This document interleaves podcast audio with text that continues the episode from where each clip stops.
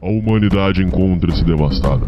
Após anos de afeminação do homem, feminismo e vitimismo, os últimos neandertais resistem em suas cavernas. Muito bem, Vilma. Onde é que está? Onde está o quê, Fred? Meu chapéu do clube. Tem uma reunião esta noite na Leal Irmandade dos Búfalos. Está começando Sociedade Primitiva com Hernani Carreira.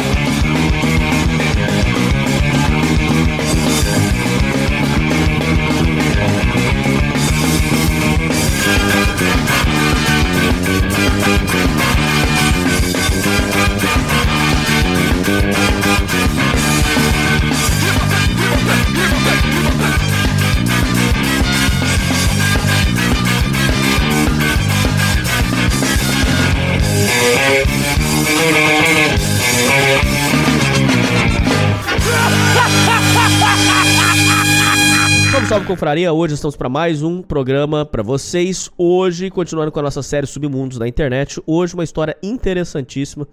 Cara, hoje você que vai escutar esse programa, você vai escutar um grande programa.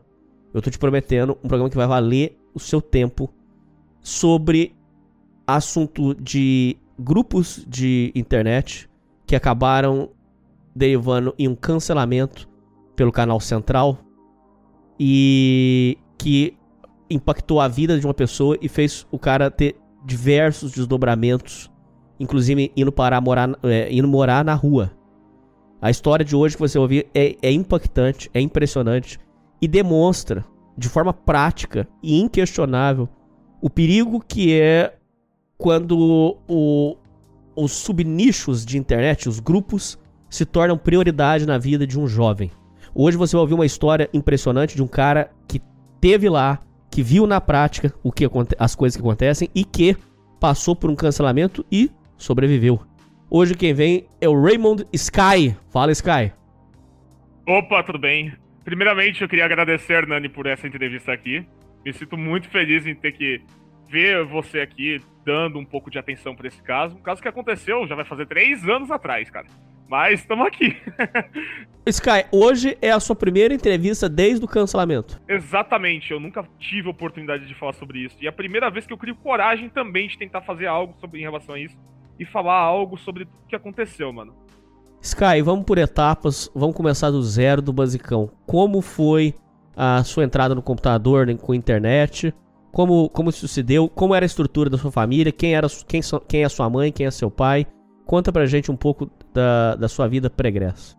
Pra isso ter acontecido, cara, pra eu começar simplesmente do nada entrar no Discord, não foi simplesmente no estralar de dedos, cara. Não foi tipo. E começou. Teve, lógico, um, uma puta construção muito antes mesmo do Discord existir, porque eu tô na internet, cara, desde 2006, cara. Brincando aí. Por, eu entrei realmente quando eu tinha uns 3 aninhos de idade. Tipo, eu sabia digitar, mas não sabia nem falar. É esse naipe. Porque, mano, eu tive contato com a internet desde pequeno.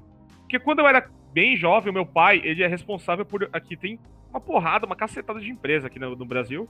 E tudo relacionado à tecnologia. Tanto que o maior feito do meu pai, é, que eu considero assim, ele realmente um orgulho para mim de como pai, é que ele instalou a primeira fibra ótica, foi um dos responsáveis nisso aqui no Brasil, num estudo na faculdade de Campinas. E ele estava envolvido nisso. Tanto que, por isso que eu tive contato com a internet muito cedo. Eu era o único que tinha praticamente um contato, uma internet rápida. Eu tinha antena numa época que não existia nem antena. Então eu conseguia usar o Orkut e afins e eu já tive vários contatos. Windows XP? Cara, Windows XP. É. Windows XP, mano, é, era muito bom. Mas para chegar ao ponto de eu ter conhecido coisas relacionadas à Central, é uma história muito grande pra do nada eu chegar, ah, eu gosto de Sonic, ah, eu virei furry, ah, sei lá. Sendo que eu não sou furry, falo até hoje que eu não sou, por mais que tem gente que vem enche o saco. Mas você era de comunidade do, do, do Mario e do Sonic.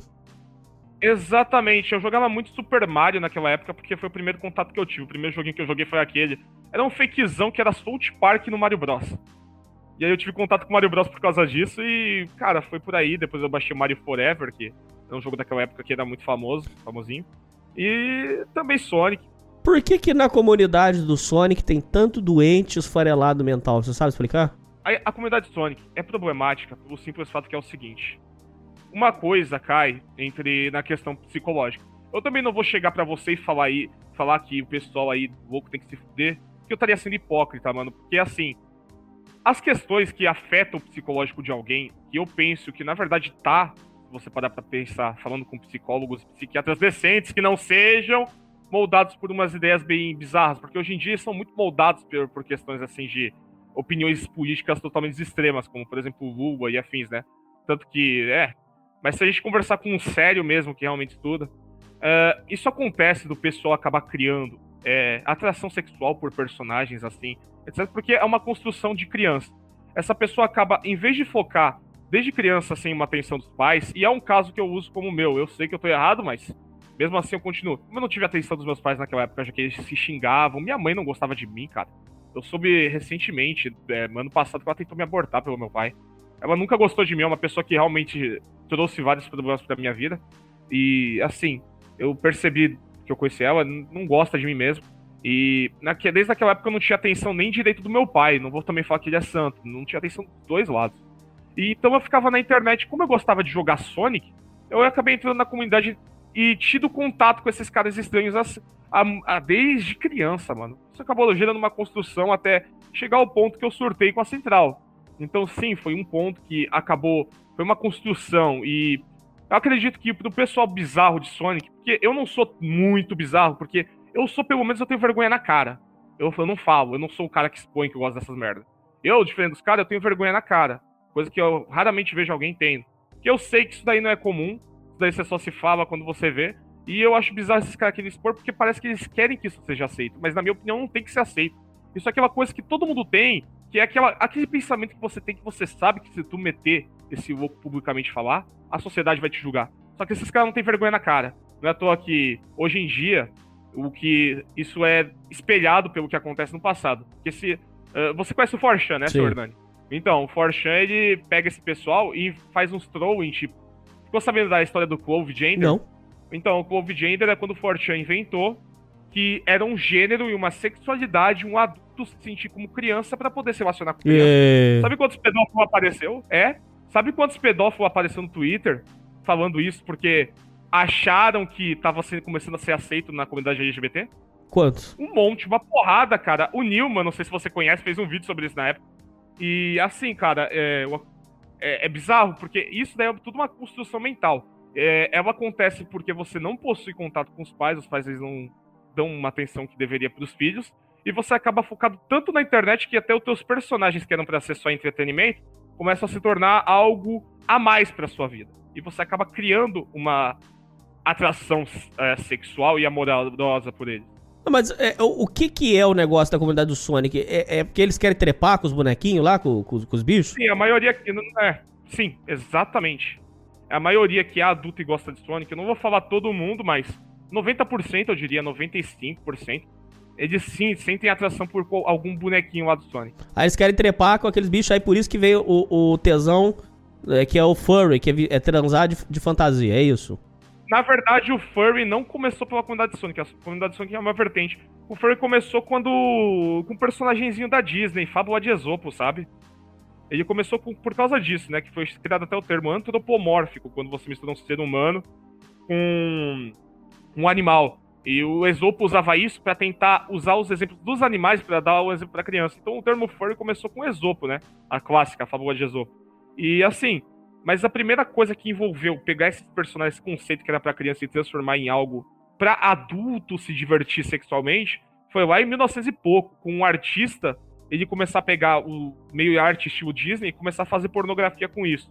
E fez um sucesso, porque era inovador aquilo, e o pessoal começou a pagar. Tanto que existe um filme de 1940, é antigo pra cara, que também pega esse conceito de furry, que é algo para criança, e bota adulto. Então isso foi uma construção da sociedade até chegar no ponto que a gente vê hoje em dia.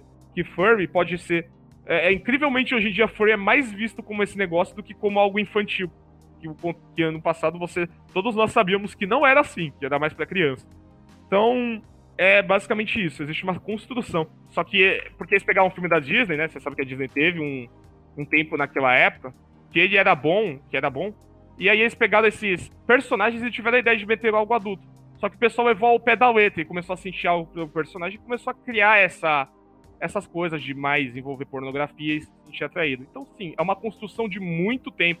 É, você é esse. Você tem, tem ou teve interesse nesse negócio de furry? Acaba que 90% da internet acaba criando isso, porque acaba sendo moldado, e eu fui moldado com esse pensamento. Só que hoje em dia eu fico quieto.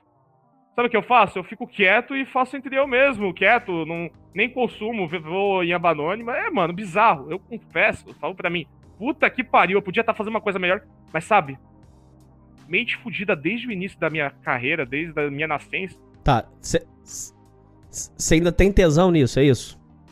Não, eu, me, eu tento me livrar. Eu tento sair dessa Mas o que, que, é tentar se livrar? Tentar não consumir, tentar se livrar desse tipo de merda, entendeu, seu Hernani? Porque é algo que afeta e de, de, degrine seu, seu psicológico então, mais. Então, você foi um dos famosos filhos da internet. Sua mãe não, sua mãe não dava atenção, seu pai trabalhava muito.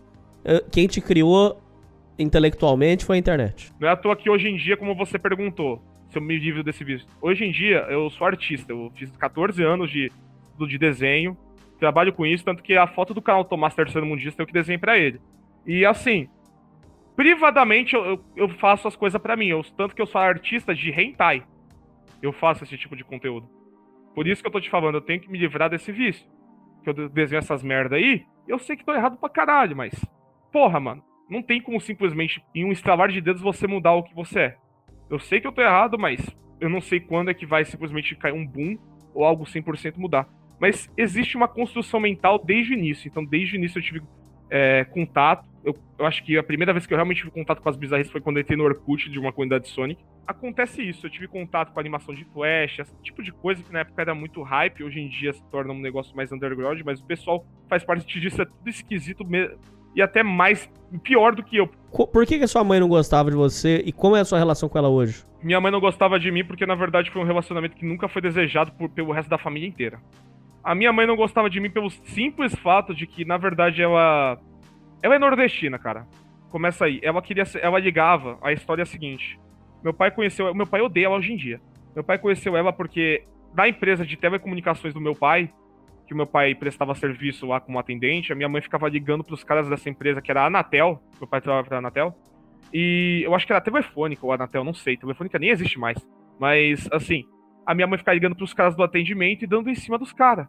E os caras, obviamente, desligavam. Só que um amigo do meu pai, de colega de trabalho, ligou, a minha mãe ligou para ele, o amigo do meu pai, e o meu pai também tava no escritório e ouviu tudo. É, a minha mãe tava falando com ele, dando em cima do cara, da, da, da não sei se é a Anatel ou o telefone, mas foda-se, falando dos dois, da Anatel. E aí meu pai ficou olhando, e aí o um amigo meu resolveu pagar pra minha mãe vir pra cá. Só que não era para boas intenções. O amigo do meu pai queria fazer isso, porque que a minha mãe era fodida, e queria só ter uma noite com ela no motel e largar ela. Hum. Então meu pai, com bom senso, é, ele brigou com esse cara, esperou a minha mãe chegar. Quando a minha mãe chegou, meu pai falou tudo pra minha mãe e aí a minha mãe se sentiu segura com ele. Só que a minha mãe não é uma pessoa também muito boa, porque ela é safada, ela gosta de fazer esse tipo de coisa, entendeu? E naquela época, é, basicamente a minha mãe, ela viu que meu pai tinha dinheiro, era filhinho de papai, tinha empresa, tudo, e começou a chamar os nordestinos pra cá. Veio uma porrada de nordestino. E aí teve dois, teve um filho, inclusive o filho único do meu pai, que é eu, que é causa, causado por esse relacionamento. Ela também tem uma filha que se chama Natália, que é a minha irmã. E a minha irmã não é nada do meu pai, tanto que eu odeio também meu pai. Vocês veem que pela história ela claramente não queria me ter, tanto que ela queria me abortar quando ela soube. Ela não queria, eu não estava interessado no meu pai. Até hoje sua relação com ela é, é afastado? Na verdade, a relação com ela hoje em dia, ela fica me mandando eu te amo, gosto de você. E ano passado, quando eu fiz um tour pelo Brasil por causa de toda a merda, eu me encontrei com ela, morei um tempo com ela. É uma pessoa que, assim, eu não sei se ela gosta de mim, eu fico com as dúvidas. Será que ela gosta ou será que ela não gosta? Por quê? Porque ao mesmo tempo que ela, que ela tenta fazer algo, me leva para comer, é, me trazia quando ela porque hoje em dia ela trabalha em restaurante, trazia comida do restaurante, perguntar se tava bem, via chorar para mim, porque ela vem, ela do nada vinha com crise de choro para mim, e minha, falava que eu era o único filho dela, masculino, e que ela sempre me amou. Ao mesmo tempo que isso acontecia lá, ela do nada surtava e começava a gritar, e ainda uma vez ela até me colocou pra fora da casa dela. Numa época que eu tava claramente fudido e precisava do apoio dela. Então, eu não sei. Eu acho que ela tem problema. É isso que eu acho. Eu acho que ela deveria se tratar. Minha opinião é essa. Eu não acho que ela é filha da puta por si. Eu acho que ela deve se tratar. Porque eu sei que ela também gosta de mim, mas eu também vejo que ela tem uns negócios de vingança ou querer se vingar contra meu pai. Porque ao mesmo tempo que ela fazia isso, ela ia na defensoria pública botar o meu pai na justiça e meus avós. Pra tentar tirar um dinheiro. Então ela é uma pessoa problemática. É, exatamente. Ela, tanto que ela já se envolveu com. Depois do meu pai, os relacionamentos dela só decaíram. Ela se relaciona com um traficante que hoje em dia tá ameaçando ela de morte. E tentou já matar ela várias vezes. A relação de vocês, ela manda mensagem pra você e você responde? Como é que você age com ela? Respondo, ela me manda mensagem e eu respondo, mas assim, eu penso que ela deveria só mudar, tanto que eu fico com dó dela, eu não tenho ódio dela, não. Eu fico com dó dela e se ela, se ela chegasse pra mim e falar, filho, quero, quero mudar de pessoa, quero parar de ser o que tá acontecendo, eu 100% ajudaria ela financeiramente, cara.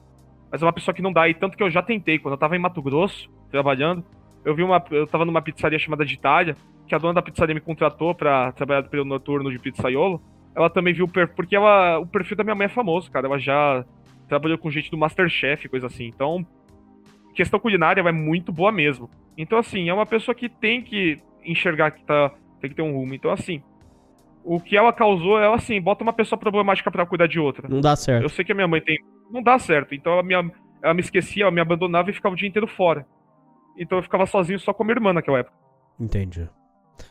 A sua relação com a sua irmã? Minha irmã, a minha irmã hoje em dia enlouqueceu. Como? Ela tá morando nos Estados Unidos, só que hoje em dia ela, do- ela, ela tá morando nos Estados Unidos. Se você pesquisar o perfil dela, tu vai ver uma pessoa feliz com um filho e tudo. Mas ao mesmo tempo que ela paga essa felicidade, ela liga surtando pra todo mundo da família chorando, falando que quer se Por matar. quê? Por quê? Porque ela, a minha irmã, ela claramente, ela tem problemas com o pai dela. Porque ela sempre enxergou o meu pai como a salvação pra vida dela. Como o verdadeiro pai. Porque o pa- pai biológico dela, mas o pai biológico dela, por um tempo, abusou sexualmente dela. Então, até hoje ela é meio perturbada com isso. Tanto que, a- mesmo com que mesmo com meu pai falando que quer que a minha mãe morra, que ele odeia minha mãe, a minha irmã, se meu pai do nada quisesse falar com ela, ela ia começar a chorar e se abrir toda pro meu pai. Ela realmente enxerga meu pai como uma figura paterna pra ela. Então ela é muito problemática com isso, e hoje em dia, pra aliviar o estresse dela, como os Estados Unidos é legalizado maconha, ela se entope de maconha.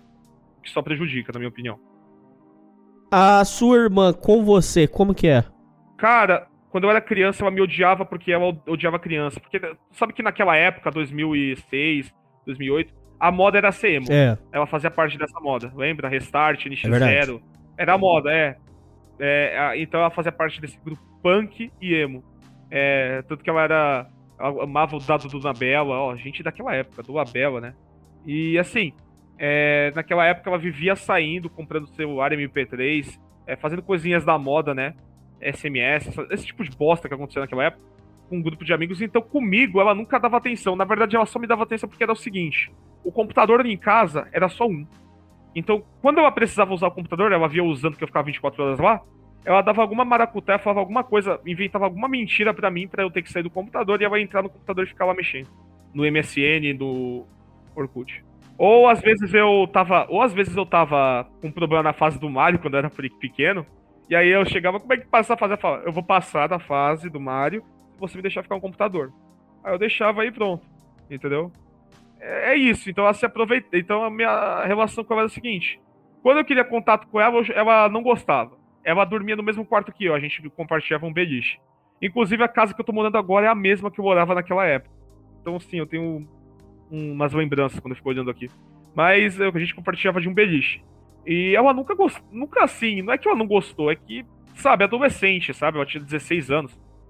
Era uma fase difícil. É, exatamente. Então era praticamente eu sozinho. E hoje em dia, sua relação com ela é como? Distante? Minha relação com ela é o seguinte: ela, ela fez umas merdas, ela se envolveu no negócio da central, ela não deveria. Se envolveu com os caras lá, é, não deveria. Só que hoje em dia ela, sei lá, ela. A última coisa que eu soube dela é que ela me mandou um número novo. Ela chegou por um telefone sem fio por meio de um amigo que eu tinha e falou: Ô, pede pro, pro Sky vir aqui conversar comigo que eu tô com saudade dele. Aí deu o número dela. E aí eu adicionei, eu só eu adicionei o número, mandei mensagem e nunca fui respondido. Então tá aí. Então é, é uma relação inexistente. praticamente inexistente hoje em dia. Não consigo ver ela falando comigo. Não me vejo falando mais com ela. Você falou que a casa da sua infância traz muitas lembranças. A maioria delas é boa ou ruim? A maioria delas é mediana. Eu tô aqui mesmo, eu tô literalmente na mesma casa. É por isso que é o foda. É, então, quando eu fico olhando para ela, eu fico lembrando tanto das coisas boas das coisas ruins.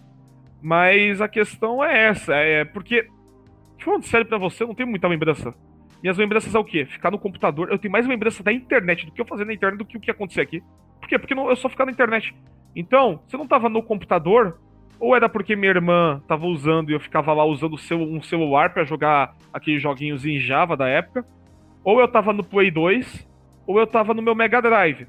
E se isso não estava acontecendo, eu estava trancado no meu quarto porque meus pais me trancavam, eu e a minha irmã, porque eles começavam a brigar. Eles se xingavam e a gente ouvia gritaria.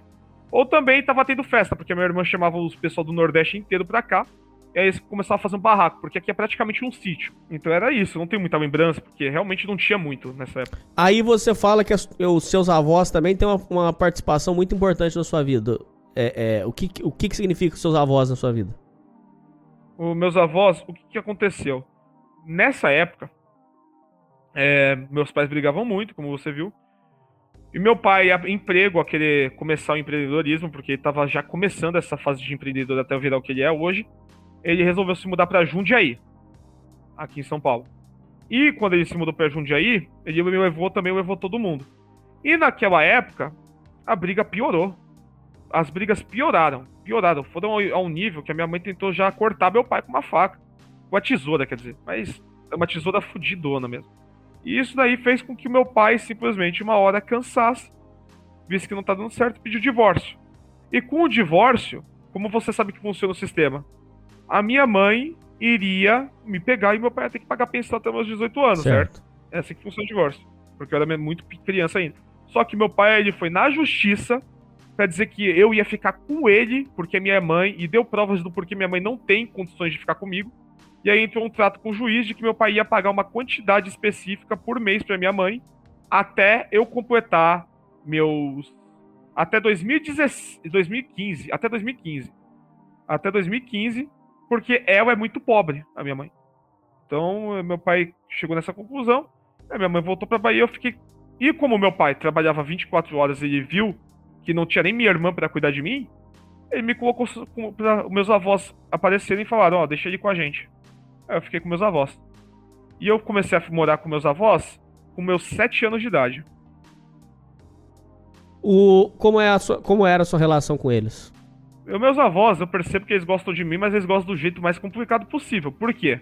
Naquela época, é, até hoje, eles são testemunhos de Jeová. Uhum. e com isso, eu tinha uns ensinamentos muito mais fodas, que não precisava, sabe, desnecessário. Sim. Por exemplo, eu tava no primeiro ano da escola. Obviamente eu não sabia escrever direito. Então, pra eu aprender a escrever direito, meus avós eles me trancavam num quarto e falavam que eu só ia comer quando eu tivesse escrevido a letrinha cursiva 100% igual. Eu ficava escrevendo páginas de A, A, B, B, C, C, D, D. E quando a escola mandava eu fazer trabalho, porque eles me colocavam em colégio particular foda, quando a escola mandava fazer um trabalho, todo mundo entregava um trabalho pra época que para uma criança era o certo, enquanto eu entregava uma redação do Enem. Sim. Por quê? Porque meus avós mandavam eu ficar o dia inteiro escrevendo e qualquer errinho que ela visse, ela mandava apagar tudo e escrever de novo. Então eu sempre fui acostumado a ter uma a ter uma escrita boa por causa disso. Eu sempre escrevo bem por causa disso. Confesso que isso me ajudou, mas era necessário mesmo. Mas eles te davam amor também? do jeito deles. Quando eles queriam me agradar, eles faziam um café da manhã com um monte de comida cara. É, sempre tive sempre tive comida boa, pão de queijo na mesa é, do café da manhã, leite com, com leite com Nesquik que eu tomava na época, cereal.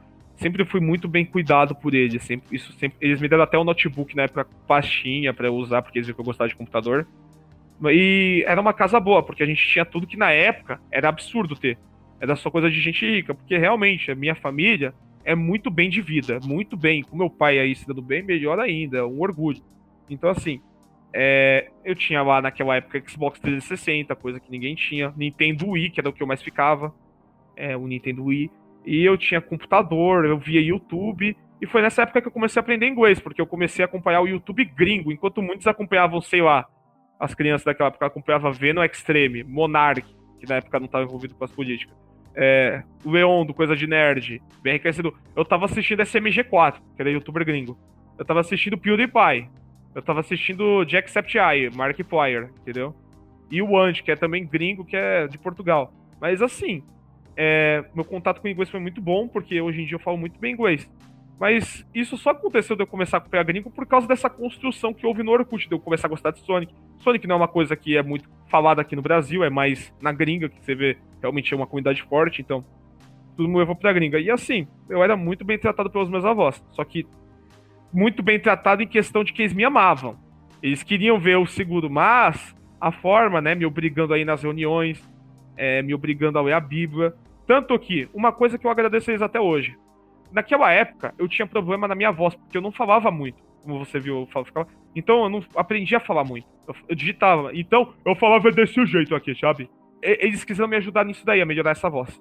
Porque essa voz aí é, é quando a voz que a pessoa olha e fala, não, essa pessoa aqui é estranha. Então, hoje em dia eu só tenho uma boa comunicação e voz boa, porque na época eles queriam que eu lesse a Bíblia publicamente, então eles me colocaram numa fonodióloga e num curso de dublagem para eu melhorar Caramba, que interessante. Eu tenho DRT, eu sou dublador considerado, mas eu nunca prestei serviço. Tanto que hoje em dia eu faço um monte de imitação aí por causa das minhas técnicas que eu aprendi nos cursos. Mas então é, eles me colocaram numa época nisso daí para eu conseguir aprender a falar bem. E, então, sim, eles fizeram muita coisa boa para mim, mas ao mesmo tempo eles eram muito extremos, o que me causava um pouco de depressão. Teve a época também que, nessa época, também aconteceu uma coisa muito importante que me causou mais ainda depressão, que foi o meu pai surtando e fazendo a coisa mais bizarra da, da, da vida. Que foi? O meu pai, nessa época, ele acabou nesse ramo aí de tentando crescer empresa, ele acabou se apaixonando por uma mulher, né? Porque ele tava sozinho. Só que o meu pai ele começou a ser tão moldado psicologicamente por essa mulher que do nada ele simplesmente falou que teve um sonho que ela. Porque o meu pai ele teve um sonho, ele vivia sonhando com mulher antes. Começou a conversar, conversar. Era claramente uma velha, fingindo ser uma mulher nova, com foto hum. fake. Mas ele não, ele tava muito focado nisso. E aí o que, que aconteceu? Naquela época ele se trancava no. Ele resolveu abandonar o emprego, tudo dele, para ir morar com meus avós, para ficar dando atenção pra mulher. Aí ficava no porão dos meus avós, tocando guitarra e fazendo as coisas dele. E aí o que, que aconteceu? Ele começou a ficar tanto, mas tanto nessa mulher, que simplesmente essa mulher chegou para ele e falou que meu pai tem que sair dos meus avós, tem que me pegar, tava na guarda dos meus avós, sair. E o meu pai enlouqueceu, ele começou a viajar de carro pelo Brasil, com o carro do meu avô, inclusive. Pegou o carro do meu avô e fugiu. Meus avós fizeram mil boletins de ocorrência na polícia, tem até hoje essa porra registrada. E aí a gente ficava dormindo em pousada. E toda vez que meus avós, meu pai me comprou um. Porque a Márcia fez ele comprar. Aí eu tive meu primeiro celular que era um Galaxy, era é um, era um Galaxy Pocket, que pra época era um celular foda pra competir com o iPhone 1. E a moral é, uma hora meus avós conseguiram me encontrar. A família toda tava procurando. Foi um caso de desaparecimento, tava dado como desaparecido aí meu pai.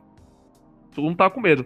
E, assim, meu pai já tava odiando todo mundo. Por quê? Porque a minha tia Milene, ela deu um, ela bateu no meu pai, deu, uns tapas na cara dele antes de fazer isso, falando que ele é louco. Hum. Que, que é uma mulher da internet. A minha tia Dariane, até hoje não fala com meu pai por causa disso. Porque meu pai naquela época falou que ia bater tanto na Dariane que ia sair sangue. A Dariane até hoje não consegue olhar pra cara dele. Mesmo que tenha acontecido. E, a, e, a, e a, assim, aquilo só se resolveu um ano depois. Ficou, tipo, um ano desaparecido.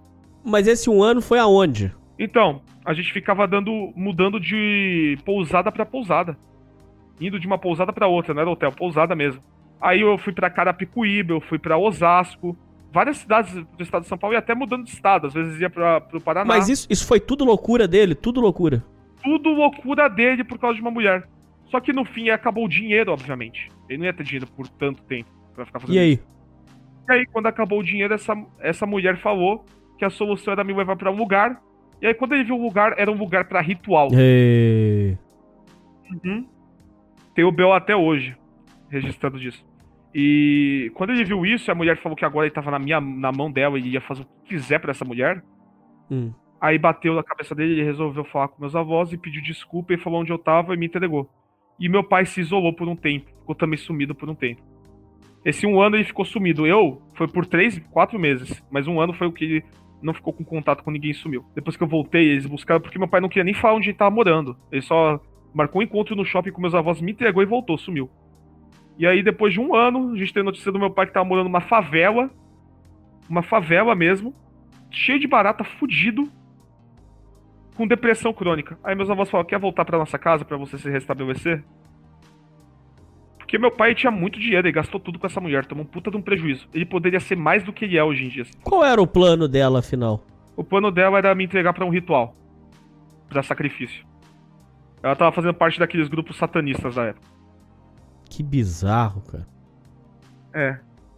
Atualmente foi presa, foi feito na justiça tudo. Não sei se apareceu na justiça, mas se apareceu eu não fui entrevistado porque meus avós lutaram pra não ser notificado isso daí porque eles têm vergonha. Mas isso aí aconteceu e isso deu muito meu pai. Tanto que quando meu pai foi buscado, a gente viu a situação e eu vi na época porque meus avós me levaram pra servir de lição pra mim. Eles queriam que eu visse aquilo como exemplo do que não deve fazer. É, eles chegaram, pegaram meu pai, buscaram. Meu pai ficou muito feliz. Só que aí do nada meu pai começou a enlouquecer. É, por quê? É, na- vale ressaltar eu- é que eu me confundo porque é uma história grande. Que antes dele meter todo esse louco com a Márcia, aconteceu uma coisa pra ele ter enlouquecido assim. Porque você viu que foi do nada que ele meteu esse Hum. louco. O que aconteceu antes disso é que ele teve um acidente de carro brutal que partiu o carro dele ao meio. E ele entrou em coma por meses. E aí quando ele acordou, ele Isso assim, mexeu com a cabeça dele. Talvez o. Talvez enfrentar a morte. É, exatamente, porque ele quase morreu. Todo mundo sabe que. não- todo mundo acha que é um milagre ele ter sobrevivido àquilo. É, bizarro. E aí ele começou a achar que era divindade. Aí depois ele se converteu pra maçonaria, virou maçom. Se converteu ao judaísmo, virou judeu. E deixou de ser testemunho de Jeová, porque ele era antes. Agora atualmente é um maçom e judeu. Com isso tudo, ele conseguiu de novo se reerguer, porque é uma pessoa inteligente pra caralho. Isso eu não nego. Inteligente pra caralho. É um cara que realmente, se tu for conversar, tanto que hoje em dia ele é professor. Ele é professor e empresário, é os dois ao mesmo tempo. Voltou à vida normal, eu continuei com meus avós. O que, que você coloca como ah, era a sua dificuldade de socializar, a sua, a sua, sua situação de socialização na escola, como era e como isso impactou na sua vida, as consequências? Cara, naquela época eu não conseguia me socializar, por quê? Porque meus avós não deixavam eu ter qualquer tipo de amizade, porque, de acordo com as testemunhas de Jeová, eles ficavam mostrando aquelas animações de um tal Pedrinho, que eu conheço todas, que era tudo do demônio, dependendo dos amigos, então você praticamente tinha que seguir uns ensinos totalmente bizarros pra época. Isso, com, isso deu consequência num ponto que eu não conseguia nem fazer amigo. Todo mundo me achava estranho, por quê? Porque eu não conseguia fazer amigo. Chegavam perto de mim, eu entrava em choque. Tentava conversar, então eu nunca tive amigo. Era tudo pela internet. É, era tudo pela internet desde sempre. Naquela época, quando eu era criança, quando eu tinha o computador, eu conheci o computador por causa que meu pai me apresentou. E meu pai, você vê que ele é um grande fã de tecnologia. E ele me colocava pra jogar Dota, que era o mod do Warcraft 3. A gente jogava online. E aí, quando lançou o LoL, o League of Legends naquela época, é, a gente ficava viciado jogando LoL, porque meu pai sempre foi fã de coisa, de RPG, essas coisas. Então eu jogava Warcraft, essas coisas, tempo livre, StarCraft, então eu sempre fui viciado nesse tipo de jogo. Age of Empires. Se não era Mario e Sonic, era esse tipo de jogo. Se não era Mario ou Sonic, era isso daí. Ou GTA. Então, é, a gente conhecia o WoW. Agora, isso aí é explicando o WoW, porque o WoW vai voltar agora e vai voltar fudido, porque foi o que causou eu conhecer o pessoal até chegar na central. É, Josiane era a mulher que, como eu te falei, meu pai não mudou de vida, não te falei que mudou depois e conseguiu sair da casa dos meus avós de Uhum. novo e voltou a trabalhar e se Se bem. reergueu. Claramente, aí uma vez ele tava indo numa loja da Vivo, querendo comprar um celular novo, porque na época tava na moda o Windows Phone, não sei se tu Lembro. lembra, aquele antigo. Ele comprou pra todo mundo da família, uma vendedora chamada Josiane.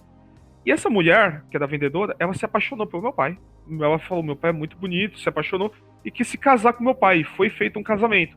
E essa Josiane tinha duas filhas, uma chamada Andressa e a Wesca. E essas duas, o que que acontece? O meu pai, ele começou a ficar com o pensamento seguinte: vamos ser uma família. Então meu pai ficava pagando pra. Não, pagando não, porque ele morava na mesma cidade dos meus avós, mas pagando foi depois. Mas ele, ele falava pros meus avós me levarem, toda vez que eu tinha tempo livre, passar um tempo na casa dele com a Josiane, a Andressa e a Wesca. Tanto que meu pai comprou um monte de coisa e queria realmente tentar ser uma família. aquele tipo de família de comercial de margarina. Então, é. Eu ficava lá e etc. E aí, lá, quando eu ficava lá na casa do meu pai, eu levava um computador, meu notebook, meus avós me deram. E aí, eu meu pai, ele tava querendo encontrar uma forma dele se divertir comigo. Só que quando ele me levava pra jogar futebol, ele via que eu não jogava, quando- então ele percebeu que realmente era o computador, porque desde P sempre. E aí, o que, que ele fez? Ele comprou dois jogos, que não tinha na época, que era moda. É, porque eu tava viciado num chamado Minecraft no computador, que hoje em dia, naquela época, eu tava jogando. Comprei pro Xbox. E o outro, que ele tava procurando e aí ele viu aquele jogo. Na verdade, eu tinha visto no começo e falei, pai, você já lembra do League of Legends? Vamos jogar ele hoje em dia? Hum. Aí o meu pai falou, vamos? Nossa, eu quero ver como é que tá o jogo. E sabe o que aconteceu? O quê? O meu pai viciou em League of Legends. Virou jogador de WoW. Ele queria jogar só pra um método de distração com o filho e viciou no jogo. Hum. Começou a pegar fila ranqueada, virou Challenger, sim, ele era Challenger na época. E ficava em call também no Skype, porque não tinha Discord. O Discord começou em 2015, esse foi em 2014. No Skype, conversando com o pessoal do time dele de WoW. E aí o que aconteceu? A Jocene começou a achar aquilo muito estranho. Que é a esposa dele. E aí viu meu pai 24 horas no PC, o meu pai faltando o trabalho pra ficar jogando WoW. E aí acabava tendo briga. Por quê? Porque meu pai não dava nem atenção pra mulher, não dava atenção em nada, ficava o dia inteiro jogando LOL. e eu, meu pai me chamando pra jogar junto com ele. E me comprando skin no Hum. LOL. é difícil conhecer um relacionamento de É. pai e filho onde os dois LOL, né? Viciado em LOL. E, durante essa época do LOL, lançou o Discord. A gente migrou pro Discord. No LOL eu conheci um usuário que eu vou chamar aqui de. Vou chamar aqui de Biribinha. E o Biribinha, ele me contatou na época e me convidou para um grupo de Discord, onde eu acabei conhecendo mais gente. Eu conheci lá um grupo chamado. vários grupos, onde eu conheci amigos de internet e o Biribinha ele me começou a me contar que na, re- na internet eu consigo encontrar pessoas que gostam da mesma coisa que eu. E na época eu amava Sonic, eu já tava viciado em Sonic. Então ele me convidou pro planeta Sonic, coisa que eu causou em tudo. E aí me apresentou um grupo que tinha um monte de gente, que eu vou chamar de Naldo. Eu vou chamar de Biribinha, Naldo. É Naldo, é. Bombom. Naldo Bombom. E o outro também, o Ponto Verde. Vou chamar de Ponto Verde. Eu realmente não. Pronto, eu conheci esse grupo aí. E esse grupo aí também me como fez conhecer um cara chamado Arthur. Eu vou chamar de Arthur aqui. Não vou chamar o nome completo. E o Arthur, a moral é que o Arthur apresentou um cara pra gente chamado o Rodrigo Esquitino, que era um chamado Ouriço Pintor. É, e esse cara tem 40 e poucos anos e ele ficava mandando foto do pau dele pra criança, né? E ele era fã de Sonic. e é um cara bem feio, tá ligado? Era, o cara bem assim, ped- o cara era pedófilo de carteirinha. Ele assumia que, comia, que gostava de criança. Ele ficava fazendo de- mandando desenho de putaria pra criança, de hentai de Sonic pra criança. E aí o Arthur adicionou esse Rodrigo numa call em grupo do Discord, que tava todo mundo lá, que eu considerava amigo na época, junto comigo. E o Rodrigo entrou lá e a gente começou a cobrar o Rodrigo. Ué, por que, que você faz isso com criança? E era tudo criança, a gente era tudo criança na época. Então era um monte de criança cobrando um adulto disso. E aí ele começou a surtar. Claramente o Rodrigo tinha problemas mentais. Começou a surtar e xingar, gritar, espernear e falar um monte de merda. Sim. Vale ressaltar que o outro motivo junto disso daí, como na época, meus, meu pai tava com uma briga com meus avós pra eu começar a morar com ele, porque ele queria esse conceito de família unida. E aconteceu que ele ganhou. E quando eu tava, quando eu tava morando com meus pais, esse Rodrigo, quando ele conheceu meu contato, que na época meu nickname era Miles, eu usava foto de perfil do Tails. Hoje em dia eu também uso, mas naquela época também. É, ele, ele viu o contato das minhas irmãs de consideração Andressa e e uma delas ele tentou algo. Ele tentou algo. Isso me deixou. Isso me deixou puto na época. Tão puto que isso fez eu literalmente é, perseguir esse cara e criar um servidor chamado. Porque na época já tinha, só que eu resolvi deixar mais público. Estudei um pouco de moderação de Discord e eu criei um servidor chamado Danime. Onde entrou todos esses caras e a gente começou a expor tudo desse cara e catalogar lá. Perseguir esse cara como se ele fosse um Christian brasileiro, porque realmente é. Esse nível, né? Um fã de Sonic que faz um monte de merda e é bizarro igual o Christian, porque ele gravava vídeo na internet surtando e gritando. Tem até hoje na internet, se pesquisar o Pintor, tu vai ver os vídeos que gravavam dele surtando. Bem nível Christian. E assim, aquela época começou a entrar um monte de gente. Foi aí que eu conheci um cara chamado Ocelot, um outro que tá no vídeo da Central. Tá, o vídeo da central em questão, pro ouvinte que quiser entender qual foi o cancelamento que o, o Richard passou, foi da central. É, Disco- atacaram Discord da, cen- é, Discord da central foi atacado, a verdade, por trás de tudo. Então a- o que a gente tá narrando aqui é a, é o- é- é a história real do, do, do, do acontecido. E o que aconteceu antes pra ter acontecido isso. Exatamente, eu vou contar o que vai acontecer depois também. Então você conheceu é, um cara que era abertamente doente. é, Uhum. E aí ele tentou alguma coisa com você. E aí você, isso te irritou e você teve uma retaliação. É, então, e na época, a melhor coisa que eu pensei em fazer, porque eu tinha o quê? Os, os meus 10 aninhos por aí, é, criar um servidor no Discord pra atacar o cara. Só isso. Por que, que o Discord é tão forte em nego arregaçado mental? Por que, que lá tem tanto arregaçado mental? Mas eu acho que o Discord é por causa que é uma rede social muito fácil. É muito fácil de usar. Isso aconteceu principalmente por causa do marketing, mano. O Discord fez um puta marketing na época que era algo realmente inovador. Vamos lá. O Facebook, as redes sociais na época, quais que eram antes do Discord? Era, o- tinha o Facebook, o Twitter É. e quais outros que tinham naquela época, 2015? Ah, engatinhando tinha o, o Instagram, engatinhando. Então, é, e o Skype, é, o Skype. Só que o- qual que o, que, que o Discord fazia? Ele fazia isso, só que de uma forma muito mais inovadora. Por Porque ele inventou um negócio de servidor. Onde um monte de gente entra e pode fazer um bate-papo igual WhatsApp, coisa que não tinha muito. Servidor com. Nem tinha. Servidor com. Um lugar com muitas pessoas conversando ao mesmo tempo. E não só isso, como você podia, além disso, em chamada de voz com um monte de pessoas simultânea, coisa que tinha limitação. E você podia compartilhar a tela do teu PC, coisa que também não tinha na época. O Skype tinha algumas coisas que tu tinha que pagar pra ligar, então o Discord entregar tudo isso de graça na época foi inovador.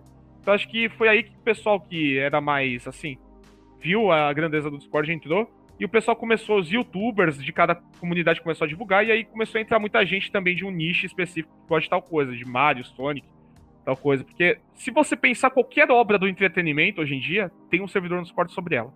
Um monte de gente que também a gosta. Lá no Discord você vai encontrar as pessoas que pensam igual a você. Não importa se você seja até pessoas contra o Discord, tem um grupo no Discord pra falar disso. É bizarro.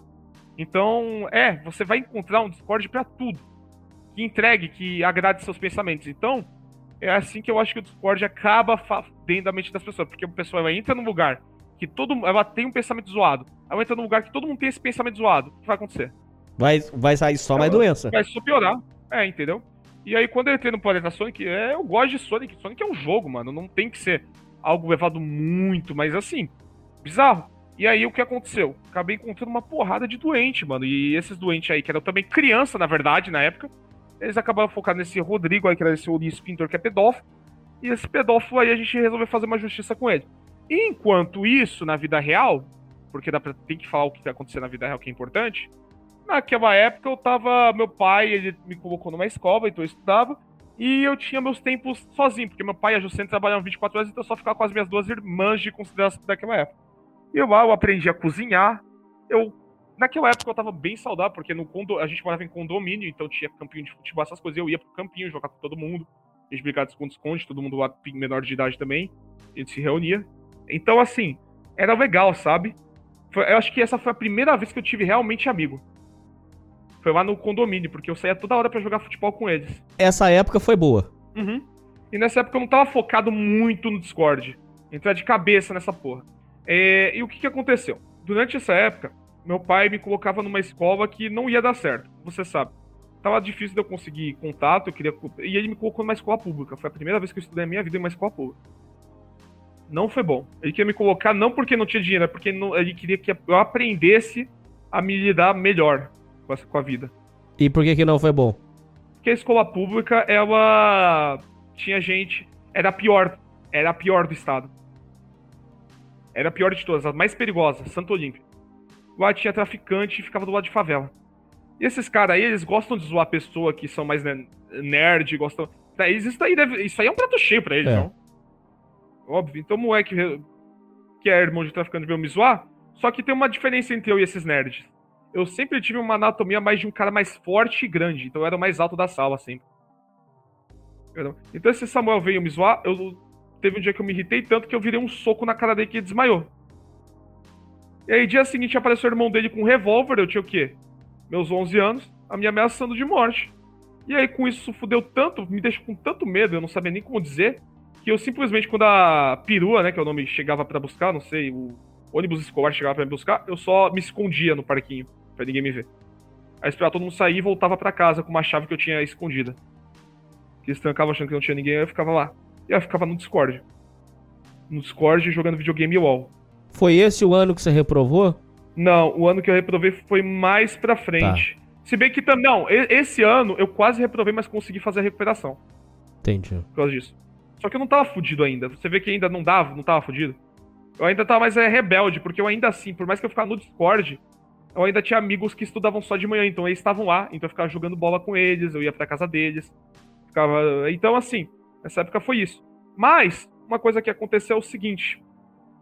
Teve dias, uh, as, as, irmã, as, as, minhas irmãs de consideração naquela época, elas, elas souberam. Elas descobriram que eu tava fazendo isso.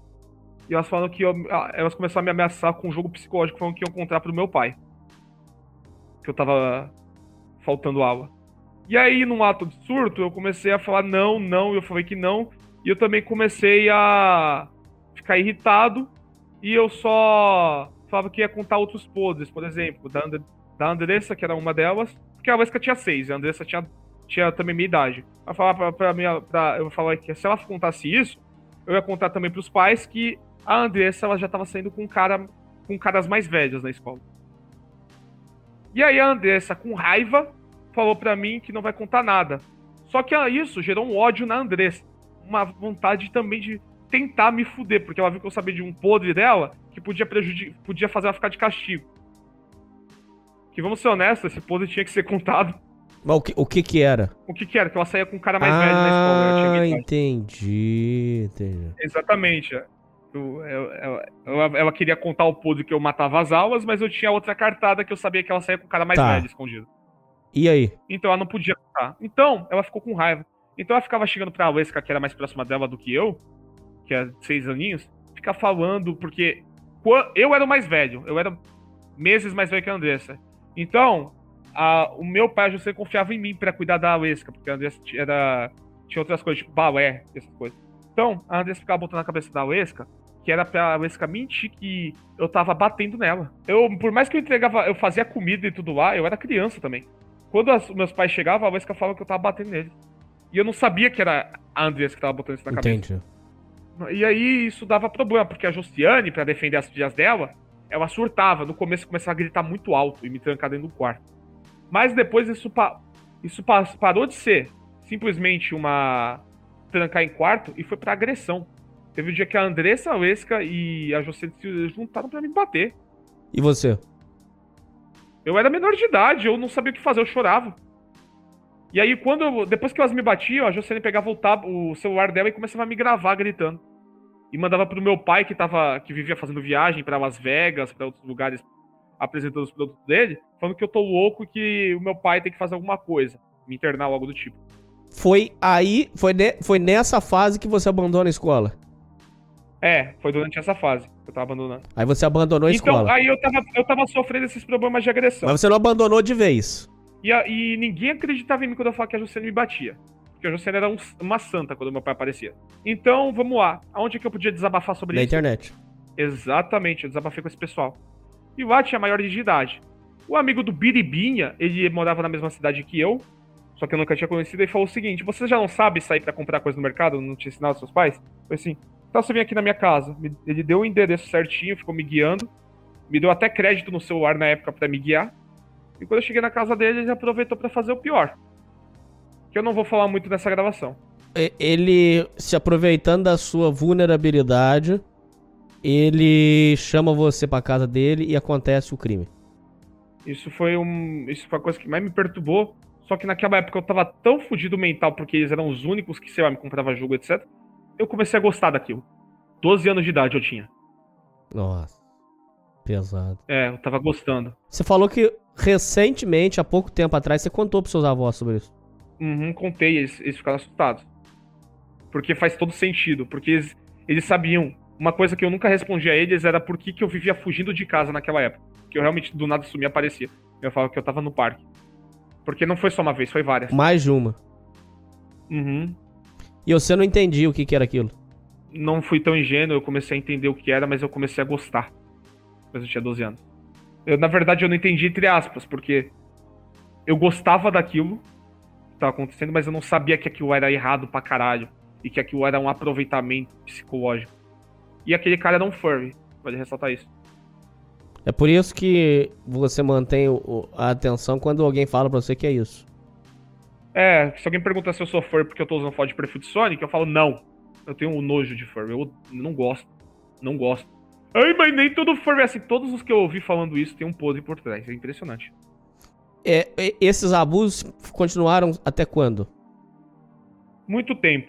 por muito tempo. Até um dia que eles simplesmente falaram pro porteiro não deixar eu sair do prédio. Por quê? Ah, porque eles viram que eu tava saindo demais. E tava achando estranho. Ah, Mas nunca souberam por que entendi, eu saía. Nunca- entendi. eu nunca tinha falado. Nunca tinha falado por que que eu saía. Porque eu nunca tive coragem.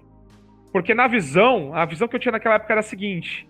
A visão não era que eu tinha, mano, eu tenho que esconder porque isso é algo errado, é um crime, esse cara pode ser preso. Não, a visão que eu tinha era, ele vinha com o papo do seguinte: você tem que entender que seus pais são homofóbicos, nós dois somos homens, então a homofobia acontece pelo mundo, entendeu? Então, a visão que eu tinha era aquilo, era preconce... eles iam ter preconceito de gay. Eu não tinha que aquilo era realmente o crime. Entendi. Por- Ele, usava um discurso de que, de que vocês eram. E a gente era um casal gay. Entendi. Ele tinha quantos anos? Hum, mais de mais de 18. Mais de 18. Ele tinha uns 23, 23 anos por aí. Aí, daqui em diante foi onde você se afundou de cabeça no Discord. De vez. Uhum. Vale, vale ressaltar que esse cara, ele te- tinha contato com os outros que estão envolvidos com a central, só que nem esses outros aí sabem disso que aconteceu. Por quê? Porque esse cara, ele apareceu no começo e sumiu depois. Por quê? Porque ele fazia isso com outras crianças. Ele foi preso, provavelmente. Entendi. Aí temos aqui, em 2017, o que, que aconteceu? Foi em 2017 que aconteceu a separação do meu pai com a Josiane. Por quê? Porque a Josiane tava me agredindo e fazendo essas merda. E ele já tava muito puto comigo. Ele tava lá em Las Vegas naquela época. A Josiane é uma pessoa louca também. Ela tem problema mental. Dá pra perceber. Por quê? Porque meu pai ele foi num cassino jogar. Ele tinha um vídeo dele com aquelas mulheres de cassino, sabe? Aquelas mulheres Sei. de cassino. Tem um vídeo dele com aquela mulher comemorando que ele ganhou na- no jogo e ganhou um, 5 mil dólares, parece. Naquela. E ela, ela achou que meu pai tava comendo essa menina Hum. traindo ele. Traindo ela. Só que já tava tendo essa briga à parte. E aí a José ficava filmando também, como eu te falei, ela me batia. E aí quando ela via eu surtando e gritando porque ela me bateu, ela gravava e falava que eu tava doente pro meu pai. Só que um dia, é, essa idiota, ela gravou ela me batendo e mandou pro meu pai. Aí deu ruim. Meu pai, ele parou de trabalhar e fazer tudo que ele tava fazendo em Las Vegas, tudo. E voltou pra cá, pra, pro Brasil. E quando ele voltou, ele me deu um computador de presente. Ele me deu também uns, umas pelúcias do Tails do Sonic de presente que eu recebi. E. E aí ele falou o seguinte: Filho, toma também isso. Ele também me deu um Nintendo 3DS XL na época. E aí ele falou pra eu sair, pra conversar com os amigos, pra mostrar o videogamezinho pra eles. Só que ele falou isso porque pra eu não, eu não ver o que ia acontecer lá. Só que eu vi, eu fiquei de, de longe ouvindo. E rolou uma briga feia. Que a Josiane foi pra cima do meu pai, abriu a cabeça dele, jogou um negócio que abriu a cabeça dele, um negócio duro como uma pedra. E meu pai só se defendeu da mulher, porque a mulher foi pra cima dele e tentou agredir ele. E aí, meu pai só tocou um. Numa situação dessa, você acha que é justo meu pai ter feito algo? É justo, é. mulher enlouquecida. Então, e aí o que aconteceu? O meu pai se defendeu dela, machucou ela um pouco, e ela saiu da casa, e ela enlouqueceu, como saiu da casa e começou a rir que nem louca. E aí o que meu pai ele fez, ele chegou pra mim e falou, quando ela saiu com as filhas dela, porque as filhas dela também começou a cuspir no meu pai. É... Meu pai chegou pra mim e falou, filho, aconteça o que acontecer, seu pai te ama. Hum. Aí beleza, passou um tempo, aí a Josiane voltou, eles se separaram e meu pai entrou num acordo sem ter que ir na justiça com ela de que ele ia entregar o carro dele, um monte de coisa pra Josiane. E aí, mais uma vez, meu pai se fudeu com mulher. E aí ele chegou pra mim e falou: Filho, sobrou duas opções pra você. É, ele- é, ah, vai ressaltar que ele veio com essa opção depois de uma coisa que ele fez. Ele não tinha falado ainda pra mim e pra ninguém. Mas ele tinha começado. Depois que tudo isso aconteceu, ele passou um mês surtado. É, e eu fiquei sozinho, sem ninguém. Realmente sozinho, 100% na casa. E aí depois ele chegou pra mim do nada e falou: Filho, eu vou te dar uma escolha muito importante. Seu pai acabou de conhecer uma mulher nova, a Jaqueline. Aí ele perguntou: Filho, você tem duas opções. Você quer ficar com seu pai ou você quer voltar pros seus avós? O que você acha que eu ia falar, mano? Voltar pra avó. De cara, tanto que meu pai até hoje fica falando: a culpa é sua, você escolheu voltar pros seus avós em vez de ficar comigo. Sendo que ele não para pra ver tudo que aconteceu. Eu fui agredido morando com ele. Ah, nesse período, o aonde você você mudou muito de endereço? Como é que foi? Todo mundo. Era tudo em São Bernardo do Campo. Tá. Eu morava em São Bernardo do Campo nessa época. Mas não, você deve estar com essa dúvida, não. Eu nunca conheci o Lion pessoalmente, por mais que é da mesma cidade. Ah, aí você voltou a estudar normal. Voltei a estudar normal, me colocou num colégio particular de novo. É, voltou a pagar o curso de. O, a universidade de desenho que eu fazia, porque eu, eu- meus avós pagavam, mas depois que teve essas brigas com meu pai, eles pararam de pagar, mas voltaram a pagar, e eu voltei, continuei no meu módulo. E, também eles me colocaram em uma orquestra, tanto que eu toquei em orquestra naquela época. Me colocaram em um grupo de orquestra eu aprender a tocar instrumento e afins. E era a escola mais cara de São Bernardo, num colégio chamado El Shaddai. Era caríssimo, era um, tipo uns 2 mil a mensalidade, era desse naipe. E lá eu tive um rumo muito bom com conhecimento e afins. Só que, meus avós fizeram fazer uma coisa que era muito brusca pra época. Hum. Você sabe que eles tinham um tratamento muito brusco. Eles viram que eu tava usando demais o computador. E na- antes eles não controlavam, mas aí depois eles resolveram controlar porque eles viram, eles acharam que tava prejudicando. Aí me deram só duas horas por dia de computador. Uhum. Eu- o que eu acho hoje em dia? Eu acho que não era a maneira certa deles fazerem isso. Eles tinham que saber conversar e ver o que eu tava fazendo. Não. Você acha que isso foi uma atitude brusca? Com certeza. Eu. Você acha que. Pro teu filho, você vê que ele tá viciado na internet. Você acha que se. Ó, o que que acontece se você tirar droga de alguém na cara dela, assim? Você acha que vai resolver? Ah, casos e casos. Casos e casos. Então, é, mas a maioria você sabe o que acontece, o cara surta. Hum. E foi o seu caso. Então, foi o meu caso, o que aconteceu. Ela tirou da minha cara e aconteceu isso. É. Naquela. Eu já tava. Mas só que o meu surto naquela época que eu era, tinha meus 13 anos, não era. Não eram surtos tão, né, pesados. Era um negócio, tipo, eu ficava de boca fechada olhando com cara feia. Só que eu desabafava isso pros meus amigos. Aí você vê que é uma construção, do mesmo cara que faz aquelas merdas. Aí fala, veja, seus avós testemunha de Jeová, isso é homofóbico, vai impedir nosso relacionamento. Veja, é, tal coisa, veja isso e aquilo, blá blá blá. Ele ficava. E aí ele fala, você quer um joguinho? Pra você ver que não é ruim, aí me dava jogo. E. Meus avós não deixavam sair de casa, né? Porque eram super protetores, mas tinha isso daí, eles não sabiam que isso tá acontecendo, porque meus avós sempre foram muito leigos com esse negócio de internet.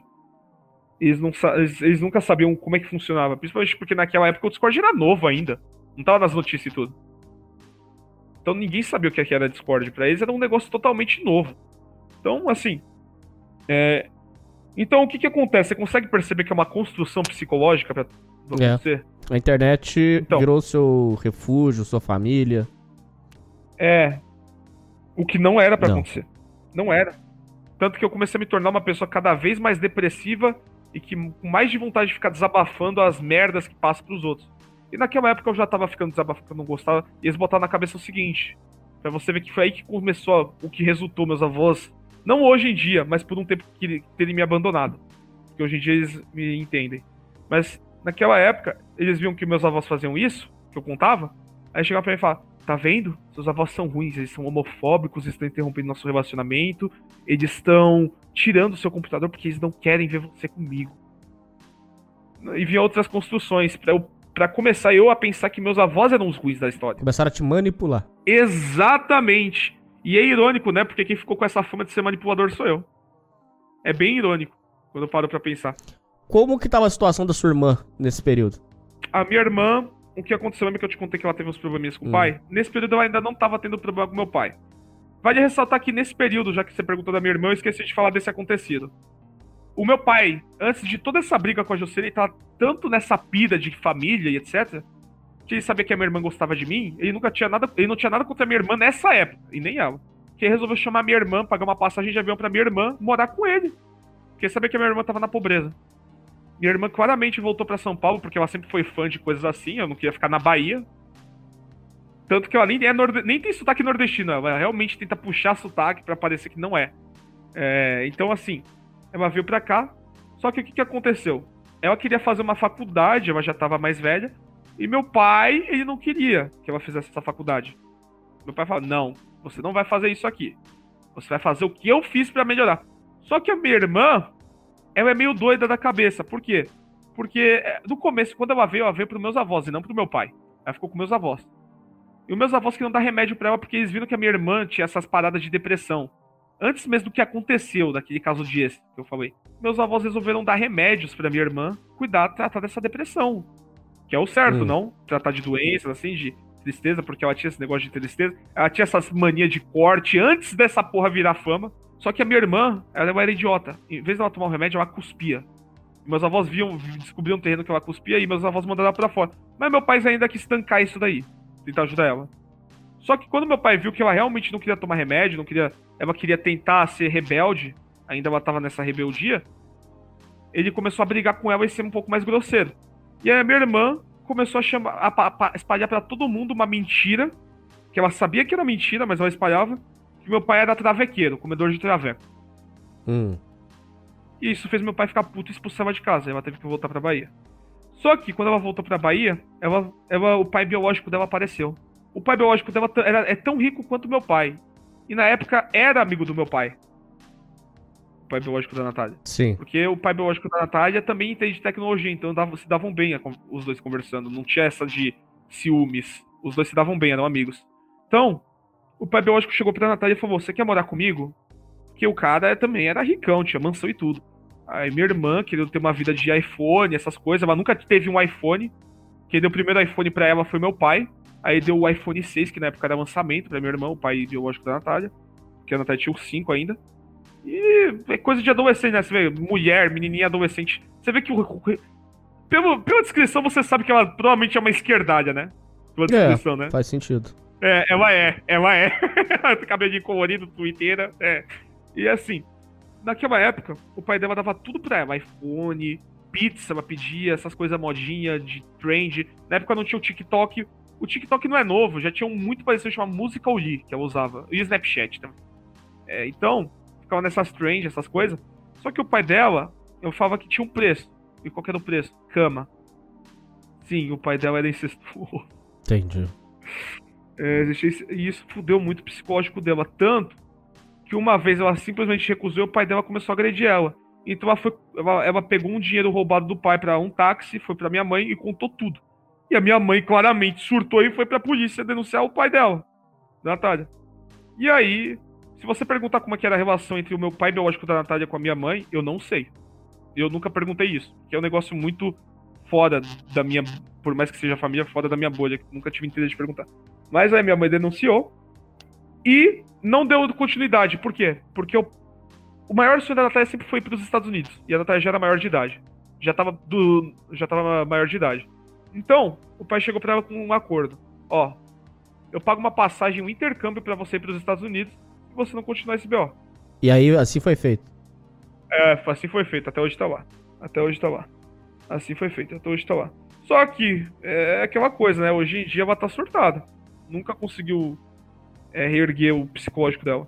Mas é isso, minha irmã, enquanto isso tava acontecendo, ela foi pros Estados Unidos em 2018, aí aqui é 2017. Foi em 2018 que ela foi. Então, em 2017 ela tava te- com o pai dela. Bom, aí você cada vez mais imerso em grupos de Discord. Agora vamos falar sobre como as coisas foram caminhando até a data do cancelamento.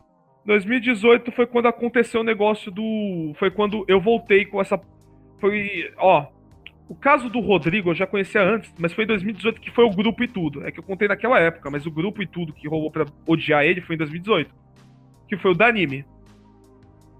E esse grupo Discord anime foi um grupo, é, como eu expliquei lá.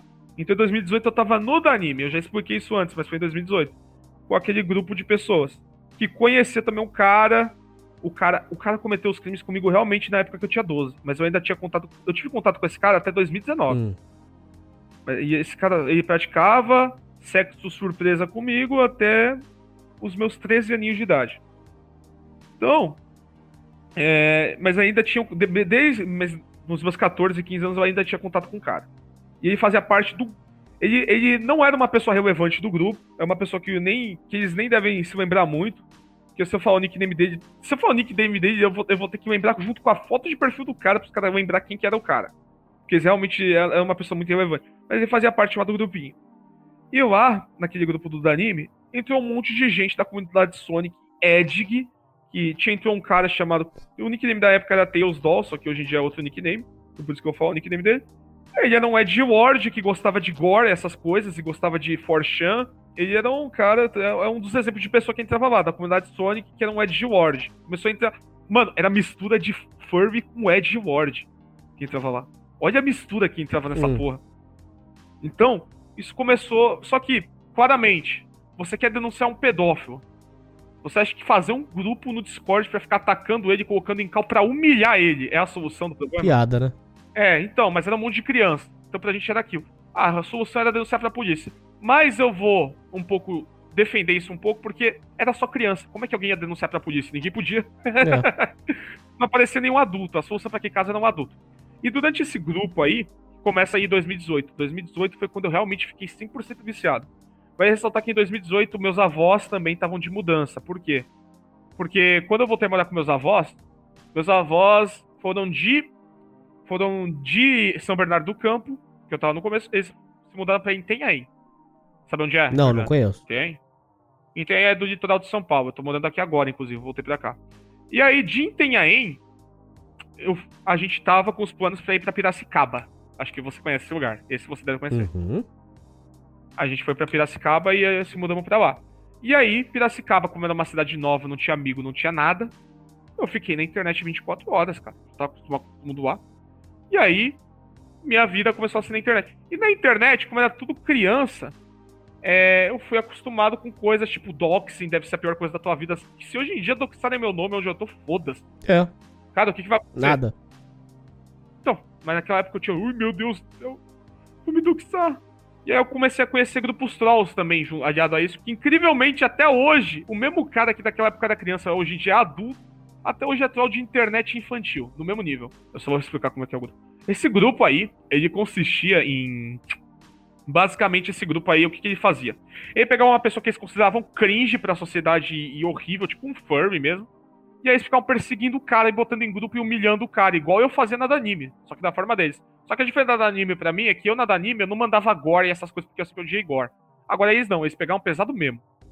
No nível mais assim. Só que você deve estar pensando, esses caras brigavam comigo? Né? Hum. eu- Não, não brigavam, eles me consideravam aliado. Então, eu fazia parte do grupo de troll deles. Só que a diferença de mim pra eles é que eu não agia, eu só ficava assistindo. Eu só assistia. Então, tava tendo essas polêmicas aí, e com isso, eu conheci dois caras. Um chamado Froze, eu vou dar esse nome pra ele, porque é o nickname antigo dele, que não é mais de hoje em dia. Um chamado Froze, e outro chamado Caralhano. Vou chamar ele assim, Caralhano. Ok? É, e o Froze, o Caralhano, é o seguinte, mano. A história desse cara é bizarra. Eu só vou falar o começo da história dele pra você entender. Esse cara, ele era o único que de- defendia esse pedófilo. Ele também era menor de idade. Só que a diferença dele pra gente é que é o seguinte: ele era um pouco mais velho que a gente, enquanto a gente tava nos 14 anos, ele tava já no, no- nos 17. Só que ele também era um depressivo. Por quê? Porque ele ficava puto em um grupinho privado, falando que não aguentava ser zombado dos caras na escola, porque todo mundo zoava ele que ele era nerd e não conseguia. Só que ele defendia esse pedófilo. Ele ficava mandando um monte de redação de Enem do porquê que esse pedófilo não é criminoso e a gente que é, tem que fuder. Sendo que, na, na real, na visão dele a gente tinha que ser preso, mas era tudo criança. no. Então ninguém ia ser preso. A real é- era essa. Só que, sabe, o motivo dele defender é muito bizarro. Sabe qual que é o motivo dele defender? Dele ter defendido naquela época? Porque a na- web namorada dele foi assediada por esse pedófilo. E a solução pra ele foi fazer a web namorada aceitar que ele é uma vítima da sociedade porque ele é autista Sim. E frequentar pai. Então, ele resolveu. Praticamente eu gosto de chamar que esse cara é corno, porque até hoje em dia ele é fiel à web namorada dele. E não mudou nada. Hoje em dia ele é a mesma coisa, cara. Eu fico assustado, porque esse pessoal, 90% desse pessoal, quando eu paro pra ver hoje em dia, não mudou porra nenhuma. Eu fui o único que realmente saiu dessa- desse barco. É bizarro, cara, porque não são mais crianças. E eles têm como se tivesse, como se fossem adolescentes de 40, 35 anos. É, exatamente. Esse pessoal tinha minha idade. Hoje em dia eu tenho o quê? Hoje em dia eu tenho 19, vou fazer 20. Então, os caras de 23, 22, 19 anos, 20, fazendo merda na internet como criança ainda. É bizarro, cara, que eles ainda agem da mesma forma. Mas enfim. Eu, e eu fico até assustado, porque vendo eles hoje em dia, eu fico pensando, se não tivesse acontecido esse cancelamento, hoje em dia eu estaria pior. É. Ô, verdade, hein, cara. Ainda bem, ainda bem que você passou por isso. Ainda bem. Real, não, real, não, não foi nem babaca o que você falou, real. O que, o que não foi tão legal foi o que eu passei com meus avós. Mas esse cancelamento tinha que acontecer, eu tinha que perder esse contato desses caras de forma brusca. Mas enfim, onde que eu tava falando? Tava falando do caralhano.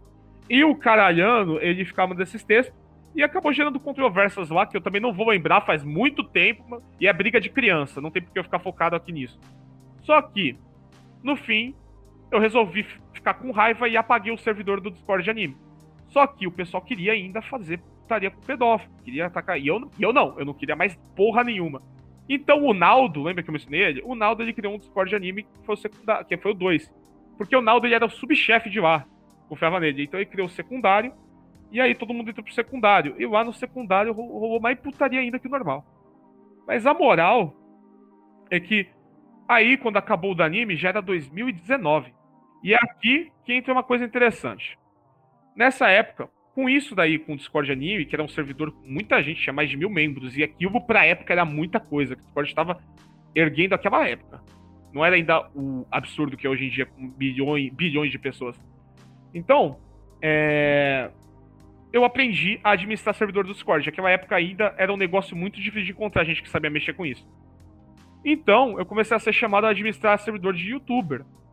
Primeiro foi um chamado Arcan, que eu nem sei se existe mais, porque não, eu não acho que existe mais, porque eu procurei uma vez e não achei.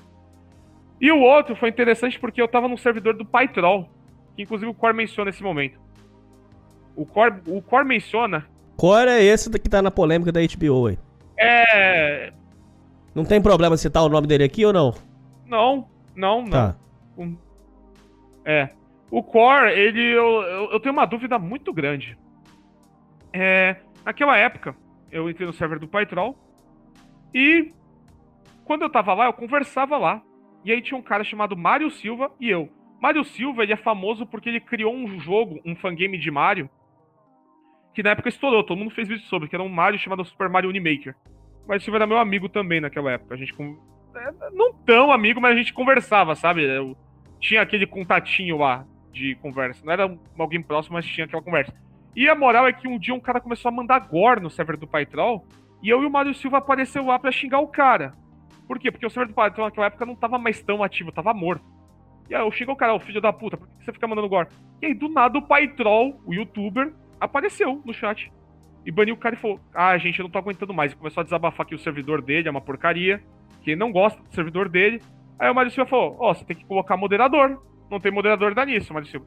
Aí o pai troll falou: Uh, aí eu falei, é, é, verdade, tem que colocar moderador nisso daí. Aí o Paetó chegou pra mim e falou, vocês dois aí, tem interesse de ser moderador?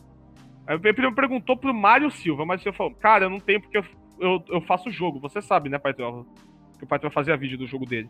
Aí o Mário Silva falou o seguinte, mas você pode falar com o Ray aí. Meu nome já era Ray nessa época. Aí o Paetó chegou, Ray, você quer ser moderador daqui? Eu me inscrevi pra moderação. Entrei na moderação com uma DM-chefe. E aí eu vi que os outros chats que patronou eu tinha Gore e tinha CP. E eu comecei a fazer uma onda massiva de banimento lá de Jorge. Ah, eu acho que eu não deveria. Foi isso que fez eu comecei. Uh, ser moderador de Discord foi a pior coisa que eu escolhi na minha vida, sendo honesto. Puta que pariu, que negócio horrível. E... É porque você deixava de fazer coisas legais para ficar moderando. Exatamente. Exatamente. Para mim parecia. Sabe por que, que eu aceitava? Ser bem honesto, hum. agora que foda-se. Sabe por que eu aceitava hum. moderador? A minha visão não era que eu queria ser o fodão. Muita gente pensa que eu queria ser moderador porque eu queria ter poder. Não. Eu queria tentar uma maneira de ganhar dinheiro na internet sendo youtuber. E, sei lá, agradando esses youtubers, eu poderia, sei lá, ter uma divulgação. Entra pra central mais pra frente. Mas você vê que eu já tinha essa Sim. visão? Então, e você acha que não é válido? Não acha que é uma opção para você poder chamar atenção de youtuber pra ele, sei lá, te dar uma chance na internet com ganhar dinheiro? Porque YouTube dá dinheiro pra caralho, se você dá certo. Ah, cara, eu acho... acho que esse plano aí não é bom, não, né? Não é bom, mas sei, de youtubers te divulgando, entende? Era esse que eu queria, o objetivo. É bom o youtuber te divulgar, porque aí você consegue view e dinheiro. Mas quando eu vi o youtuber me pedindo ajuda, eu falei, mano, é uma chance de eu, sei lá, ser mais próximo do pai troll, conquistar a confiança dele, fazer algo que ele goste. E aí, quando eu for passar mais tempo, eu peço pra ele, pai troll, posso criar um canal? Você me ajuda a fazer um canal? Uhum. Entendeu? Era essa a minha visão. Então eu aceitei por aquilo. Quando eu virei ADM, foi o primeiro servidor mesmo de youtuber que eu virei ADM, isso chamou a atenção de muita gente. Inclusive de um cara chamado Ryu e Jean. Ryu e Jean, eles eram os ADMs principais do Planeta Sonic. O Planeta Sonic, desde aquela época, não, não é só de agora, estava envolvido em polêmica, principalmente no servidor por quê? Porque o Ryu, Ele é. Eu vou chamar por esse nome porque eu não sei como. É, é chupa-rola de gringo. Ele quer imitar gringo em tudo. Naquela época. Só que ele chupa tanto a pica de gringo que ele, ele acaba parecendo uma pessoa inconveniente, chata pra caralho, que ninguém gosta de ficar no planeta. Ninguém gosta de ficar no planeta por causa do jeito dele. Por quê? Quando você faz uma merda lá no servidor, ele colocava você numa salinha para ficar te, te interrogando como se ele fosse policial. E, e ele é tão soja. Não sei se hoje em dia ele criou consciência, não sei, cara. Mas na época ele era tão soja que ele estudou as leis brasileiras só pra ficar usando esses termos como se fosse juiz. Nossa. É, era esse nível, ficar usando o termo habeas corpus pra band Discord. Ad hominem pra band Discord. Hum. Tipo, é muito soja, tá ligado? É, é, tipo, mas assim, o que fazia o pessoal ficar puto com ele não era só isso. Isso daí era piada, sempre. Mas o que fazia o pessoal ficar puto com ele é que ele bania todo mundo por um motivo mais in, re, retardado possível. Tipo, é, uma pessoa ia lá no chat geral e falava de Transformers, que eu lembro que isso aconteceu. O Ryu ia lá e bania. Por quê? Porque não tá falando de Sonic, servidor de Sonic. Tá falando de Transformers. Entendi. Entendeu? Entendi. Então, então o pessoal não gostava dele, ele não é uma pessoa polêmica. E aí o Ryu apareceu comigo com uma redação de Enem daquele jeito que ia tirar 10, porque realmente ele sabe escrever. Ele veio com essa redação por quê? Qual que era o objetivo? O objetivo era ele querer fazer parte da moderação. Esse sim eu acho que faz sentido ele querer ter poder. Ele gosta, parece. Então, ele veio com esse texto bonitinho, querendo fazer parte. Ele falou, vai entrar eu e o Jean. Porque, eu, cara, eu vou falar uma coisa, eu acho que esses dois namoram, velho. Só acho. Os dois estão juntos em tudo. Tudo. É impressionante que os dois ficam em cal. Eles falam, o, tanto que o Ryu, ele paga de cristão, fala que não é gay, etc. Que. Tanto que ele já teve briga com um cara, porque eh, o Ryu simplesmente falou pro cara o seguinte: falou pro cara que ser gay é errado. Porque tá na Bíblia. Só que ele fica tanto com esse Jean que eu acho que os dois são um casal, mano. Sério, eles ficam falando, trocando umas mensagens muito estranhas. Eu fico nessa dúvida, porque o Jean claramente não é, é LGBT. Ele já deixou claro, mas o Ryu não. Então eu acho que tem esse negócio íntimo aí, porque é bizarro. Mas enfim, o Ryu e o Jean queriam fazer parte. Eram dois adultos, eles falaram para mim que eles são mais maduros que eu, entendem mais e tem mais tempo, porque eu tenho que estudar. Eles argumentam, tem que estudar, por isso que a gente é melhor do que só você. Eu falei, é, é verdade. Aí botei eles lá. E aí não demorou muito pro Ryu realmente ter uma conversa com o Paitrol, em que o Paitrol colocava ele em um cargo acima de mim, porque na que o Ryu falou pro Paitrol que eu sou uma criança imatura e não tenho maturidade suficiente pra cuidar do servidor Discord. Em tese ele tá certo, mas isso daí é uma merda. Ninguém tem que cuidar do servidor Discord. Puta que pariu. Negócio horrível. Pra mim é soja quem cuida dessas porra. Então aí o Paitrol me tirou e na época, quando eu voltei, eu fiquei muito irritado, mas eu ignorei. E continuei seguindo a vida. Só que aí, eu conheci um cara que eu vou apelidar ele de Okegon, porque eu sei que o nome dele não é mais hoje em dia. O Okegon, a moral é que ele era um furry neonazista catarinense. ele, ele, ele, sabe que o que ele fez foi errado, tanto que eu tenho uma confissão dele de 2020 antes da polêmica da central dele falando que sabe que é errado o que ele fez. Certo. Ele, ele era. Ele praticou crime de pedofilia, mas na visão dele ele praticou aquele crime sem saber que era. Tá. Não vou falar nada. O que importa é que ele realmente se arrependeu e mudou e sumiu da internet. Mas, o que ele fazia naquela época? Mano, eu já sofria com um biribinha lá. Lembra? Sim. Já tinha aqueles negócios. Então a minha cabeça já tava uma merda. E aí chega um outro que é furry neonazista pra mim. E se apaixona por mim. Eu já tava com fetiche nessas porra. Hoje em dia nem. Não. Hoje em dia você não fica com homem. Não. Hoje em dia não, cara. É, mas naquela época, vamos lá. Naquela época eu já tava fudido. Agora chega, pensa o seguinte, eu já tava levando em consideração de o que tava acontecendo lá era normal. Aí chega do nada um cara. E começa também a dar em cima de mim.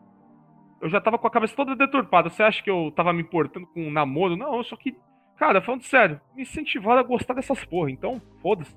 Só que esse cara, além de tudo, era neonazista e consumia gore. Então, olha só, começou, ele começou a me normalizar, porque eu odiava gore. Ele começou a normalizar eu sobre neonazismo e gore. Só que não deu certo porque ele não sabe manipular esse idiota. Esse idiota aí é burro. Chegou um momento que eu percebi que ele tava realmente me prejudicando em alguma coisa, que foi um momento que ele simplesmente chegou para mim e quis combinar comigo uma cal. E sim, caso você pergunte, ele fazia as mesmas coisas que o outro fazia. Só que a diferença entre ele e pro outro é que eu não conhecia pessoalmente o Okegon. Uhum. Então o Okegon nunca fez fisicamente algo com o meu corpo, mas na internet ele pediu algumas coisas, fodas essas porra. Mas quando você diz. é, eu vou fazer uma pergunta, se você não puder responder, não tem problema. Quando você diz é, é, que eles queriam é, é, coisa com você, era pra você comer eles ou era pra você dar pra eles? A segunda Tá, opção. entendi. Tanto que hoje em dia eu tenho trauma com Tá. isso. Se alguém. Eu, eu me pensar nisso daí, cara, não consigo não, porra. O estupro foi isso. Eu dar. Aí esse neonazista aí, xarope, furry, queria é, é, é, abusar de você. Hum, ele não queria, ele, ele pedia foto Hum. pra mim. Ele pedia foto. Deu de costas, essas coisas, sem roupa. Então, ficava mandando, só que chegou um momento que ele extrapolou. Uma coisa que eu realmente percebi que tinha algo de errado. E foi aí que eu comecei a perceber que realmente estava acontecendo algo de errado. Porque antes eu ainda aceitava. Mas aí depois eu parei pra pensar. E aí eu falei, puta que pariu. E aí o que aconteceu? Eu, ele chegou pra mim e queria combinar uma cal pra eu, junto a ele, cometer suicídio. Com a câmera ligada. Nossa senhora. Eu, e me deu tutorial. É. Eu confesso que se ele tivesse tido um pouco mais de cabeça pra me manipular, que ele foi rápido, ele falou isso rápido, tipo, em menos de seis meses de conversa, ele falou isso muito rápido. Mas se ele tivesse estendido um pouco mais e souber, soubesse como um pouco mais, porque ele é realmente uma anta, provavelmente teria acontecido uma merda dessa. Eu falo pra você porque eu realmente tava começando a me apaixonar pelo cara. Então, assim, é... ele marcou pra gente fazer aquilo, eu vi que era absurdo, e eu comecei a xingar ele. Na verdade, no começo eu não xinguei ele, eu me senti tão mal porque eu comecei a perceber o que tá acontecendo, que eu só bloqueei ele, e aí eu falei pro pessoal que eram meus amigos também criança, porque naquela época, quando eu bloqueei eu tinha 14 anos já. E aí, esses outros aí, moleque de 14, porque meu grupo era 13, 12, era, não tinha adulto. Os adultos sempre queriam aparecer a fazer a merda, é impressionante. Aí esses moleque aí, qual que era a solução deles? Agir que nem troll de internet. Então eles ficavam adicionando o cara, pegando foto com o rosto dele e fazendo montagem no Photoshop com o rosto Hum. dele. Entendeu? E aí ficava mandando pro cara e zoando o cara. Sim. Tanto que ainda tem, ainda tem resquícios dessa época, porque isso aí se tornou meme na, na época. Ainda existem resquícios dessa época na internet, vídeos que foram postados com o rosto desse cara zoando ele. É, tem ainda resquícios na internet sobre Certo. isso. E o pessoal zoava muito ele, o pessoal pegava. É, pegava pesado, coisa. Botava um, um bigodinho, uma. Porque, cara, ele, ele pagava pau pra massacre em escola também. Ele se vestia de massacre de Columbine, essas porra. Então, o pessoal. Então, as fotos que a gente recebia dele era tipo ele olhando com uma cara bem Ed Ward, sabe? Toda seriazão. Então a gente pegava as fotos e os caras faziam um, um paint na foto. Botavam um bigodinho do Hitler lá no paint, todo mundo dava risada, tá ligado? Uhum. Confesso que bullying não era a solução pra esse para isso, tá? Certo. A solução pra isso era, era a polícia. Mas assim, isso tomou um ponto de que ele passou a ser a vítima e não eu. Esquecendo tudo que ele fez comigo. Porque meu grupo passou a ser o- os, os errados da história. Sendo que nunca era pra ser isso, velho. Nu- Nunca foi. Então o que aconteceu? O Okegon do nada começou a namorar um cara, que era mais velho também, chamado. Eu vou chamar ele de Majoritário. Hum. O majoritário, ele era, se tornou o novo namorado do, Ke, do Kegon. E o majoritário era amigo do Ryu e do Jian, aqueles dois caras que eu falei. E aí o majoritário começou a ver os desabafos do Kegon, porque ele começou a se sentir abusado, sofrendo bullying, não tá aguentando mais o bullying. Mas claro, ninguém nunca veio no meu privado me perguntar o que eu sofri. E o namoradinho do Kegon veio lá me atacar, me xingar, falar que eu tô fazendo merda, e que se eu não parar, ele vai me denunciar pra polícia. Eu vou denunciar porque você ofendeu meu namorado. E eu, obviamente, eu cheguei pra ele e falei: Ah, você vai? Ele, vou. Aí, foi no Macau, eu vi até hoje. Aí, aí eu falei o seguinte: quer saber o que eu penso? Aí falou: Quero. Comecei a rir em voz alta pra caralho. E ele se sentiu tão desconfortável que ele saiu da cal e avisou o Rio e o Jean. E o Rio e o Jean me baniu do server do Python. Aí eu falei: Não, isso aí tá errado. Estão defendendo realmente um cara que me, que me assediou por um tempão. Eu tava realmente enxergando as merdas acontecer. Vale ressaltar que eu esqueci. Eu já tô focado nisso daí e eu esqueci uma coisa muito importante antes disso, muito mesmo aqui pra frente, que resultou no coisa da central. Então vamos lá falar. Durante quando eu tava ainda no Pytrol, quando aconteceu, é, quando eu tava administrando o server do Pytrol, o Ryu e o Jean, antes de entrar, o eu conheci um desenvolvedor de jogos que fazia fangame de Sonic. E ele ficava lá mandando jogos. E aí, pessoal, vem aqui, carinha feliz, jogar meu jogo. E eu gostei dos jogos dele, então mandei pedido de amizade. Eu vi que ele não tava mais no server do Python. Porque eu vi que a última mensagem dele no server do Python foi antes de eu virar moderador, de eu virar administrador lá. Porque ele tava falando, mano, esse servidor tá uma porcaria, só tem gente fazendo merda, eu vou sair daqui porque não é o mesmo de antes. Obrigado. Então, eu vi que o cara parecia legal, então mandei pedido de amizade, ele aceitou e perguntou: o que é você? Aí eu falei: eu sou novo administrador PyTorch, eu disse porque eu achei você legal e eu queria te falar que o servidor voltou ativa, que eu tô ajudando em tudo. E aí, esse cara que eu vou chamar é Matias. Quando eu conheci o Matias, o Matias, né, que é o nome dele, ele começou a desabafar muito sobre a vida dele. Falar que a vida dele tá uma porcaria e que ele sofria. E eu comecei a ficar com dó do cara. Porque eu vi que esse cara tava no mesmo posto que o meu já. E parecia eu, eu comecei a me identificar com ele. Tanto que, por mais que hoje em dia ele sinta vergonha disso que eu vou falar, mas ele sabe que é verdade, ele começou a se apaixonar por mim por um tempo. Começou a, se duvidar que não era hétero, que era bissexual, porque eu era o único que dava, que dava ajuda psicológica para ele com os desabafos dele. Tanto que uma, teve uma época que ele realmente me considera o melhor amigo da vida dele por muito tempo, cara. E eu nunca fui ruim com ele, não. Na verdade, o meu maior erro, eu tenho certeza que o Matias seria diferente hoje em dia. Só que eu acho que, obviamente, se ele estiver vendo isso aqui, ele não vai querer mudar. Mas nem por um caralho. Ele seria totalmente diferente hoje em dia se, se eu não tivesse apresentado meus amigos pra ele. Que estão envolvidos nessas merdas. Porque foi aí que eu apresentei o. Porque ele só ficava desabafando quanto a vida dele era ruim e eu tentava ajudar ele. Tanto que, muitas vezes ele pensava em se matar, eu incentivava ele a não se matar. Eu realmente estava lá para ajudar o cara. Porque eu via que realmente o cara tava parecendo eu. Ou, oh, é, esse pessoal de Discord eu tinha reparado isso. É, muita falta de família, muito problema é, de socialização e tudo com sexualidade confusa, hein, cara? Se comer, um dá pro outro, é tudo confuso, furry. Ele começou a se confundir sexualmente. Hoje em dia ele é hétero, declara hétero.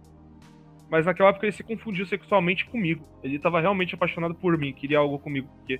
Só pelo fato de que eu era a única pessoa que dava atenção para ele. Que ajudava ele psicologicamente nos problemas.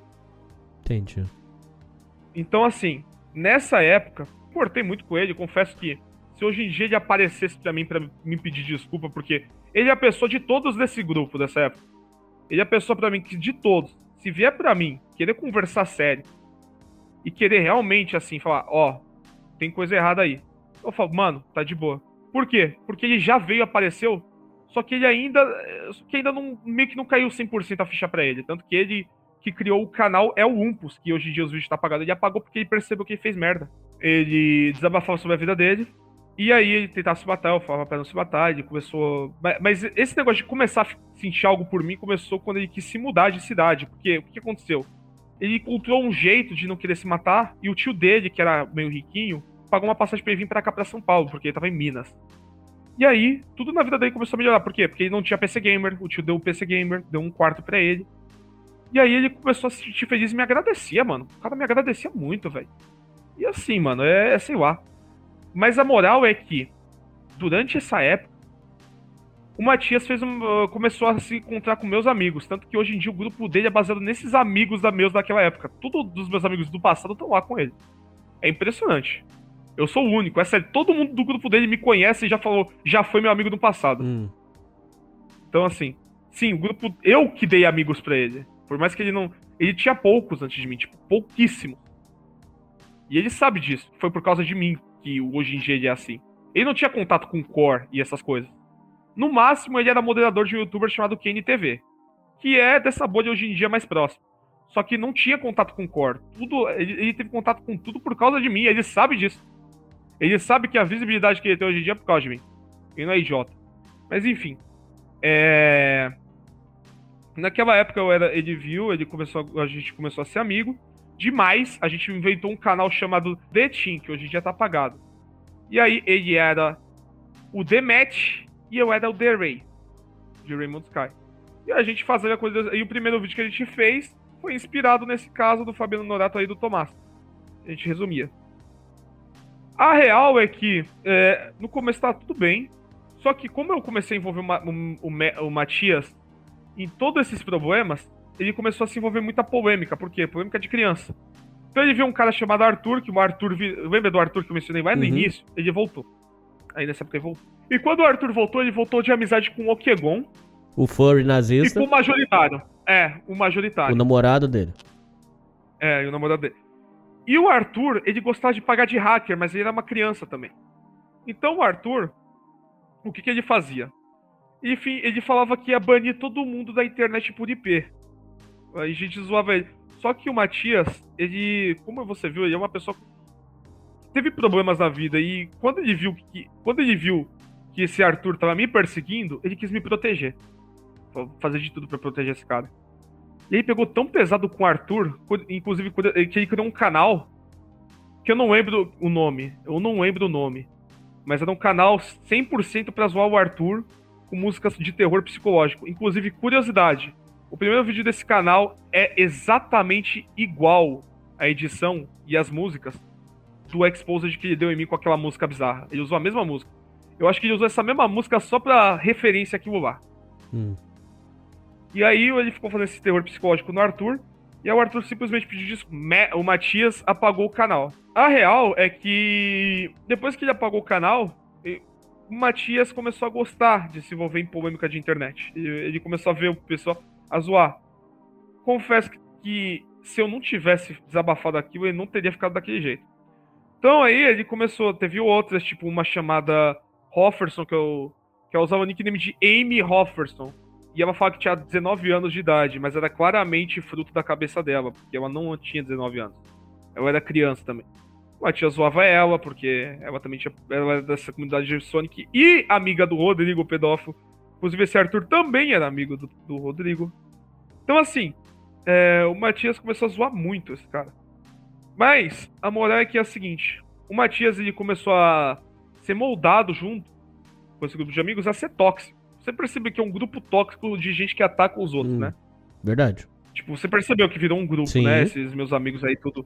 Que era o Naldo, o Ponto Verde, que eu chamei assim, o. O Bombom, que era também. Então você percebeu que é um grupo de discurso de ódio, de hate de internet. Os caras ficavam se unindo pra fazer copô de uhum. E o Matias, ele se juntou nisso, né? Porque eram os únicos amigos que ele tinha junto comigo. Então também eu considero o Matias igual eu, mano. Nesse ponto. Por quê? Porque é um cara que se fudeu, fudia na vida real, e aí procurou a gente na internet pra sanar é, essa fodeção de vida dele. Só que a diferença entre eu e ele é que, em vez dele, é que não foi ele que se. Não foi ele que tomou exposed, fui eu. A diferença foi essa. Mas porque você se expôs, lógico. Não, é, eu tomei. É, vamos lá, vamos lá, não, não, e é, agora? É, não, mas é aqui a questão, porque você tomou frente, ué. Então, agora eu vou falar. É, a moral é que, como ele ficou nesse grupo tóxico, o Matias também ficou com esse pensamento. E foi um molde cerebral em todo mundo lá. E aí lá tava o Ocelote, que no começo ele, se, ele só falava de jurídico, ele só queria ser advogado.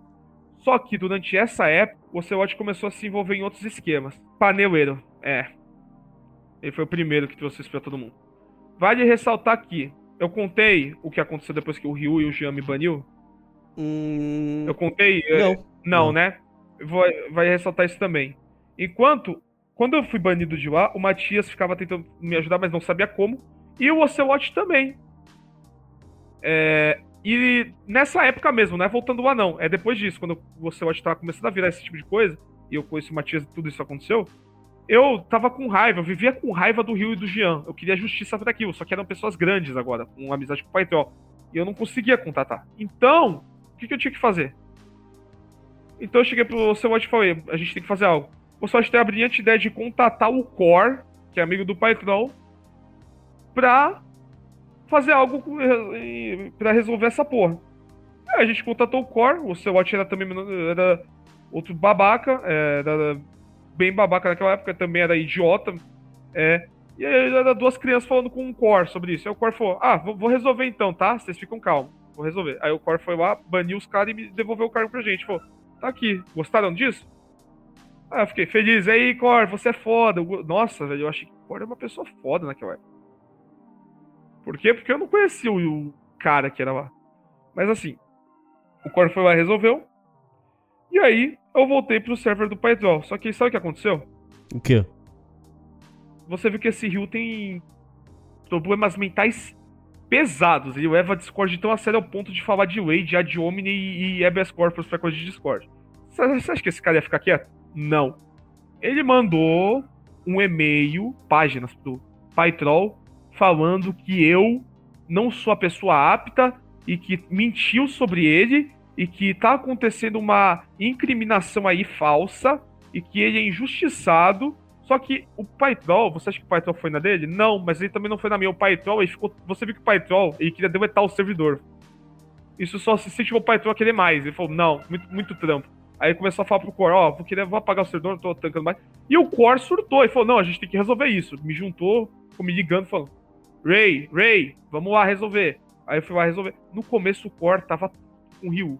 Mandando mil áudios xingando o Ryu. Tanto que esses áudios são intancáveis. Se hoje em dia eu tivesse esses áudios salvos, ia ser intancável ouvir esse cara xingando o Ryu. Porque logo em seguida, depois que ele xingou o Ryu, do nada o Core fez uma call com o Ryu, que eu não sei o que foi falado até hoje.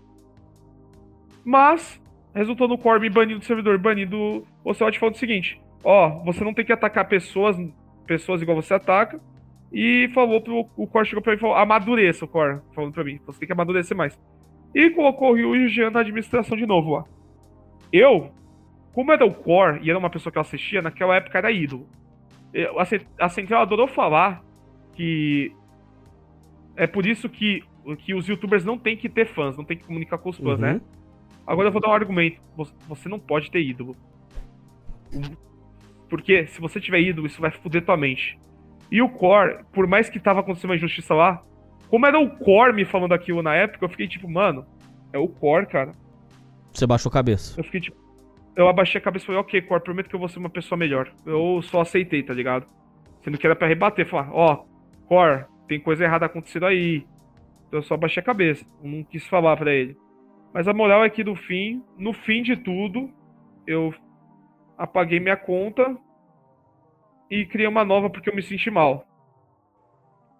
E aí a moral é que é a seguinte: após isso, é, eu fiquei sem servidor nenhum, mas eu fui convidado para administrar outro servidor pelo meu histórico, um chamado é, um chamado Bubinos, que era de um canal um canal chamado Reagindo, que é um cara um canal de react, sabe? Só reage a vídeo e ri da forma mais assim, foda-se, e pronto, acabou. E eu entrei, fui convidado lá porque tava tendo um problema. Aqui você já tava no Discord do, do da, da Central. Não, aqui eu tava no do Reagindo. Tá. A Central vai entrar tá agora. Agora que começa o Huawei com a Central. O que que aconteceu? É, entrou um cara no servidor do Reagindo chamado Nossa Coisa. Não é Coisa Nossa, é Nossa Coisa. Ele tinha um canal paródia do Coisa Nossa Coisa Nossa divulgou. Coisa Nossa é aquele canal da, da Guaraná Antártida, lembra? Que chamava ele chamava youtubers para fazer marketing pro Guaraná. Então, o Nossa Coisa ele queria fazer paródia pra ver se era. Porque era famoso. Coisa Nossa o jogo Defante, cara. Coisa Nossa deu visibilidade ele começou, e o Nossa Coisa mora aqui chamava imitador de youtuber. Gente que fazia imitação de youtubers pra. pra, pra, pra realmente ter algum. Uma ideia que era legal, sabe? Não tive problema com ele, não. E aí chamava esses imitadores lá. E esses imitadores iam lá. Só que ao mesmo tempo que tá acontecendo essa nossa coisa, aconteceu um negócio. O youtuber Orochinho, inclusive eu conheci, o Orochinho, não sei se você conhece Conheço. o Orochinho. Então, o Orochinho, ele tinha saído do Coisa Nossa.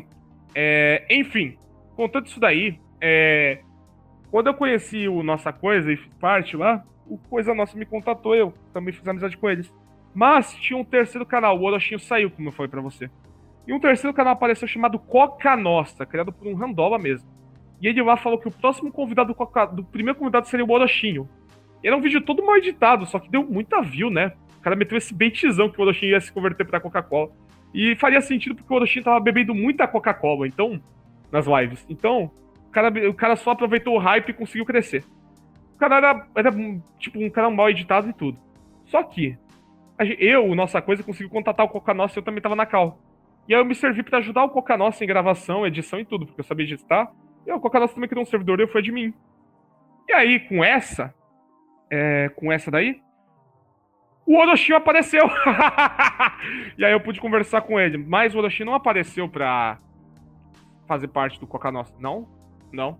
Ele apareceu para falar que não quer ele envolvido nisso, que isso pode dar merda, que a Coca-Cola pode processar e dar bosta. Aí ele só falou isso daí. E até hoje o Jaré, eu chamo ele assim, mas não é o nome dele, o Jarek era o dono principal do Coca Nossa, até hoje não removeu o vídeo porque tem muita view. Só por isso. Certo. Só por isso. É, só que ele só mudou a thumb pra o novo convidado, um ponto de interrogação. Pra. Só pra. amenizar, mas até hoje não removeu. Mas a moral é que, durante essa época, eu me tornei um terceiro dono do Coca Nostra. Não, o segundo. O terceiro era outro. O secundário, o vice. E o terceiro, eu chamei o Ocelote. E ele foi o terceiro, principal. Que, porque sabia de jurídico. Mas o Ocelote nessa época tava começando a entrar de cara em hacking, essas coisas, porque ele conheceu um cara chamado. Eu vou chamar ele da seguinte forma: Richa. Ele conheceu o Richa. Esse Richa, ele é do Rio de Janeiro. E ele estava envolvido com facção, Comando Vermelho. Ele ficava contando pra gente como é que era lá. Comando Vermelho, etc. Só que a moral é que o Richa, ele gostava de hacking. E aí ele criou um grupo chamado um, uma escola fake, que até hoje existe e tá aí pra roubar dinheiro dos outros, na minha opinião. E a moral é que essa escola, ela ensinava você a hackear a gente. A usar painel e essas coisas. E o Ocelot entrou de cara nessa porra, junto com o Rich. Isso fez o Matias também entrar nisso. Então, era esses três juntos. Tanto que até hoje são unidos. E aí, o Matias queria me chamar para ver também as coisas acontecendo, né? Porque oh, o Ray deve achar foda. Só que eu, desde o início, quando eu vi isso acontecendo, eu me sentia desconfortável. Eu não me sentia. Eu, eu falava, mano, não, isso daí é errado, cara. Então eu só ficava assistindo, velho. E não fazia nada. Por quê? Por que, que eu não simplesmente mandava eles tomar no cu e falava que eles estão comentando? Porque eram meus amigos, eram meus únicos que eu confiava. Então, você acha que pra uma pessoa que só tinha isso como amigo, não faz sentido eu não querer falar nada, querer relevar isso? É, você jogou o jogo. É, então, eu só fiquei assistindo. Mas beleza, eu assistia tudo, eu via tudo, eles fudendo conta de gente, etc, e rindo, mas eu só ficava quieto. Mas, não se enfim, envolvia. Com... É, não me envolvia. Quando eu, quando eu é... Enfim, com o Coca Nossa, etc., entra um cara chamado. É, que eu vou chamar ele aqui de Well. É o nome dele, é o apelido do nome dele, mas ele não usa esse nome. Ele tem outro alter ego na internet, então. Ele, então pode chamar de Well. O Well, a moral é que ele tinha um canal secundário chamado. Não, ele, ficou famoso pela Central, porque ele criou um canal parodiando a Central. Junto com o outro. E esse cara, ele, o El, ele falou comigo.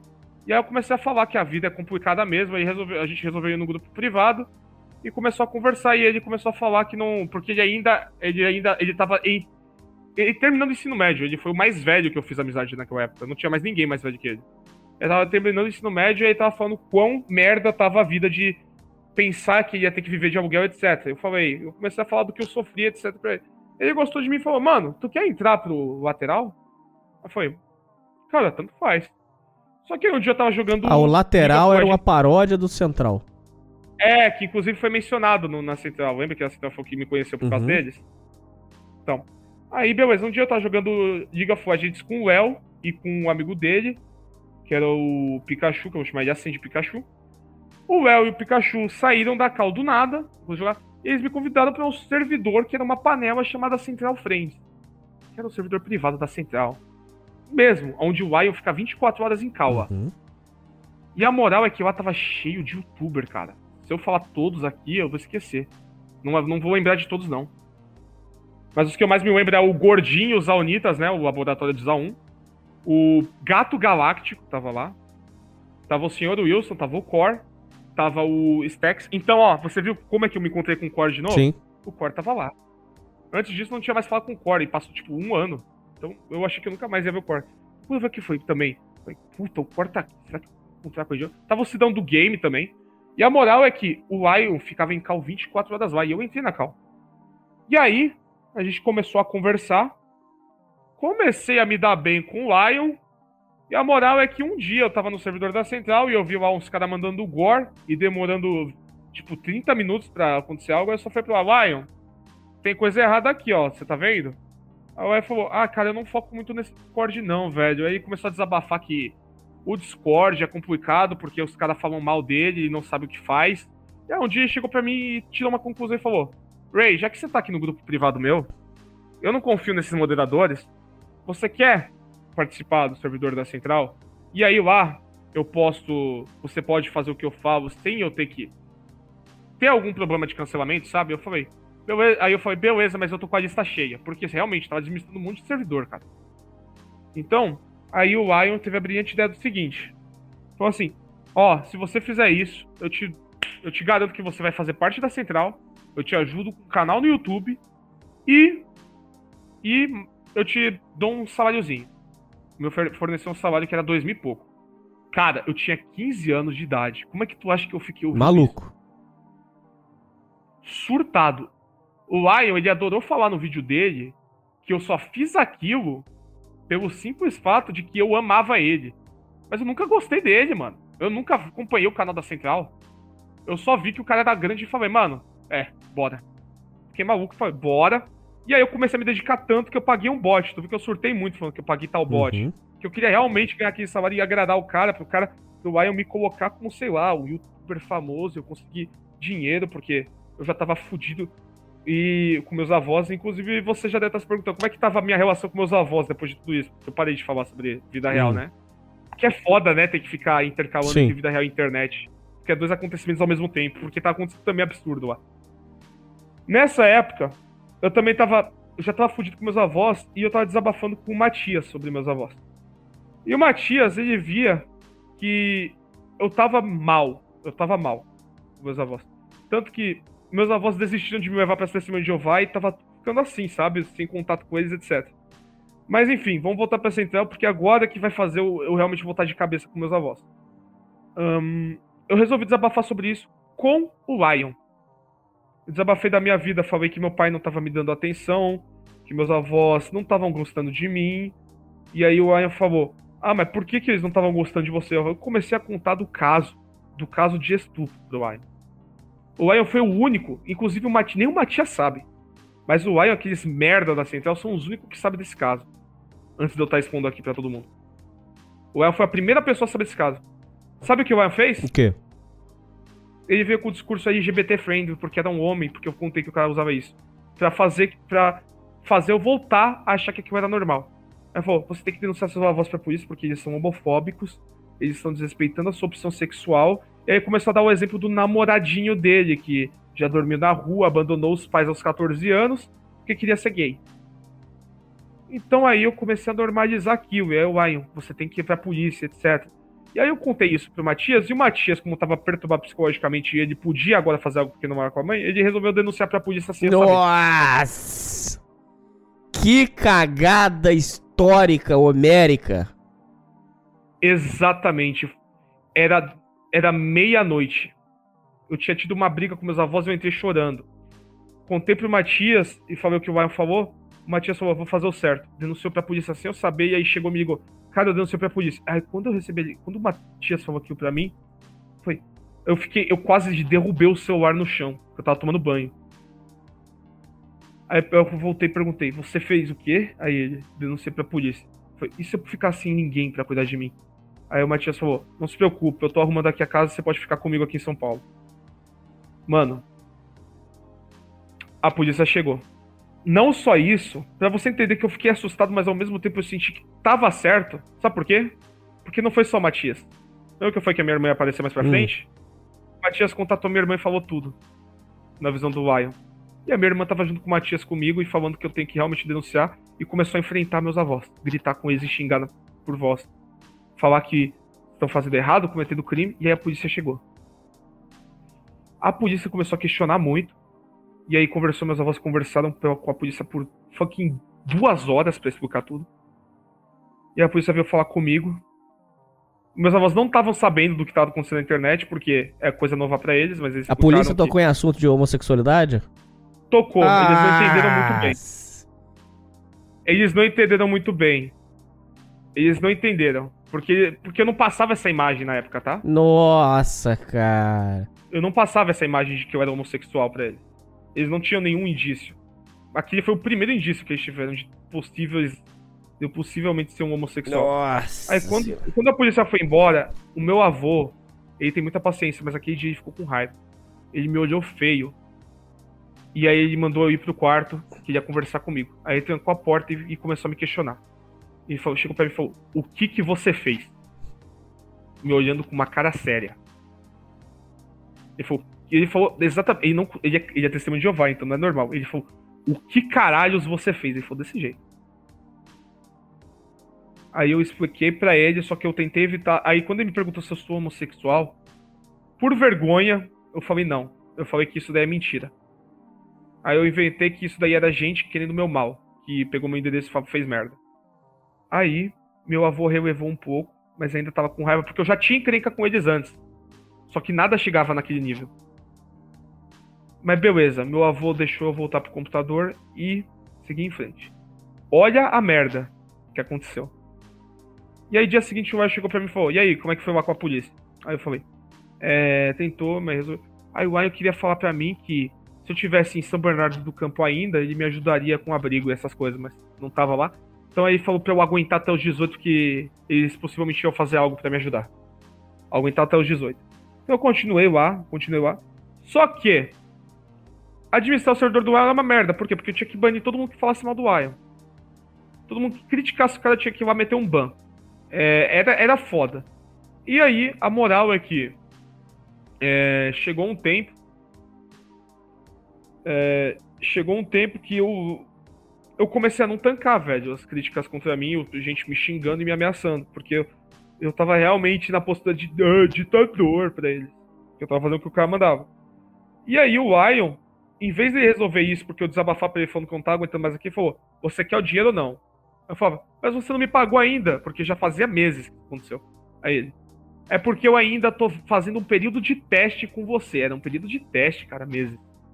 E aí falou que todas as empresas são assim. Cara, eu era tinha 15 anos, nunca trabalhei na minha vida. Então, para mim, aquilo era realmente verdade. Eu realmente acreditar que todas as empresas fazem meses de teste sem pagar o cara. Então aí eu acreditei, continuei. Só que olha a merda que tá acontecendo. Matias envolvido com merda, todos os meus grupos de vida envolvido com merda. E aí, pra bomba feder, pra bomba de merda estourar fedendo mais, apareceu o, ca... o caralhano de novo. Ele voltou.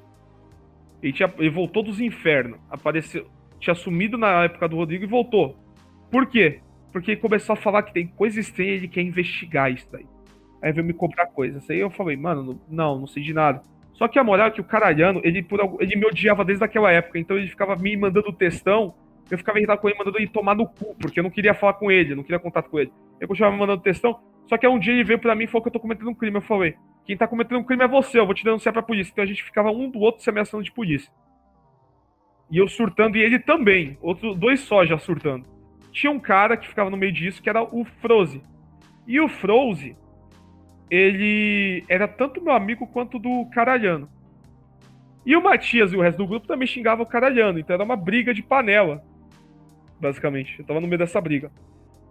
E aí o Froze, ele começava a desabafar muito sobre a vida dele comigo. E aí, ele se Froze na época, ele se dizia hétero, mas ele ficava, tipo, agindo de umas formas bizarras, tipo, falando que queria beijar minha boca, queria me abraçar e etc. E o que aconteceu? Ficou tocando muito, acabou de eu também ficar assim com o moleque. Né? Duas crianças retardadas de novo fazendo merda. E aí a moral é que o caralhano, ele começou a me xingar e etc. E aí o, o Froze, ele foi. É, eu fiz uma coisa, mas eu tinha feito uma coisa muito besta. Que era tipo um negócio tipo. Eu falei que o. Eu falei que o Froze era meio. que ele era meio idiota, ele não tinha Simancol porque ele ficava com o grupo do. do Salt, que era um troll da época que tava envolvido com aquele grupo de. E aí eu falei que o Froze é idiota por estar envolvido com isso. Aí o Froze se sentiu mal e me bloqueou. Porque ele falou que eu tava falando mal dele pelas costas. E aí, eu comecei a ficar triste, porque o cara, ele falava que gostava de você, ele. Só e só em momento. Então aí eu cheguei, eu fiquei e eu, e eu também era só e comecei a chorar. Porque, mano, é, é o que eu falei, eu cresci na internet, então eu levava essas porra sério. E aí, o Ocelot, que tava envolvido com um monte de esquema de merda, viu que eu tava triste e falou: Por que, que você tá triste? Aí eu falei: tô triste porque isso aconteceu, eu perdi o cara, isso aqui. Aí Ocelot, calma que eu vou te resolver. Me colocou num grupo com um cara chamado Unix. Que é um cara que tava envolvido com o King do Discord, com o massacre de Suzano e com uma porrada de merda.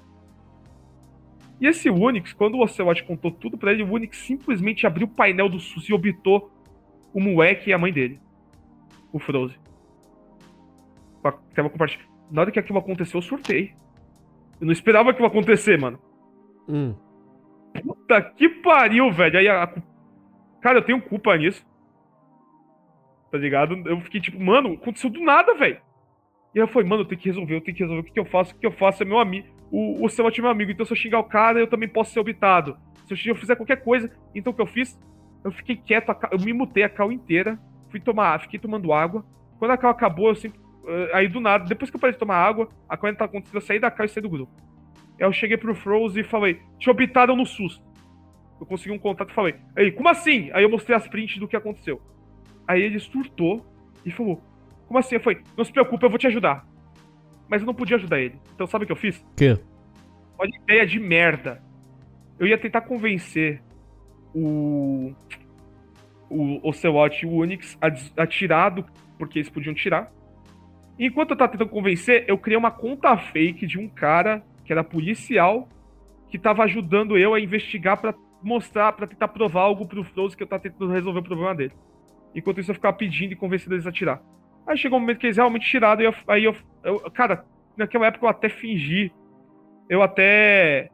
Eu, eu fingi muita coisa para tentar acalmar o moleque. O moleque tava realmente surtado. E ele também era um doente de internet, mano. Ele também era doente. Então, assim. É... Quando isso. Quando aconteceu aquilo tudo, aquela merda toda. É... A moral é que. Quando eles tiraram o óbito, eu falei, olha, eu fui seu herói, tá vendo? Aí, ele, aí esse Frozen voltou querendo cair de boca no meu pau. eu fiquei tipo, caralho, cuzão, que foda, o cara quer. Aí eu fiquei tipo, mano, mas sei lá. A moral é que já tinha acontecido essa merda e eu já tava com um monte de problema. Só que aí apareceu outro problema. O Matias tava em uma cal em grupo com a gente, e aí o Matias resolveu zoar minha mãe. Ele, ele gosta muito de fazer piada de humor negro. E, a minha mãe, na época, tava tendo problema com droga. Então ele começou a fazer piada da minha mãe com problema com droga. Só que o Matias, ele não sabe levar uma zoeira no, no nível que ele faz nos outros para ele. Ele não consegue tancar. E aí, naquela época, quando ele fez essa piada, existia uma piada interna que, pelo Nick dele ser Matt, e ele ser, ele ser literalmente, a família dele ser imigrante árabe, a gente zoava ele que ele metia o kibe nos outros. Aí, quando ele ficava zoando a minha mãe, parente morto meu e etc., eu resolvi falar pra ele o seguinte: mete o kibe no teu pai morto então, porra. Eu falei aquilo pra ele. Aí pronto. dele. Aí pronto, ele ficou calado por 5 minutos na cal. Tipo, ele literalmente nem se mutou. Ele só ficou calado. Dava pra ver que ele nem se mutou. Só ficou calado. Aí ele saiu da cal, sumiu, apagou a conta e aí voltou do nada e querendo me fuder. Com olho, com sangue nos olhos. Só que ele não podia me fuder. Por quê? Porque não podia dar uma de louco igual ele dá com os outros, porque eu sei quem ele é. Eu sei o, o rosto, o nome. Então ele ficava pensando com a conta como ele ia me fuder. Em vez dele querer ser falar, pô, mano, você foi uma merda assim. Porque ele, ele só fez, esse louco. E aí, pronto, conseguiu um inimigo mortal. De uma hora para outra. Um cara que considerava eu o melhor amigo dele virou meu inimigo mortal, de uma hora para outra. Tu vê que todo mundo que eu. Cara, me fala uma pessoa que eu mostrei até agora que parece ser normal, psicologicamente. É, o mais norma normal são os donos dos canais, olha lá.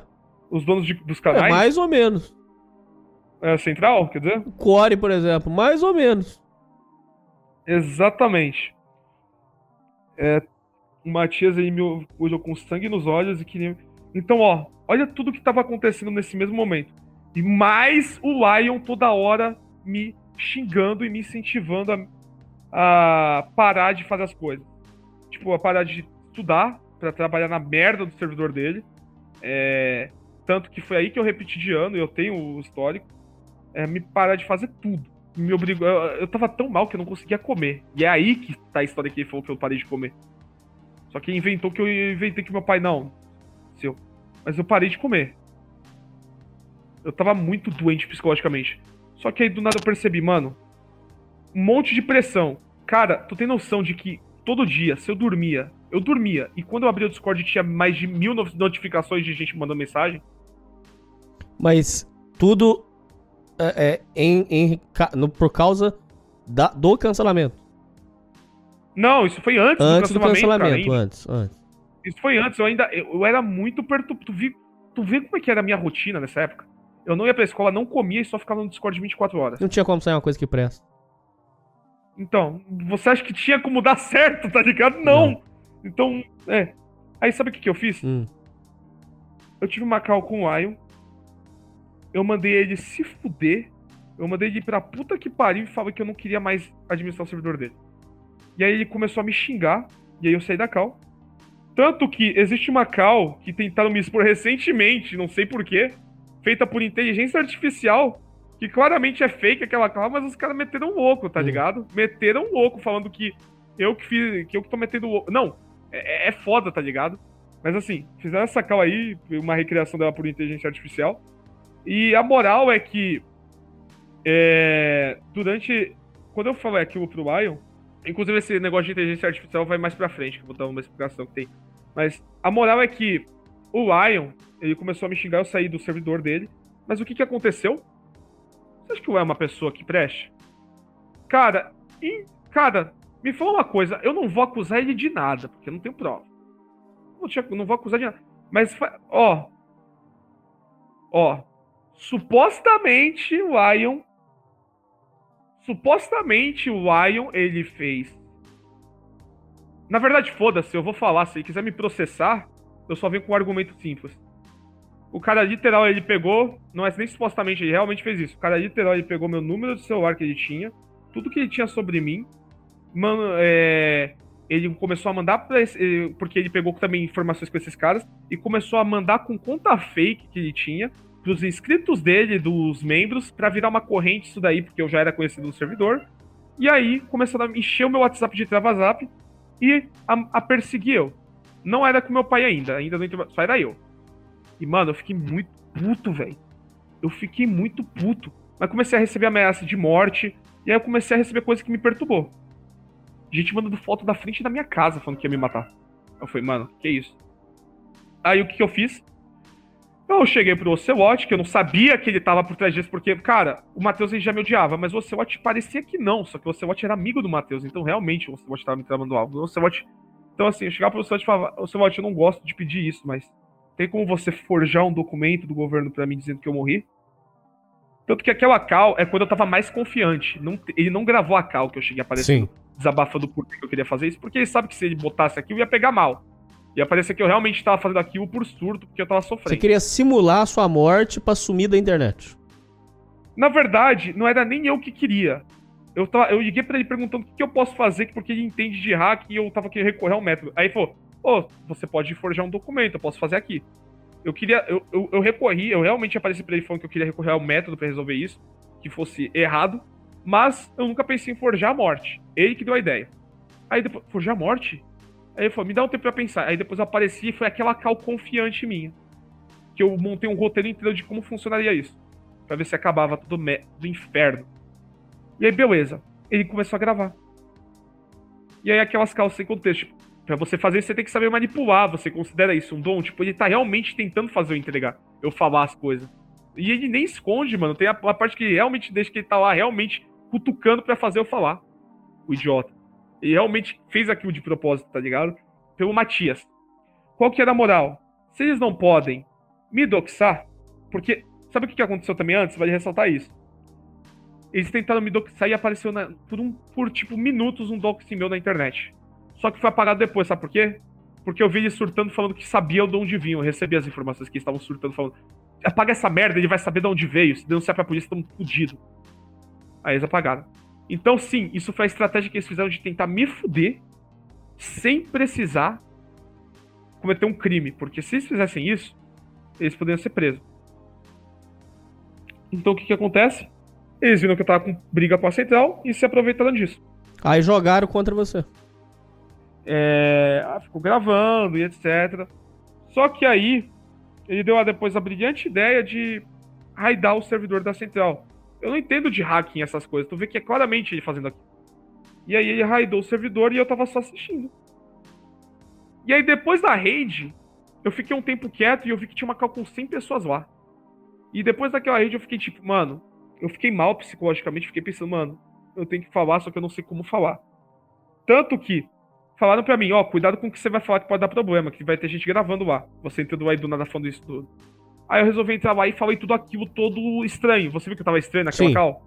Por quê? Porque eu literal não sabia como dizer tudo sem dar problema. Se eu botasse a boca no trombone. E aí eu falei toda aquela cal, aconteceu do Lion entrar, do, do ex entrar, falar tudo aquilo, e parecia que resolveu, sabe por quê? Porque depois daquela call todo mundo ficou do meu lado, mesmo que eu não tenha falado nada direito. Aí foi criado um servidor chamado Raymond Fans, e nesse servidor Raymond Fans, basicamente, tinha um monte de gente lá que gostava de mim. E aí, eu comecei a me sentir, mano, eu falei, será que vai acabar? Vai ter paz? Só que ainda tinha o grupo do Matheus, cara. Eles ainda não tinham exposto, não tinha. Ainda o vídeo da central não tinha saído. Você viu que ela fez um mês depois? E aí eu vou falar o que, que foi durante esse um mês. Esse um mês eu tava recebendo chantagem do Ocelote. Ele queria. Dele e dos amigos dele. Ele queria, eles queriam o dinheiro, senão eles punham tais coisas sobre mim e tais podres. E eu ficava tipo. Uma extorsão. Eu tava tentando estender. É, extorsão. E aí, no fim, eu não consegui, obviamente, pagar, porque era 3 mil reais. E aí, o que aconteceu? E aí foi aonde o, aquele vídeo famoso, então, vai pro ar e você ficou exposto. Eu acho que a melhor, o, o, o melhor dia da, da o, a melhor explicação que eu já dei em toda a minha vida sobre isso foi aqui nessa, com você nessa gravação. Porque eu sei, até pro Tomás, se você ver a explicação que eu dei pro Tomás, é rasa pra caralho. Então até o Tomás vai ter mais informação. Não teria como você se justificar. Exatamente. Quando o vídeo da Central foi postado, um monte de gente começou a ir atrás do meu pai, começou a ir atrás do meu avô, encheu o saco deles, mandar vazar. E o meu pai ficou muito. Ele já tava puto, porque ele recebia as notícias dos meus avós sobre mim. E aí, principalmente da polícia. Então aquilo lá fez o meu pai literalmente me ligar e me falar: se prepara que você tá fudido. Eu nunca vi meu pai daquele jeito. E aí, ele simplesmente saiu de São Paulo, ele foi para Piracicaba de carro, e eu sabia que ele ia fazer isso. Então eu tinha um dia. Aí o Digo me contatou, veio me perguntar o que tá acontecendo. Ele ia querer conversar comigo pra ver o que tá acontecendo. O youtuber famoso aí, Digo. É, o youtuber Digo. Ele me contatou. E naquela época eu tinha provas contra todo mundo. Eu tinha tudo. Eu tinha coisas contra o Ion que se hoje em dia eu falar por eu não ter prova, esse cara pode me processar, porque eu não tenho mais prova. E por que, que eu não tenho prova? Você vai entender agora. É, meu pai ele falou: você tá fudido. E eu comecei a chorar falando que eu vou me fuder com meu pai, que eu não aguento mais. E, e aí o Core vendo aquilo, resolveu vir conversar comigo. Supostamente para tentar me acalmar. Mas na verdade não, ele só tava gravando e tentando passar o pano pro pessoal que fez a merda. Por quê? Porque o pessoal que fez aquela merda toda virou amiguinho de todos eles, eles gostaram deles. E nessa cal o Core grava eu mostrando todos os crimes na cara do Core e o Core só passando pano. É foda. E, ele, e essa cal tá postada no canal privado dele. Eu tô literalmente a cal inteira, é duas horas de conversa. Eu tô literalmente mostrando tudo. Pro... E é por texto ou por voz? Você? Por voz, por voz, por voz. Eu ligando a câmera, mostrando pro Cor tudo e ele lá passando pano para eles. Mas quando era comigo, ele não passava. Passando pano como? É, passando pano. E o Cor nessa cal, ele grita comigo, me xinga, me, me fala as piores coisas, me desvaloriza. E ainda ele faz jogo psicológico em mim no final, falando que se ele não se importasse comigo, ele não estaria nessa cal. Como se ele fosse alguém. Ó, ele falou, eu sou seu amigo, cara, eu tô aqui para te ajudar. Aí ficando, sai da internet e me deixa falar com seu pai. Ele queria falar com meu pai. Eu nunca passei o contato do meu pai para ele, mas no fim eu saí. Mas o meu pai já tava, você tá fudido, e não tinha ido ainda. Eles já tinham entrado em contato com todos os seus parentes, eles já tinham. Entraram, eles ainda não tinham contato. Tá. Quem tinha os fãs. E eles entraram em contato com sua família? De... Agora, agora eu vou explicar isso. O meu pai já tava tipo, você tá fudido e já tinha uma data marcada para ele tirar tudo de mim. Ele não ia, ele não ia. Só que, o que aconteceu? Eu achei que dava para resolver porque tinha o Digo ainda. Só que depois, dia seguinte, quando eu acordei, mais tranquilo, achando que, sei lá, talvez pararia, era só o começo. O Core tava aparecendo em todos os servidores de youtubers e gente que eu era amigo para falar que eu era criminoso e que era para me banir para não ter contato. Então um monte de gente cortou relação comigo comecei a ver minha lista de amizade caindo. Porque é o core, né, porra? Mano, é o core, core das antigas. É o cara que hoje em dia, se ele gravar um vídeo chorando, todo mundo vai defender ele, não importa o que aconteceu.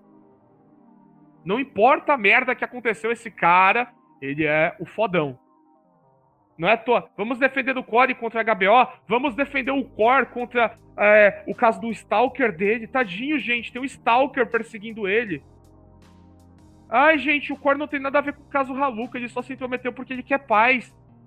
O Core é muito humilde, gente. Cara, tem comentário na internet que eu vejo, tipo, a gente sabe que a treta é pesada quando o Core tá envolvido. Como se o Core fosse, tipo, sei lá, um juiz, mano. O pessoal valoriza mais o Core do que um juiz de justiça. é, é sério, o pessoal. Eu vou falar do meu jeitão paulistão mesmo. O pessoal chupa a rola desse filho da puta. Cara, esse cara tá preocupado porque tinha um stalker querendo ele, namorar ele. Mas quantas pessoas aí estão chupando a rola dele enquanto esse stalker tá aí?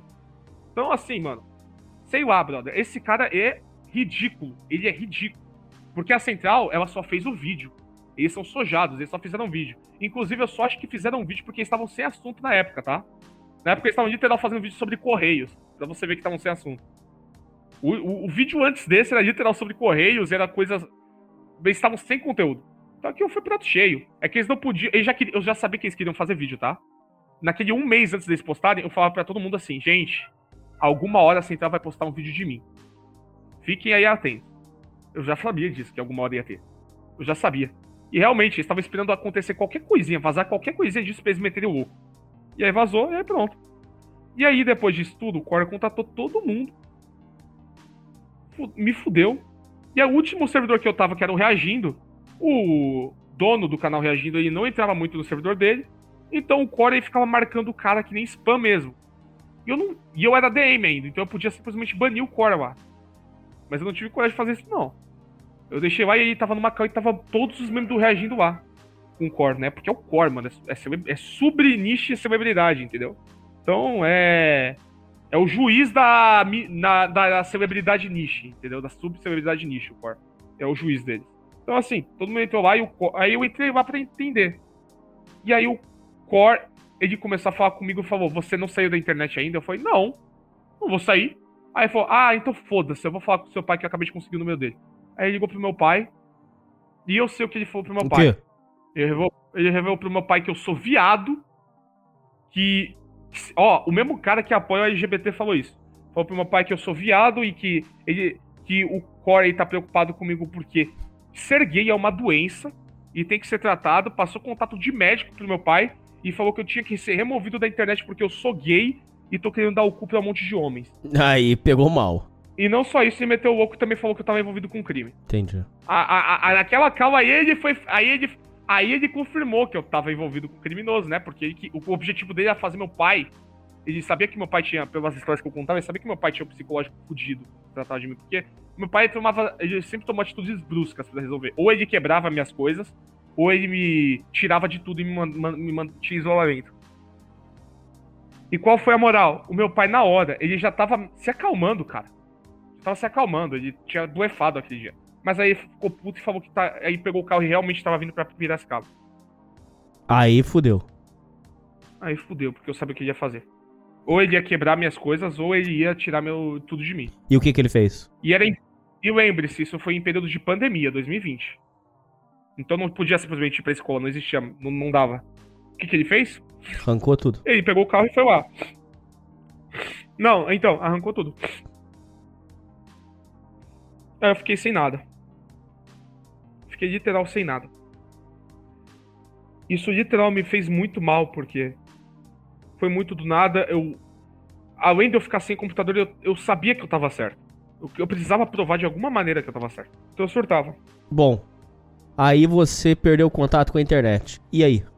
Foi a partir daí que eu perdi contato com a internet. Antes da gente ir pro segundo arco, que é do período sem internet, pra ir pro arco que eu voltei, o que você acha? Em que sentido? De tudo isso aí que eu falei.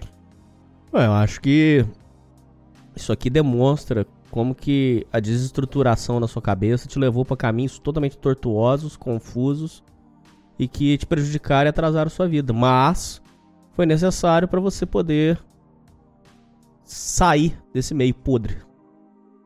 Exatamente. Bom, aí foi lá, arrancou sua internet. E aí? Não arrancou minha internet. Meu pai chegou, ele, ele tirou tudo de mim, meu computador, tudo. Tudo. E tava em pandemia, então eu tinha que ficar em casa lá. E eu tava perturbado, por quê? Porque eu queria provar por A mais B que eu tava certo nessa porra. Então o que, que eu fiz? Como eu não conseguia fazer nada, eu comecei a me entupir de remédio para me matar. E um dia realmente isso quase aconteceu, fui, fui corrido no hospital. 20 doses de Dramin. Inclusive, quem deu essa dica, quem tinha falado sobre isso numa época, eu peguei um conselho da época do Okegon, cara. Sobre como se matar. Hum. Então aí eu usei aquele conselho, só que meus avós me levaram para o hospital correndo. Fui socorrido, mas aí todo mundo chegou numa conclusão seguinte: me internar. E eu fui internado no hospício. Uhum. Eu já fui internado no hospital psiquiátrico, mano. Ficou quanto tempo lá? Houve- então, até o fim do ano. Até o fim de 2021. Houve outras coisas que aconteceu, tipo, eu pegar a faca e me enfiar em mim mesmo pra eles tomarem essa conclusão. Eu, mas, tipo, eu não era aquele jovem que fazia se cortar pra chamar atenção. Era o cara que do nada pegava uma faca e enfiava com tudo, sabe? Sei. Realmente, eu enfiava na zona do coração pra ver se me matava, mas ele não pegou. Graças a Deus. Fiquei até o fim de 2021 no hospício. Até o fim. Até dezembro. Quando voltei do hospício, eu voltei muito calmo. Cara, lá a gente tinha. Eu tinha um quarto sozinho pra mim. E eu tinha um tocador de discos com músicas que eu podia escolher.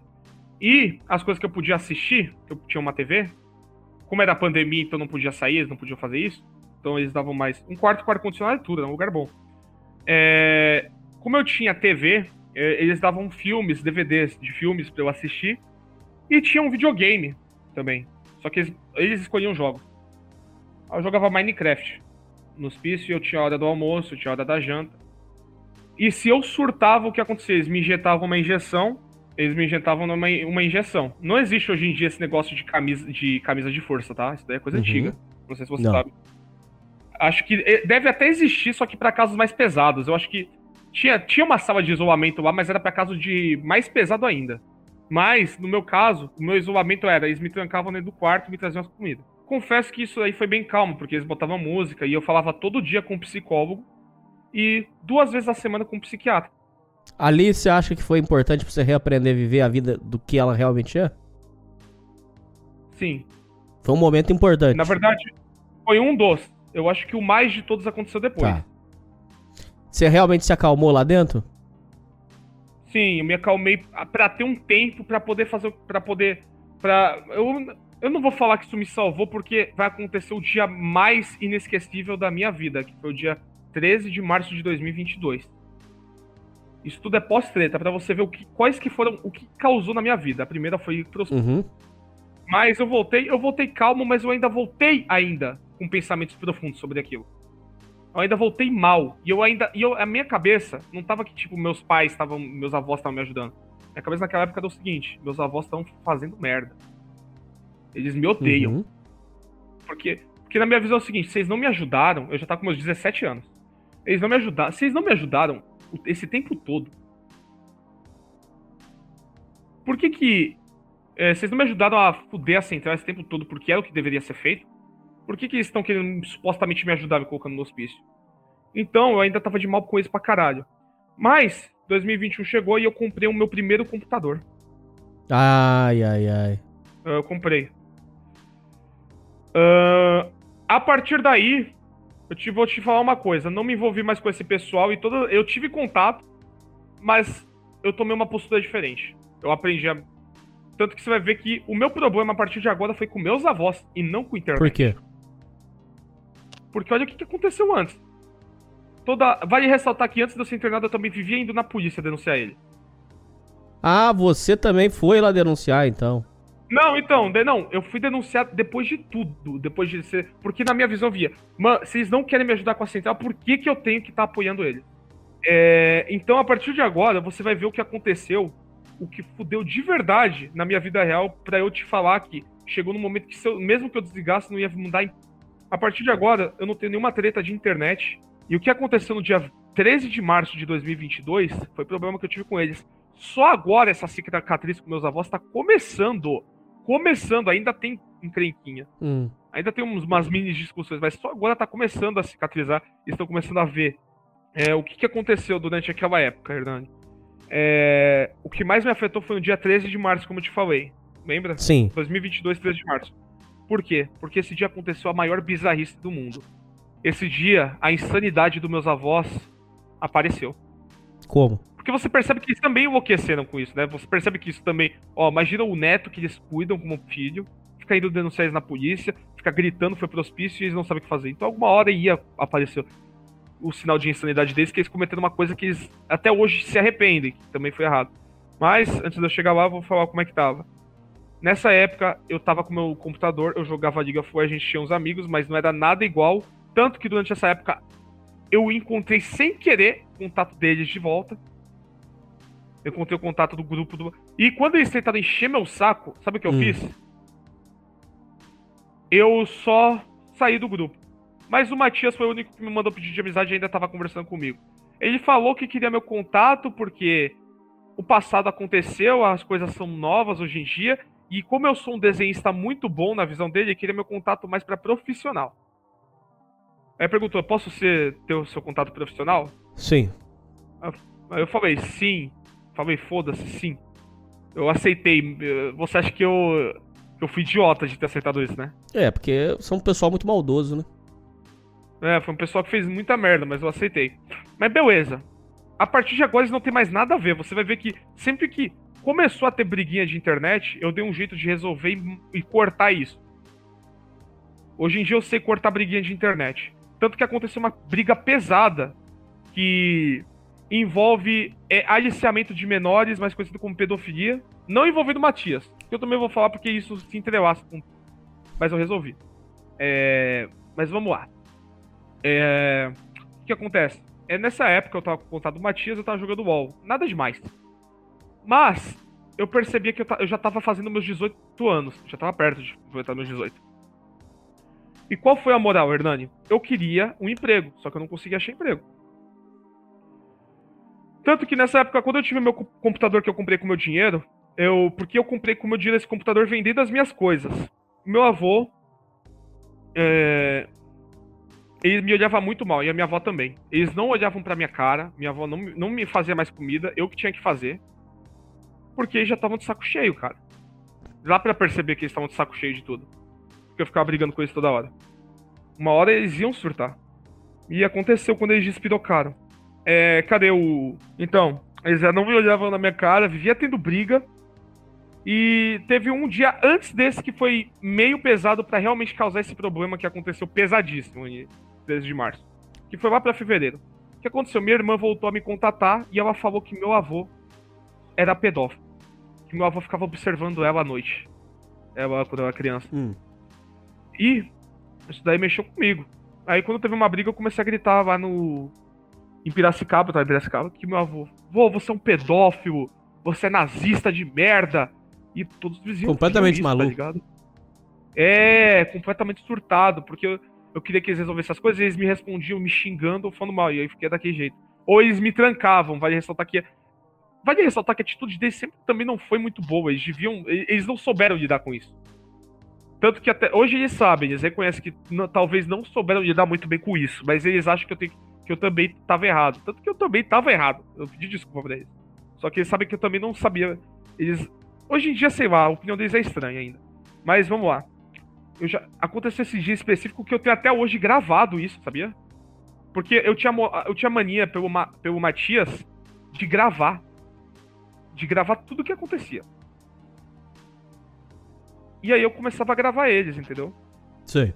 E gravando eles, é, eu tenho até hoje gravado no repositório, porque isso foi quando eu tive meu outro celular que eu comprei. E aí tudo que eu tenho nesse outro celular eu gra- tenho aqui. O que não tem é do que aconteceu naquela época mais. Porque você vai entender.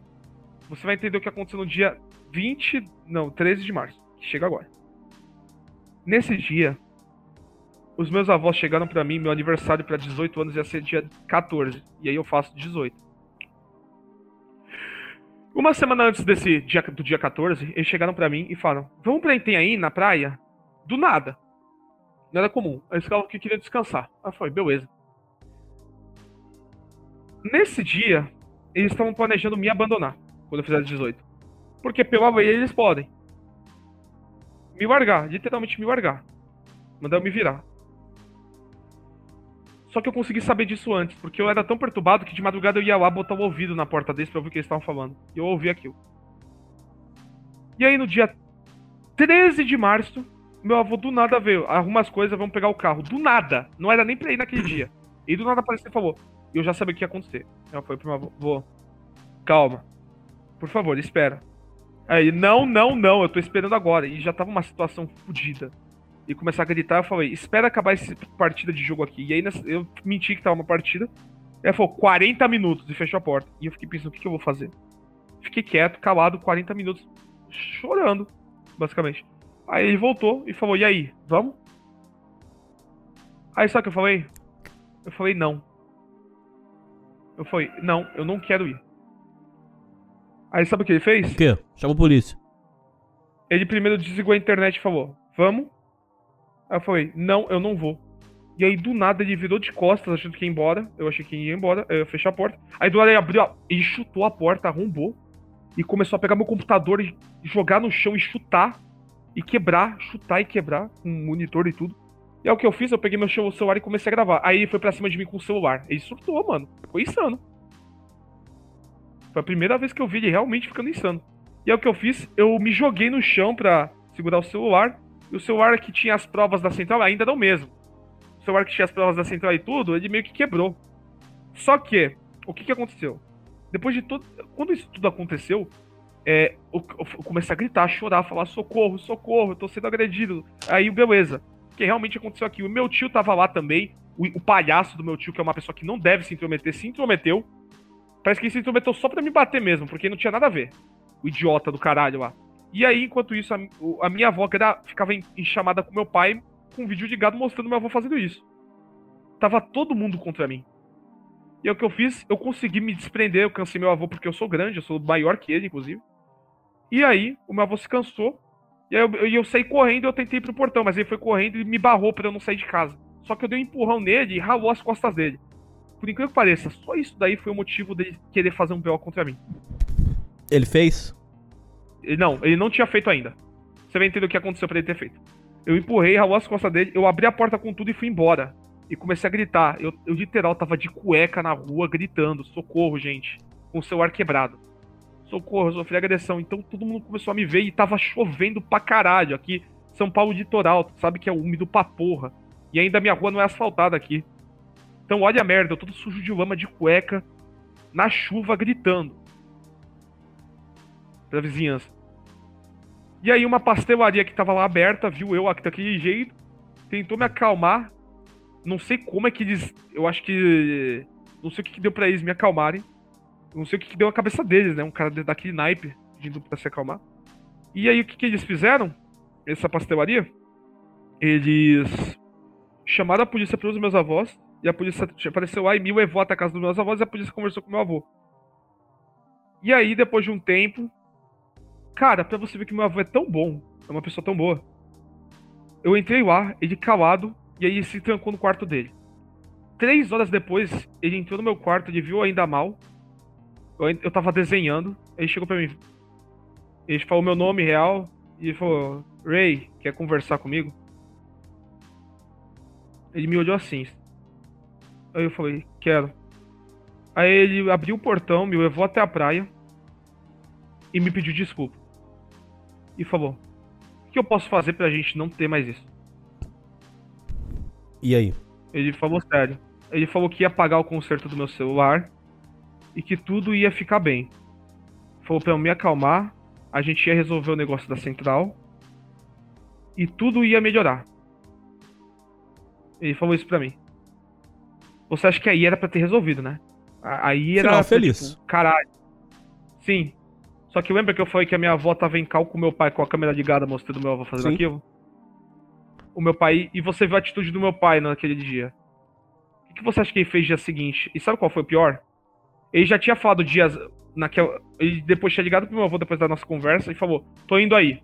Meu avô falou: não, não é para você vir, filho. Mas o meu pai desobedeceu meu avô. E foi do mesmo jeito. E aí o meu pai, dormindo feliz, achando que tinha eu acordei com o meu pai me dando um chute.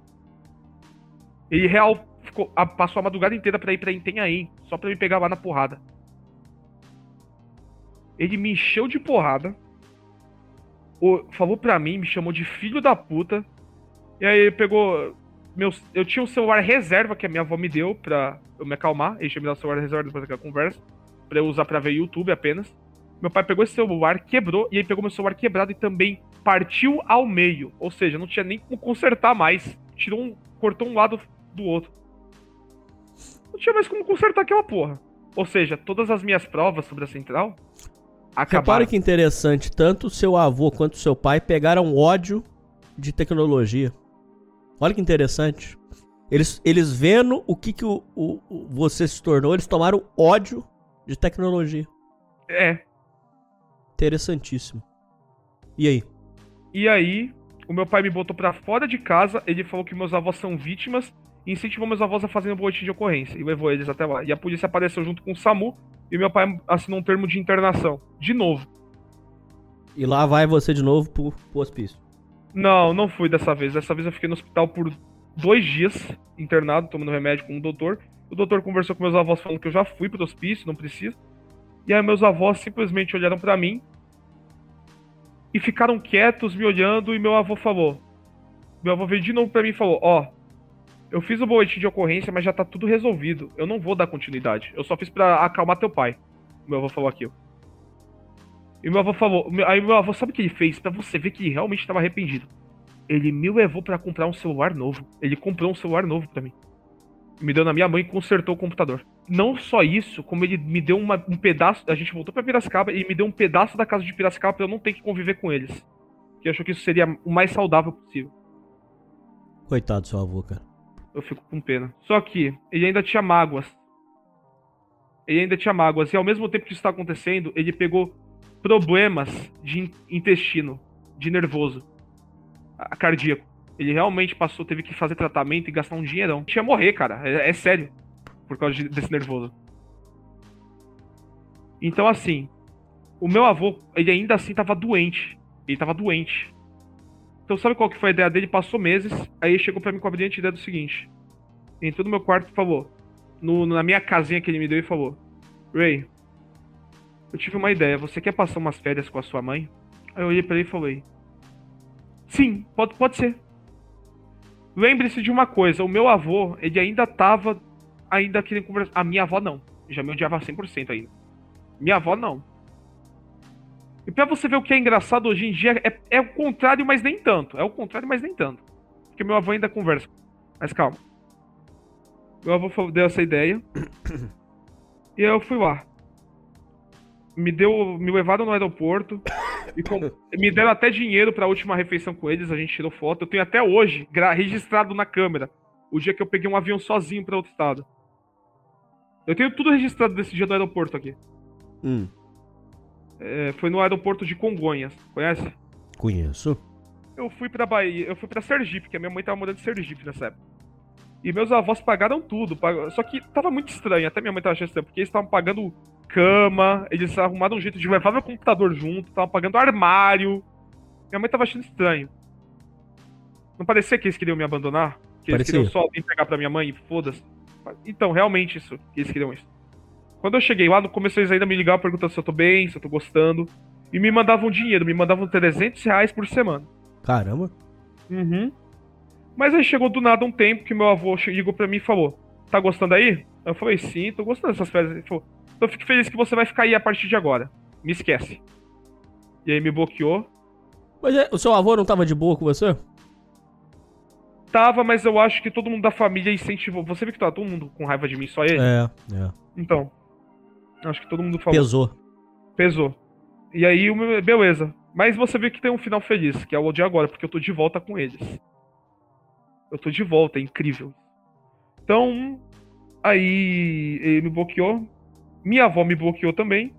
Passou meses, eu tava só largado com a minha mãe e com a família por parte de mãe. E eu comecei a criar minha vida nova lá. Passei fome, porque a família é extremamente pobre. Mas a minha, até, até minha mãe arranjar emprego, eu passei quase fome, porque eles pararam de mandar o dinheiro. Mas quando a minha mãe arranjou emprego num restaurante chique, porque é uma cozinha muito boa, ela trazia uma marmitex só de batata frita, lasanha pra mim. Por isso que eu também não vou falar mal dela. Não vou falar. Ela gostava de mim, tentava dar um jeito. Tanto que, enquanto isso acontecia, enquanto ela, meus avós me bloqueavam, minha mãe ainda tinha contato com eles. Eles perguntavam como é que eu tava pra minha mãe. Aham. Todos eles. Todo- até a minha tia, todo mundo. Então minha mãe, eles sabiam sobre mim pela minha mãe. Então minha mãe, pra tentar amenizar e tentar uma possibilidade de voltar esse contato, eles. Ela. Ela ficava falando bem de mim. E aí nessa época, 2022, eu entrei pra um grupo de. Durante esse tempo, em 2021, quando eu fiquei internado no hospício e tudo, eu não fiquei só no computador, eu tinha um caderninho que eu ficava escrevendo uma história. Eu queria fazer um jogo, porque eu sou programador, eu queria fazer um game para mostrar todo que era um game com uma história boa, que foi elogiada por muita gente. E eu tentei dar início a esse jogo na época. Tanto que eu gostaria de continuar esse jogo. Por quê? Porque esse jogo, indiretamente, ele mostrava minhas frustrações de vida sem diretamente parecer que era, que era uma história bem contada. E aquela história deu tanta atenção que se eu te falar que entrou dublador de filme profissional nele, vai acreditar? Sério? Uhum. Deu muito certo na época, só que eu tava com o psicológico tão fodido que eu desisti. E também porque houve. Queriam ter lacarte nesse. lacrate nesse joguinho. Os caras viram a minha história e queriam colocar o personagem. personagens gays. Entendi. Queria ter lacrate no jogo. Eu, tipo, eu tive essas brigas aí, idiota, e eu só abandonei o projeto. Mas eu tava em um servidor de desenvolvimento de jogo e eu vi um cara em cal chamado Galo, junto com outro chamado Tinico. Comecei a contar desse jogo, contei tudo. Eles olharam e resolveram ser meus amigos, porque eles perceberam que tinha algo de errado. E esses aí se tornaram meus melhores amigos até mês passado. Você perdeu eles? Perdi por causa de uma polêmica relacionada à pedofilia cometida por um deles, que eu já vou falar sobre. É, e eu posso falar porque realmente houve ameaça de polícia e tudo, e houve denúncia. Então, eu posso falar. É, o que, que aconteceu? Esse galo, ele me convidou para um. Ele é desenvolvedor de jogos, estava desenvolvendo um game. Por respeito. É, ele, ele, é muito bom desenvolvendo jogo. Só que ele é um cara da comunidade do 4chan. Ele é. Ou seja, ele é Shanner. Então é um cara daqueles lá Red Pill que fala sobre. Então, quando eu entrar na cal, ou você não tá desenvolvendo jogo, ele tava criticando a igualdade. E foi aí que eu tive contato com esse tipo de gente, tá ligado? Hum. Tipo, mas assim, não, não cometia crime, mas ficava dando umas opiniões assim, tá ligado? Uhum. E aí, algum, um dia, o Gal, ele ainda não sabia da minha história. Mas um dia o Gal, ele começou a perceber que eu era mimado, que eu era chorão demais, que eu era estranho demais, que eu era. E aí começou a me cobrar. Por que, que você é chorão tanto, hein? Não tô gostando do seu. Aí eu resolvi contar a história pra ele. E aí ele começou a me respeitar mais ainda. Mas eu contei da história até o ponto que tava aí. A partir de agora, a história ainda é grande, tá? E. Beleza. O Gal, ele começou a me confiar mais em mim, eu entrei pro projeto, conheci outro chamado Red Dragon. Esse Red Dragon, ele é um cara do Rio Grande do Sul, que era amigo do Tinico.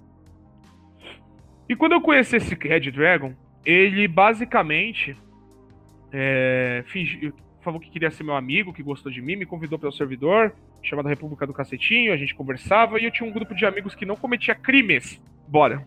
É, e assim, eu fiquei nesse grupo. Mas isso aí tudo lá em Sergipe. Não, é, é. É, eu já ia pular pra o que aconteceu agora. Eu esqueci que eu ia falar de toda a viagem que eu tive.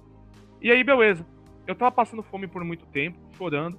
E eu resolvi ligar pro Red Dragon pra falar que eu não aguento mais. Tô passando fome. E ele falou: Cara, você devia tentar uma vida aqui no Rio Grande do Sul.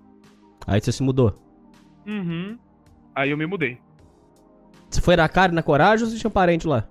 Não, não tenho nenhum parente. Nenhum. Eu realmente meti o louco. Mas a minha visão era: eu não tenho nada mais a perder. Tá todo mundo passando fome aqui. Eu tô triste.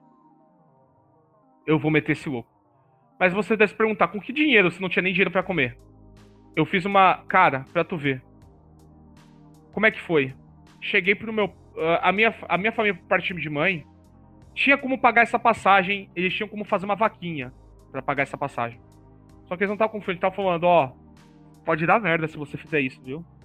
Só que aí eu meti o louco e fingi que eu, eu, eu. Não é que eu meti o louco. Eu mandei do nada um aguardo de compra sem mostrar que tava guardando a compra. Ou seja, eu mandei um comprovante que não era ainda. Não, ainda não tinha sido emitido de compra que eu comprei uma passagem pro Rio Grande do Sul. E eu postei na internet. Na rede social da minha. Pessoal, que tem a minha família e tudo. E o meu pai viu, e todo mundo de lá viu aquela porra. Imagina a cara deles quando eles viram um comprovante de que eu vou pro Rio Grande do Sul. Do uhum. nada. Tá tudo me bloqueado. Sim. Meu pai me desbloqueou na hora. E falou, você é louco? Ele perguntou se eu tenho um parafuso a menos. Aí eu falei, eu acho que é meio óbvio, eu já fui pro hospício, falei zoando ele. Aí ele falou, tá certo, como eu não quero ver você se fudendo de verdade, porque te colocaram aí pra você não se fuder sozinho, pra você não se fuder, é, eu vou te encaminhar para um emprego, já que você tá metendo esse louco. E ele falou que fica ele falou que realmente fica impressionado com a minha coragem, que ele achou que eu, ele nunca esperava o filho eu fazendo isso, porque para ele eu era um, um bundão vagabundo. Aquilo realmente impressionou meu pai. E ele me indicou para uma empresa chamada Teltex e eu fui para lá. Só que o meu erro foi seguir tudo que ele falava. Eu devia ser to, to, Porque o meu, o meu objetivo era ir pra um lugar específico, pra uma cidade. Que era Porto Alegre, na Cavalhada. Ele me mandou ir pra Canoas. Sim. Cara, eu não devia ter seguido o que ele falou nessa, a partir daí. Por quê? Porque ele me colocou, ele falou que ia pagar uma. Ele falou pra eu ir pra Canoas porque ele tinha condição pra pagar um lugar pra mim morar lá. E era uma vila, era uma vila. Aquela vila era muito bonita, eu tenho foto até hoje de lá, cara. E quando eu fico olhando foto, eu falo, caralho, que gostoso aquele lugar. Tanto que se eu pudesse hoje em dia eu voltava. Só que tinha um probleminha naquela vila. Um dos moradores lá era um traficante que era perseguido pela polícia. A polícia estava à procura. O meu vizinho do meu lado, quarto ao lado. Tem noção que esse traficante, ele ficou. Quando eu descobri, eu sou muito ingênuo, cara. Eu sou muito burro, tanto que eu aprendi uma lição de vida com aquilo. Quando eu vi que o cara era traficante, mesmo o cara não fazendo nada pra mim, ele não fez porra nenhuma pra mim, mano. Só por eu ter visto que ele era traficante, eu fui na polícia denunciar. Você é maluco. Eu sei. Eu era muito ingênuo, cara. É isso que dá. E aí? Esse cara, ele soube. Ele começou a me ameaçar de morte, feio. Ele, ele não tentou me matar ainda. Ele- mas ele, ele, ele chegou a tentar. Ele chegou a tentar uma vez. Ele chegou a entrar com. tentar entrar com um revólver na minha casa. Hum. E aí, a minha avó e todo mundo da minha família ficava me ligando, perguntando como é que eu tô. E aí, o dia eles viram aquilo, e aí do nada eles, ficaram assustados. Ia acontecer minha entrevista com a Atex, mas eu não tive que ir. Ia ter um salário foda. Mas aí, quando eles souberam do traficante, a minha avó me deu dinheiro pra ser escondido de lá. Eu peguei um Uber, fui pra Porto Alegre, fiquei numa pousada escondido. Não, tipo, não pude ir na entrevista de emprego. E aí eles ficavam pensando, o que vai fazer comigo agora que eu tô numa pousada? Todo mundo. Família de mãe e família de pai. Foi... Essa foi a hora que eles se uniram. Eles se odeiam e se uniram só pra isso, cara. O que, que vai acontecer comigo? E aí, eles falaram, cara, enquanto o pessoal da Bahia falava pra minha avó que eles tinham que me aceitar de volta, a minha avó não queria de jeito nenhum me aceitar. Falou, não, já aguentei demais. Então aí eles chegaram a uma conclusão, Ray, você vai voltar pra Bahia. Me ligaram e falaram isso. E aí no começo eu falei, me dá mais um tempo aqui. Aí eles falaram, não, você não vai ter um tempo aqui, você vai voltar pra Bahia. Aí eu falei, beleza, mas eu não queria. Então eu fui correndo procurar emprego pra ver se mudava a opinião deles. E aí eu fui no restaurante comer, porque eles estavam me dando dinheiro pra comer. Um restaurante de X gaúcho, chá, sabe? Uhum. E aí eu tava comendo lá e o cara comecei a falar, desabafar com um cara lá do restaurante, que ele tava sozinho lá naquele restaurante. Porque não era ainda o horário de, a- de a- abertura, ele abriu porque eu realmente tava com fome. Eu falei, tô com fome. E aí ele começou a me perguntar coisas, eu vi que eu tinha dinheiro. E aí ele falou, cara, eu tenho um emprego aqui pra você. E aí me ofereceu a proposta, 1.400 reais por mês, mas a... mais uma kitnet paga. Olha que ofertão. Olha, coisa de vida de adulto que é um sonho, tá ligado? É. 1.400 mais kitnet paga. E era uma kitnet que já vinha conta de luz e água paga. Hum. E 1.400 reais por mês. Puta merda. Ganhou na loteria. Exatamente. E aí eu liguei feliz pra minha avó e pra minha tia falando que isso aconteceu. Elas falaram: Não, você vai vir pra cá. Todos eles me bloquearam e falaram que iam me desbloquear se eu pegasse o avião porque eles iam comprar. E me mandaram um recibo e falaram pra eu ir no avião. Isso foi antes deles comprarem o avião, tá? Então eles podiam não comprar. Sabendo disso. Então eles compraram, me mandaram o recibo e todos me bloquearam e falaram: Ah, só vai te desbloquear se você pegar o avião pra, pra Bahia. Pra Bahia. Bahia passava fome, cara. Fiquei tipo, mano. Mas por essa pressão psicológica eu peguei o avião. Perdeu, esse, perdeu essa oportunidade. Exatamente. Você por enquanto deve estar achando que você acha que isso é um erro, né? É. Só que eu, sabe por que que eu não sei se foi um erro? Por quê? Porque isso resultou em mim voltar a ficar com meus avós hoje em dia também. Isso foi importante. Por quê? Ou talvez não. Ou talvez se eu tivesse do nada provado que mesmo eles me bloqueando eu era macho, eu podia voltar pra eles hoje em dia também. É. Eu não sei. Eu acho que isso, na verdade, só estendeu mais tempo. Porque você vai ver que tem um arco gigante agora. Enfim, eu voltei pra Bahia, eu entrei. Quando eu percebi a merda que aconteceu, eu tive uma briga feia com a minha tia, porque eu vi que ela me botou numa favela. E aí a briga foi tão feia que um traveco saiu, subiu e me ameaçou de morte.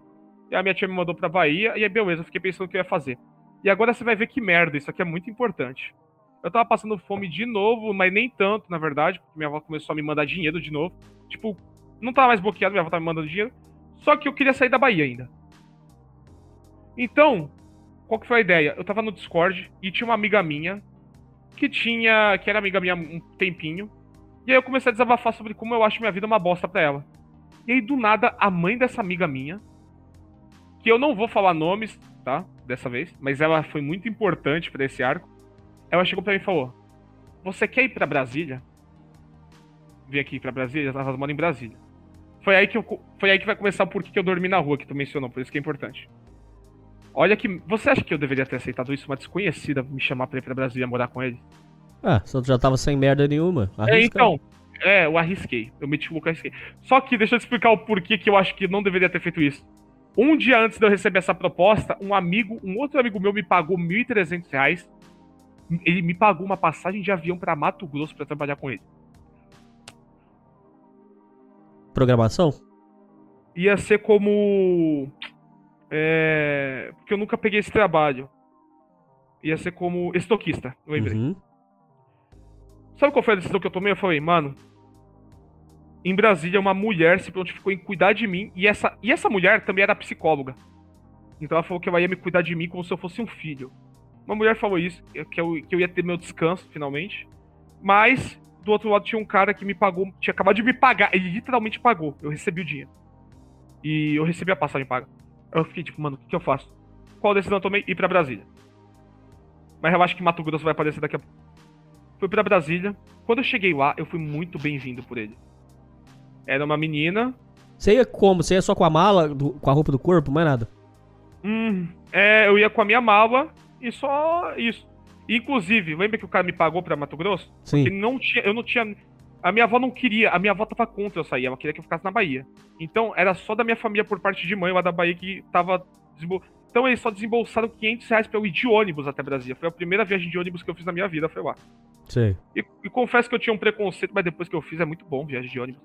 Sim. Fiz a viagem de ônibus, ficava dando parada, minha avó me mandava dinheiro pra eu com- comer coisa. Foi muito bom porque eu consegui, eu passei por Minas, fiquei um tempinho em Minas, dormi em Minas. aí Eu continuei com o ônibus. É, foi bom. E aí chegando em Brasília, fui a, eu fui bem-vindo por elas, fui cumprimentado por todos eles. E aí me levou pra casa. Era uma mulher extremamente rica, com apartamento e tudo, tá ligado, Hernani? Sei. E eu entrei lá, eu entrei lá e ela me deu até um quarto, tinha até um quarto pra mim. Nossa, eu me, eu foi um mês lá, eu fiquei um mês em Brasília. Esse, até, esse, três semanas desse um mês foi as, foi as mais calmas pra mim. Por quê? Porque ninguém fazia nada e, assim, a menina que eu tava lá, ela começou a se, arre- se apaixonar por mim, sabia? Certo. E eu comecei a ter um relacionamento com a menina. Mas, a moral é que, enquanto isso. Sabe por que a mãe dela queria me ajudar tanto? Não sei. Eu não tô mencionando o nome da mãe. Eu mencionei algum nome aqui de- dessa daí? Não. Então, ela não pode me processar, né? Porque eu não tô mencionando. Exatamente. Não pode, né? Não. Então, essa mulher queria namorar eu. A mãe? É. Ela fez tudo isso pra querer Isso não é delírio da sua cabeça, não? Não, isso literal aconteceu, chegou pra minha avó e foi o que fez a minha avó tomar uma atitude. Por que que tu acha que eu voltei pra cá? Mas você não, você não quis namorar com ela, e aí? ela surtou, ligou pros meus avós falando um monte de merda e mentira sobre mim, mas a minha avó já não tava, já tava sabendo das coisas porque eu tava informando já há um tempo e eu tinha gravado os áudios. Só que aí, essa louca, ela, ela literal me botou pra fora assim, deixou eu pegar as coisas. E, e, e era direito dela, né, a casa dela. E aí o que aconteceu? Eu tava sem internet, é, nessa briga que eu tive com essa louca aí, ela quebrou meu celular, eu tinha que pagar o conserto, mas como é que eu ia pagar se não tinha Pix? Se não tinha celular pra fazer Pix? Que era o Pix que eu usava o método tive que dormir na rua por um dia. Entendi. Eu tive que dormir na rua por um dia. E no segundo dia, eu consegui uma vaga num albergue. E eu comecei a dormir no albergue. Tinha noiado, tinha tudo, mendigo. E eu não tinha nem cobertor, nem meu cobertor eu pude pegar. Então eu dormia num albergue sem cobertor e tava frio, tava no inverno, porra. Puta que pariu. Foi foda. Eu comia comida. É, foi. Só que eu consegui finalmente contatar meus avós, porque eu fui num lugar. E eu lá tinha um. Eu contatei. E aí, com isso, eu consegui consertar meu celular. O cara, consegui... o cara me ajudou, né? Que ele era um pastor, ele me ajudou a contatar meus avós. Meus avós também estavam preocupadíssimos comigo, eles queriam muito falar comigo porque souberam da merda que fez. E tava todos eles xingando a mulher. Todo mundo xingando a mulher. Tanto que a minha mãe, a minha mãe é a pessoa que mais surtou com essa mulher de todas Hum. ameaçou de morte tudo. Pelo que ela fez. E aí meus avós, conversando depois que a. Eles perceberam que essa mulher tinha que fazer. Ela tinha que, pelo menos, me, me instruir em alguma coisa. Ela tinha que fazer alguma coisa porque tinha minhas coisas lá. Então meus avós ainda ficaram tentando ser amigáveis com a mulher, por mais que depois que ela ajudou a mulher a sair de lá, meus avós bloquearam ela tudo. Que é louca. É louca. Aí o que que aconteceu? Esse pastor aí me ajudou.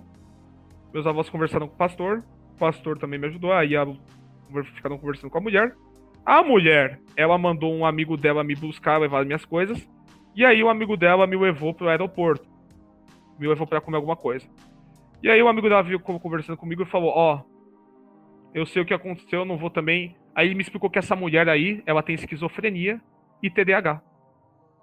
Sim. Ele falou que entende ela, o amigo dessa mulher, ele falou que se sente muito por mim. Porque as filhas dela sofrem também. Uhum. Então ela já tem um histórico de ficar caçando é, maluquinho na internet. É, já tinha esse histórico antes, tá? Ela uhum. já tinha esse histórico de abrigar mendigo e dar em cima. Sei. Então ela já tinha, então era realmente uma louca. Então, assim, ele me pagou algo para comer, falou que senti muito, viu que. Comecei a contar um pouco a situação pra, mim, pra ele que eu tava sentindo, porque eu tava realmente achando que acabou por ali. Eu tava realmente, tipo, muito. Fudeu. E aí, do nada, eu recebi um pix de 500 reais pra minha, da minha avó. E a minha avó falou o seguinte: vai pra Bahia com esse dinheiro de ônibus. Só que aí eu vi um negócio na rodoviária. Passagem para Mato Grosso tava também o mesmo preço. Lembra que meu amigo me pagou o dinheiro, eu não fui, ele perdeu os mil e pouco? Uhum. Eu tava muito mal com aquilo ainda também. Então sabe o que eu fiz? Foi pra lá. Paguei a... Fui pra lá. Meti o louco e fui pra lá. Indo pra lá, chegando, meu amigo se surpreendeu que eu apareci lá. Tanto que, se ele estiver vendo isso aqui, eu ainda vou te pagar o que, o que eu devo. Uhum. É que eu realmente não tô conseguindo ainda. Ainda. Mas eu realmente não esqueço, cara. Eu não esqueço. Sim. Ele pode pensar que, sei lá, eu fui babaca com ele porque eu não falo mais com ele, cara. Mas sei lá, eu falo pra ele, eu tenho ainda o contato dele aqui salvo, eu vou pagar o que eu devo Mas pra por que você não fala mais com ele? Porque eu tô com vergonha, cara. Até hoje eu não consegui pagar o que eu devo. Ele, ele já veio me cobrar uma vez, eu só consegui mandar 200 reais pra ele. Entendi. E ainda é mil e pouco, então olha o que falta ainda pra mandar pro cara. Mas quando você foi para lá? Então, quando eu fui para lá, eu me encontrei com ele pessoalmente e falei, cara, ele me levou no shopping pra gente comer. A gente comeu comida. E meus avós, quando eles souberam da informação que é pra Mato Grosso, eu expliquei, meus avós falaram. E, e isso também foi um dos grandes motivos para fazer eles começarem a voltar a, a perceber que eu não sou uma, a, o mesmo de antes. Começaram a ver que eu era muito corajoso para fazer os negócios loucos desse. Sim. E aí eles vieram, começaram a me mandar dinheiro. E aí, o meu amigo aí, esse meu amigo aí, que eu vou chamar ele de Kleber, o Kleber, ele me pagou uma semana no hotel e eu tinha que resolver o que eu ia fazer uma semana, encontrar emprego. Por quê? Porque aí eu ia trabalhar naquela época, mas como eu fiquei um mês em Brasília, eu já perdi. Perdeu a vaga, perdeu a vaga. Exatamente. Então ele falou: Ó, você vai ter que ver o que você vai fazer aqui. Só que Sinop é uma cidade muito boa, cara. Eu elogio essa cidade. Uhum. Realmente eu elogio. E Sinop no Mato Grosso, eu encontrei emprego no primeiro dia. Como é que eu encontrei? Eu fui numa agência de microempresa de chamar uma. Eu comecei indo no na procura de emprego em Sinop mesmo, no Ganha Tempo, que você chama Ganha Tempo, né? É tipo Poupa Tempo aqui. Uhum. E no Ganha Tempo apareceu um emprego para mim, eu fui lá e trabalhei no primeiro dia, que era o teste. E nesse teste, o cara viu que ele não podia me contratar porque um PC valia 7 mil reais pra me dar pra eu trabalhar para ele. Ele falou, eu não posso te contratar, então eu vou te passar o contato desse cara. É... Aí ele me passou o contato, eu fui lá. E quando eu fui lá, esse cara, ele me. a entrevista dele foi muito diferente, porque ele perguntou como é que é a minha vida. Eu contei tudo para ele. Ele ficou com dó e falou o seguinte: Cara, eu vou te dar uma casa, você vai ficar 30 dias nela, e você vai procurar emprego. Eu não posso trabalhar com você porque eu não tenho. Você não tem um PC ainda. Se você conseguir um PC um dia para comprar um PC, aí a gente consegue trabalhar junto. E ele também ah, se propôs a me, me levou para comer muita comida, cara. Eu comi muito. Ele me, nossa, eu tava me levou pra pizzaria. Ele também me levou para encontros de amigos dele de empresa. Cara, o Rani Eder, que é o nome dele, foi um anjo. Ele, ele fez eu conhecer amigos na vida real. Eu não tive isso antes. Sim. O cara foi um anjo, ele me levava pra barzinho. Todo mundo brincando, conversando, comendo tirinha de. Cara, eu nunca tive essa realidade na minha vida. Tu tem noção? É, parece bizarro falar isso, mas depois disso tudo que eu contei, você não acha que faz sentido eu ficar impressionado em ver o negócio? Faz, é porque foi diferente. Eu nunca tive isso, tá ligado? Então, cara, ele me fez ter contato social, me fez ter amigos. E o lugar que ele me colocou pra morar era um amigo dele que jogava LOL. E aí eu comecei a me dar super bem dividindo o quarto com ele. E lá eu arrumava a casa, eu, eu fazia comida que eu gostava de cozinhar. Mano, foi muito bom. E eu fazia diárias numa pizzaria. Que é uma pizzaria que. Quando eu falei da minha mãe, que eu só entrei por causa da minha mãe. E aí, a dona lá, que é a preta, eu queria chamar minha mãe pra lá. O nome da dona é preta. Não é ela é preta, inclusive ela é branca, tá? Vai Uhum. que tira o ponto esse é racismo. Mas o nome da dona era preta. Ela queria chamar minha mãe pra mas a minha mãe não quis ir. Ela falou que tava com preguiça. Sei. Mas beleza. Continuei trabalhando lá. E eu trazia a pizza de noite pra todos eles. Eles apareceram lá pra comer as pizzas, a gente conversava e assistia videogame, eh, jogo, essas porra. Mas enfim, eu fui contratado finalmente pra uma empresa. Gerente de design, porque eu sou muito bom em desenho, essas porra. E aí eu entrei pra empresa. O cara falou que ia me dar uma semana de teste pra depois me contratar de verdade. E nessa uma semana eu tava indo muito bem, tava todo mundo gostando de mim. Eu tive. fui- até fui convidado pra uma festa da empresa. Só que no fim dessa uma semana, o filho dele do nada apareceu do nada. Falou pro pai, que é o dono da empresa, que queria trabalhar. E como eu era o único carteira não assinada, o pai simplesmente me tirou da empresa e só me deu uma rescisão. Foi grande a rescisão, mas foi meio bosta isso daí pra mim, né? É. Foi nepotismo isso daí o nome. Que Eu Lógico. não tinha carteira assinada, então ele só me tirou e colocou o filho dele. Lógico. Eu já tava. Eu já peguei o jeito lá, eu já sabia cada cômodo do lugar. Pra no fim essa bomba. Mas aí o cara me deu um dinheiro. Eu peguei esse dinheiro. Eu contei pra minha avó, avó, aí eu fiquei muito triste, por mais que eu tenha recebido uma rescisão grande. E aí o que a minha avó fez? Ela ficou muito mal e falou. Aí eu voltei lá pra casa do Wesley, que é um cara que dividia comigo, que era esse cara aí do UOL. O Wesley falou pra mim, cara, eu não vou poder mais te manter aqui. Eh, Você é muito da hora, mas não vai dar mais pra gente ficar aqui. Falei, Porque ele não podia porque vai entrar outra pessoa no quarto. Vai Uhum. pagar. E como eu não tava. não tinha como pagar, não tinha como ele falar pro dono. É o dono que queria me tirar, não ele. Sim. Por mais que eu tava limpando tudo e seguindo as regras, é dinheiro, né? Não tava pagando nada. É. Então era bom grado. Então o Wesley falou, ó, o dono vai te tirar daqui tal dia, então não tem como você ficar aqui. E aí eu falei, ele até pensou em me deixar um pouco no quarto dele, me deixou um tempinho morando no quarto dele. Mas era só pra até eu resolver isso daí. Porque. É aí, beleza. Quando a minha avó soube de tudo isso, eu, eu- tinha um monte de oferta de emprego pra eu ver, mas eu já tava chateado. Eu já tava chateado. Então a minha avó chegou pra mim e falou: Ray, você quer. É, ela- não, na verdade ela só pagou uma passagem pra eu voltar pra Bahia porque ela falou que tinha planos pra mim. Ela falou que ia comprar um PC pra mim, caríssimo, pra eu trabalhar com o Ranieder. Por isso que eu aceitei. É, lembra que o Ranieder falou que se eu arrumasse um PC, eu ia. Então, o Ranieder é meu amigo. Hoje em dia eu perdi o contato dele, infelizmente, mas se eu arrumasse contato com ele. Na verdade eu tenho na Steam. Só que eu tenho vergonha de mandar mensagem pra ele. Uhum. Será que ele ia gostar de receber uma mensagem minha? Acho que sim. Depois que o programa tiver gravado, você manda. Nossa, mandar esse programa aqui pra ele? Será que ele vai É, ver? Vai. Então, aí eu cheguei pro Ranieder e falei isso, desse trato. O fez, falou, ô cara, da hora, bora, bora. Aí eu fiquei tipo, é. Aí ele falou, aí ele se propôs a me levar até o aeroporto. Me levou até o aeroporto, me pagou ainda uma refeição entre amigos, a gente teve. A gente se despediu e me deu um abraço, falou, cara, você tem um futuro grande. E aí eu voltei pra Bahia, minha avó me comprou um PC. Só que a a minha mãe, ela tava sem emprego. de- ela tava desempregada e morando na casa da mãe dela. E a mãe da minha mãe é louca da cabeça. E ela queria me largar na rua. E quando a minha avó viu que o plano da minha avó tava fudido porque a mãe da minha mãe é louca da cabeça e queria me largar na rua, a minha avó foi lá e gastou mais dinheiro só pra eu voltar aqui pra São Paulo. E a conclusão, eu tô com um PC que ela me comprou, ela me deu uma casa, que é a minha casa onde eu nasci. E aqui do lado mora ela, é a minha vizinha. E eu, hoje em dia eu tô aqui. Por isso que você disse que você voltou a morar com sua avós. Exatamente. Eu, eu reconquistei eles. Aí a última coisinha que aconteceu, que foi a última, que foi desse galo, desse Red Dragon que me convidaram pra lá. Sim. Então, hoje em dia eu não sou mais amigo de nenhum, porque um membro de lá cometeu um, um membro de lá cometeu um crime de pedofilia. Tem um crime de assédio é, e estupro em criança. Então, eu só, hoje em dia, como eu sei resolver as coisas, foda-se ser meu amigo. Falei na cara dele tudo. Ele me ameaçou de processo, mas foda-se. É, é, foi exposto pra todo mundo isso daí. Um monte de gente também bloqueou. Eu só saí dessa merda. E aí só ficou lá o microniche. E pronto. É isso. Hoje, e agora, hoje em dia eu tô assim. Eu quero saber o seguinte: a sua relação com seus avós hoje e a relação com seu pai hoje. O meu pai hoje em dia é impressionante. Ele, ele, tipo, não sabe, ele parece. Os meus avós é o seguinte. A minha avó, ela gosta muito de mim, só que ela, ela enlouqueceu.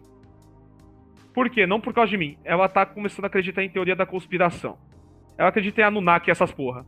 E ela fica falando que portais estão abrindo, ela tá louca, minha avó.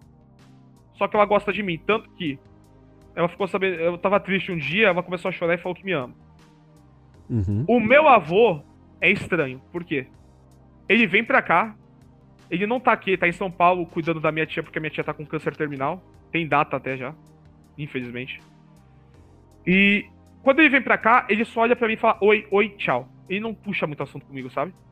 Sei. Então eu não sei qual que é a opinião dele sobre mim hoje em dia. Se eu pudesse conversar com ele, eu conversaria. Já minha avó, ela tá aqui comigo. E tá minha bisavó. Gosto muito delas e eu tô assim agora. Com o meu pai é o seguinte, ele vem conversar comigo, ficar fazendo drama, porque ele é um pai dramático.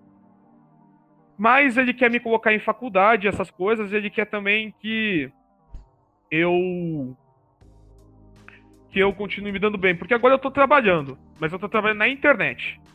Tô ganhando meu dinheirinho na internet também. E ele já fica feliz com isso.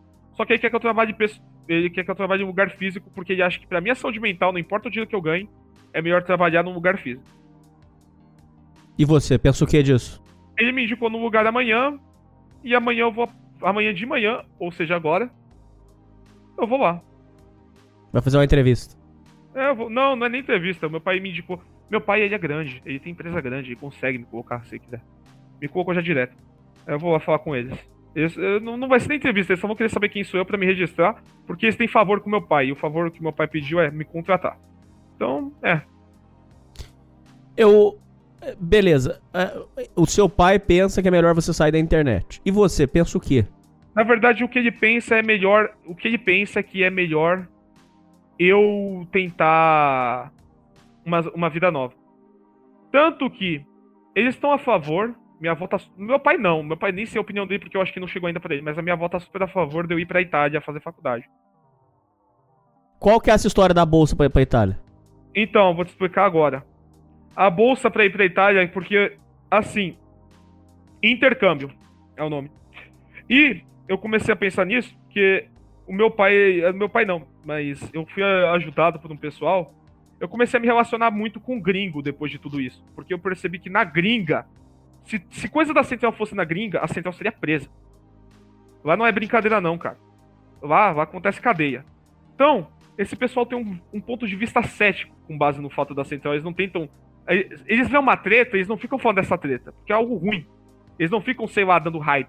Eles só querem que tudo aconteça e acabou. Seja preso e pronto, foda-se. Então, quando eu contei toda a história pra eles, eles começaram a me pagar commission. Me pagar commission. E eu comecei a entregar para eles, só que o PayPal ele cobra uma taxa de imposto e eu não consigo receber tudo que eu deveria receber. E um, desse gringo, um desses gringos, ele ficou com pena de mim porque ele vê que eu desenho muito bem e ele sabe da minha história e ele é da Itália. Ele é parente de um diretor de uma faculdade italiana. E ele resolveu mostrar, é uma faculdade de artes da Itália, porque eu tô na comunidade de arte. Ele resolveu mostrar o meu portfólio de desenhista pro cara. E o cara, que é o.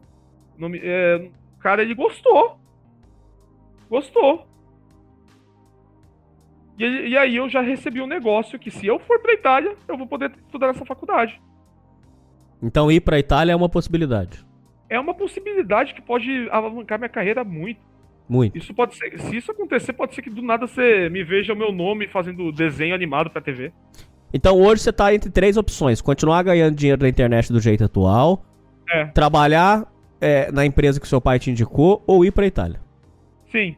O meu amigo, o plano é o seguinte da Itália: 2025. Eu vou. Se for isso. Vai ser em 2000. Porque eu, a Itália, não sei se tu sabe, mas até os 20 anos você não termina o ensino médio. O ensino médio é até os 20 anos. E meu amigo ainda não terminou.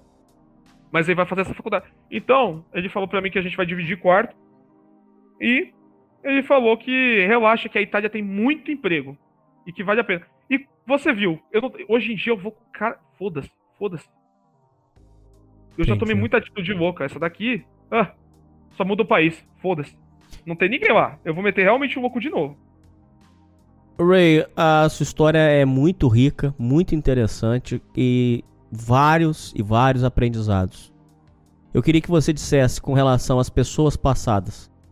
Você já bloqueou todos aqueles caras do seu passado? Você ainda tem contato com eles?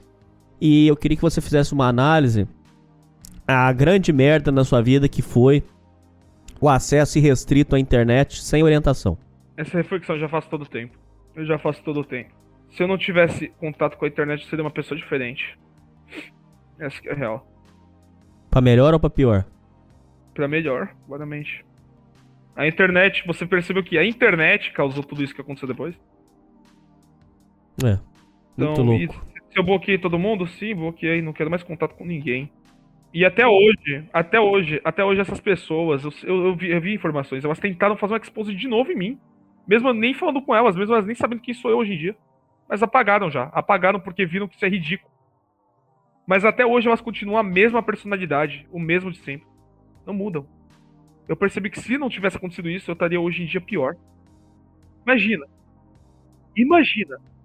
Qual a imagem que você acha que você tem hoje aos olhos das pessoas que importam na sua vida? Parentes, pessoas que você gosta. Você acha que eles entendem que você foi um cara que teve problema no passado, mas que já resolveu? Tem, existem dois tipos de visões diferentes atualmente. Hum. Mas as duas se entrelaçam na seguinte coisa. As duas concordam que até hoje eu não superei o que aconteceu 100%. Mas uma visão pensa que é o seguinte, se eu simplesmente focar em ter amigos na vida real, que eu já tô com- tendo uns e etc, vai melhorar. E outras acham que eu, outras acham que eu preciso de um amor maternal e paternal, que eu preciso de alguém cuidando de mim.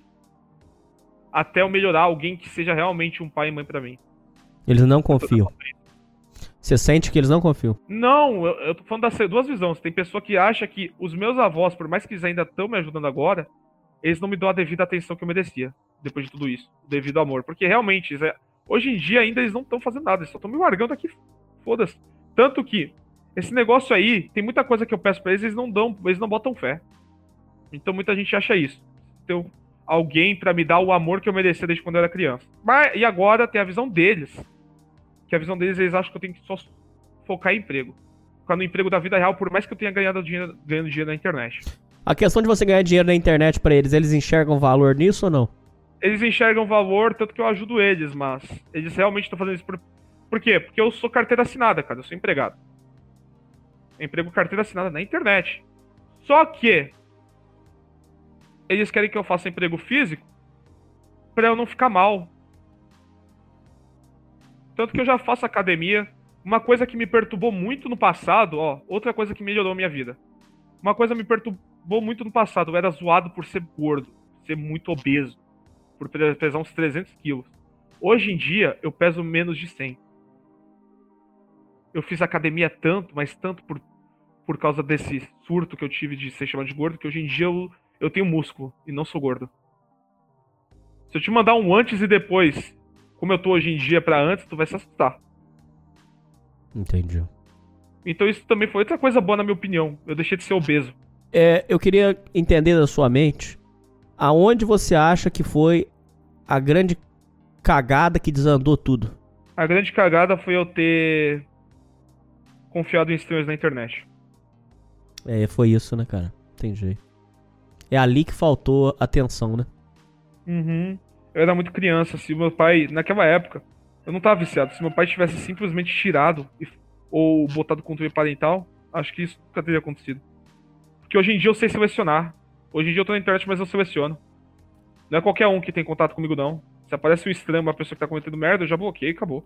Ray, é, do- da, da sua história, é, dá pra tirar tanta lição interessante, tanta coisa interessante, que eu, eu, eu diria assim, diga você, pra mim e pros ouvintes, quais são as maiores lições que você tirou dessa jornada toda? Todas as lições que você tirou, que você pode se lembrar.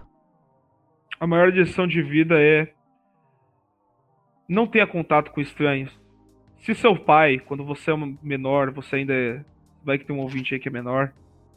Teu pai aí, tira teu computador, fala que tu tem que parar de fazer amizade com tal cara é porque ele gosta de você. Se eu tivesse ouvido esses caras aí, meus pais, meus avós entendido quando era criança que eles só não queriam que isso acontecesse, isso nunca teria acontecido. Olha o que aconteceu por eu tentar enfrentar eles a vida inteira. Me relacionei só com merda na internet. Só com lixo. A escória. Então, se eu não tivesse feito isso, eu jamais teria todos esses problemas. Eu seria uma pessoa muito mais feliz.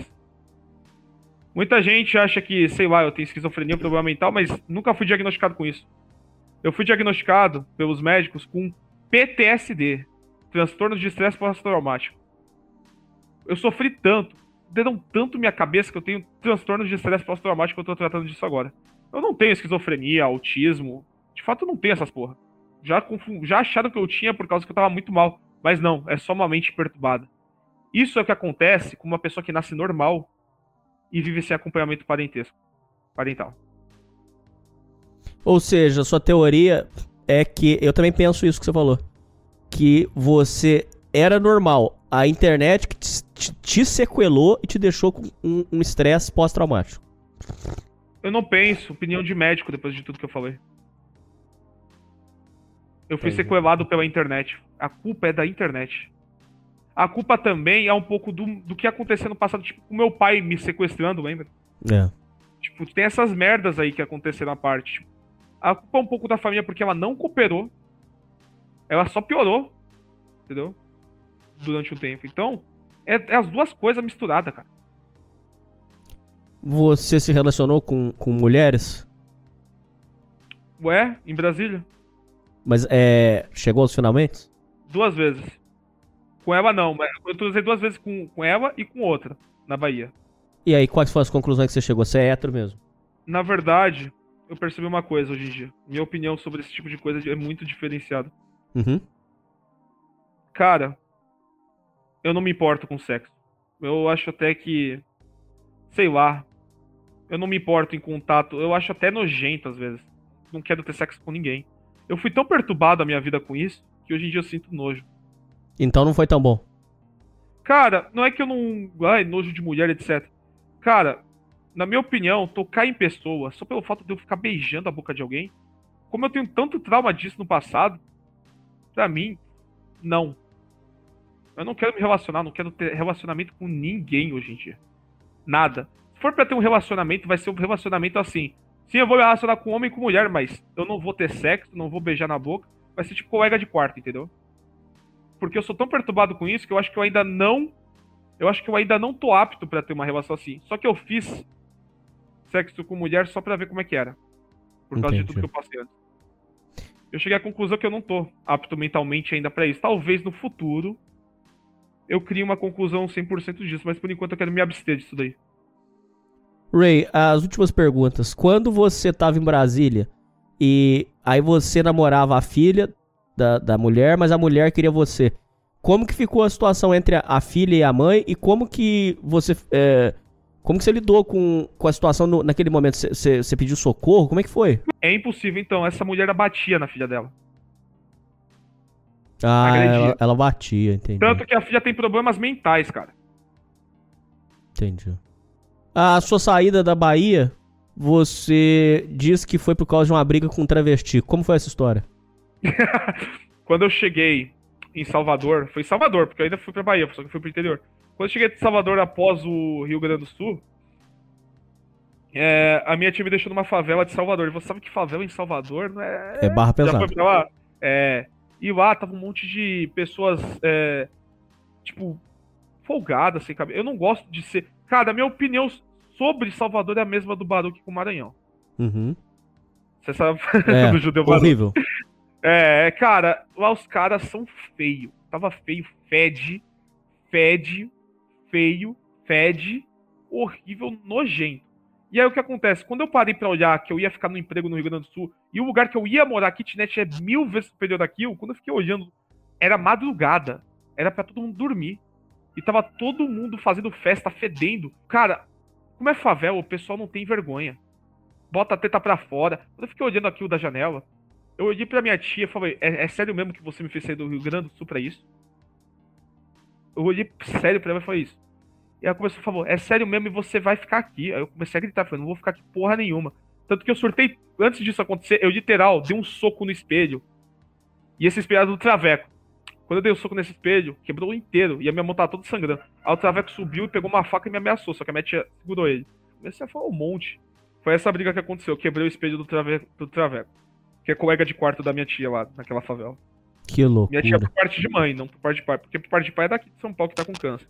Dos lugares que você morou, desde é, Mato Grosso, Bahia, Sergipe, quais deles realmente você gostou e, e que vale a menção honrosa aqui? Rio Grande do Sul e Mato Grosso. Dois bons lugares. Mato Grosso, Sinop. Tem que ser essa cidade específica, porque o resto do Mato Grosso é uma merda, tá? E Rio Grande do Sul, porque Rio Grande do Sul os caras têm uma educação muito boa. Eu gosto. Gosto do ar, de tudo lá. É Se diferente. pudesse voltar pra lá, eu voltava, cara. Falo de, de verdade. Legal, cara, legal. Meu irmão, pra fechar ah, a sua visão sobre o que, como é que vai ser sua vida daqui pra frente e o que, que você pensa sobre o sentido da vida. Eu penso que é, muita gente, né, muita gente vem quando eu conto tudo. Eu nunca conto tudo em detalhes, igual você, mas se eu contasse é também a mesma coisa. Mas quando eu conto rasamente, porque eu nunca tenho tanto esse tempo, você viu, Hernani, eu contar isso tudo aqui, o que que eu acho, então, é sentido da vida e afins. Uma coisa que sempre me perguntaram quando eu conto essa história é por que que tu ainda não se matou? É. Eu falo, eu não sei. Eu não sei. Talvez algo acima queira que eu continue vivo depois de tudo isso. E o sentido da vida seria esse inexplicável. O sentido da vida seria pra mim encontrar a felicidade. Eu ainda tô em busca dela 100%, da paz, da felicidade, de poder abrir, sei lá, a internet e só falar de videogame, de desenho, poder ir pra rua, encontrar com os amigos, encontrar alguém que eu realmente assim ame de verdade e realmente me trate bem, não um negócio passageiro. Encontrar é, a forma de viver em paz e não me meter mais em polêmica, porque já deu. Eu sou novo e já deu. E a sua vida daqui pra frente vai ser então procurar felicidade. Felicidade e paz. Nada além. Hoje você mora em, é, é, em Itanhaém. E aí. E a vida aí é boa? Sim, porque a minha avó, ela tá me deixando na paz. Só que agora eu quero meus planos botar pra frente. Eu quero ir pra Itália. E eu tô focado nisso. Tô juntando meu dinheiro pra ir pra lá nessa porra. 2025, ó. Já arrumei um cara que vai tá me ensinando italiano. Ele tá me ensinando aí no Discord. Ele é um italiano que fala português fluentemente. Ele já tá me ensinando a falar italiano. Eu já vou ver um curso de italiano pra mim. E só vou botar alguém nessa fogueira. Porque eu quero ir pra lá, cara. Eu sempre tive sonho assim de ir pra Europa. Então você tá numa fase muito boa da sua vida. Eu tô na fase de me reerguer depois de tudo isso. Agora eu tô na Pô, que calma. coincidência a gente gravar logo nesse momento chave da sua vida, né? Uhum. Eu, realmente, eu, eu não acredito que vai voltar algo. Inclusive, quando voltou, antes de você gravar comigo, o pessoal apagou. Ou seja, eu acho que agora realmente não vai. Sabe por quê? Sabe esse exposed que aconteceu meu novo que eu te falei? Só que Uhum. apagou? O, o Matias e todo mundo dessa galera apareceu nos comentários lá xingando o cara que fez, falando pra ele apagar porque esse é assunto morto. Até o Matias apareceu com a conta oficial dele falando pra apagar. Então já acabou. É, acabou. Por isso que eu resolvi falar tudo aqui. Raymond, por favor, o último conselho seu para os ouvintes que estão vivendo um momento turbulento na vida. Juízo. Juízo na vida. Tudo passa. Se eu não tivesse feito muita coisa, se não fosse os meus contatos, eu não seria essa merda que eu sou hoje em dia. Se você, eu vou falar o seguinte, se você web namora, se você tá na internet aí, tendo contato com pessoas que são ruins, que estão cometendo crime, mas você não quer se desapegar delas porque você acha que você não vai ter amigos, que era a mesma coisa que eu pensava, faz isso. O mundo tá, tem 7 bilhões de pessoas, você acha que só eles vão ser teus amigos. Você acha? Ninguém fica sozinho. Você acha que tu nunca vai pegar mulher. O blusão já pegou mais de mil mulheres. Você tá aí web namorando achando que não pega mulher na vida real e o blusão, o cara que você provavelmente zoou, pega mais mulher que você. Isso é uma prova, isso não é uma. Isso não é um motivo pra você pensar que você é pior que o blusão. Isso é só uma prova de que tu, obviamente, vai pegar uma mulher, porque tu não é pior que o blusão, caralho.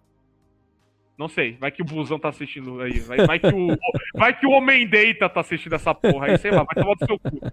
Puta que pariu, me incrível. Bom, Ray, foi uma grande honra registrar a sua história, imortalizar a sua história. E eu espero que os ouvintes tirem as suas próprias conclusões. Esse programa foi muito polêmico.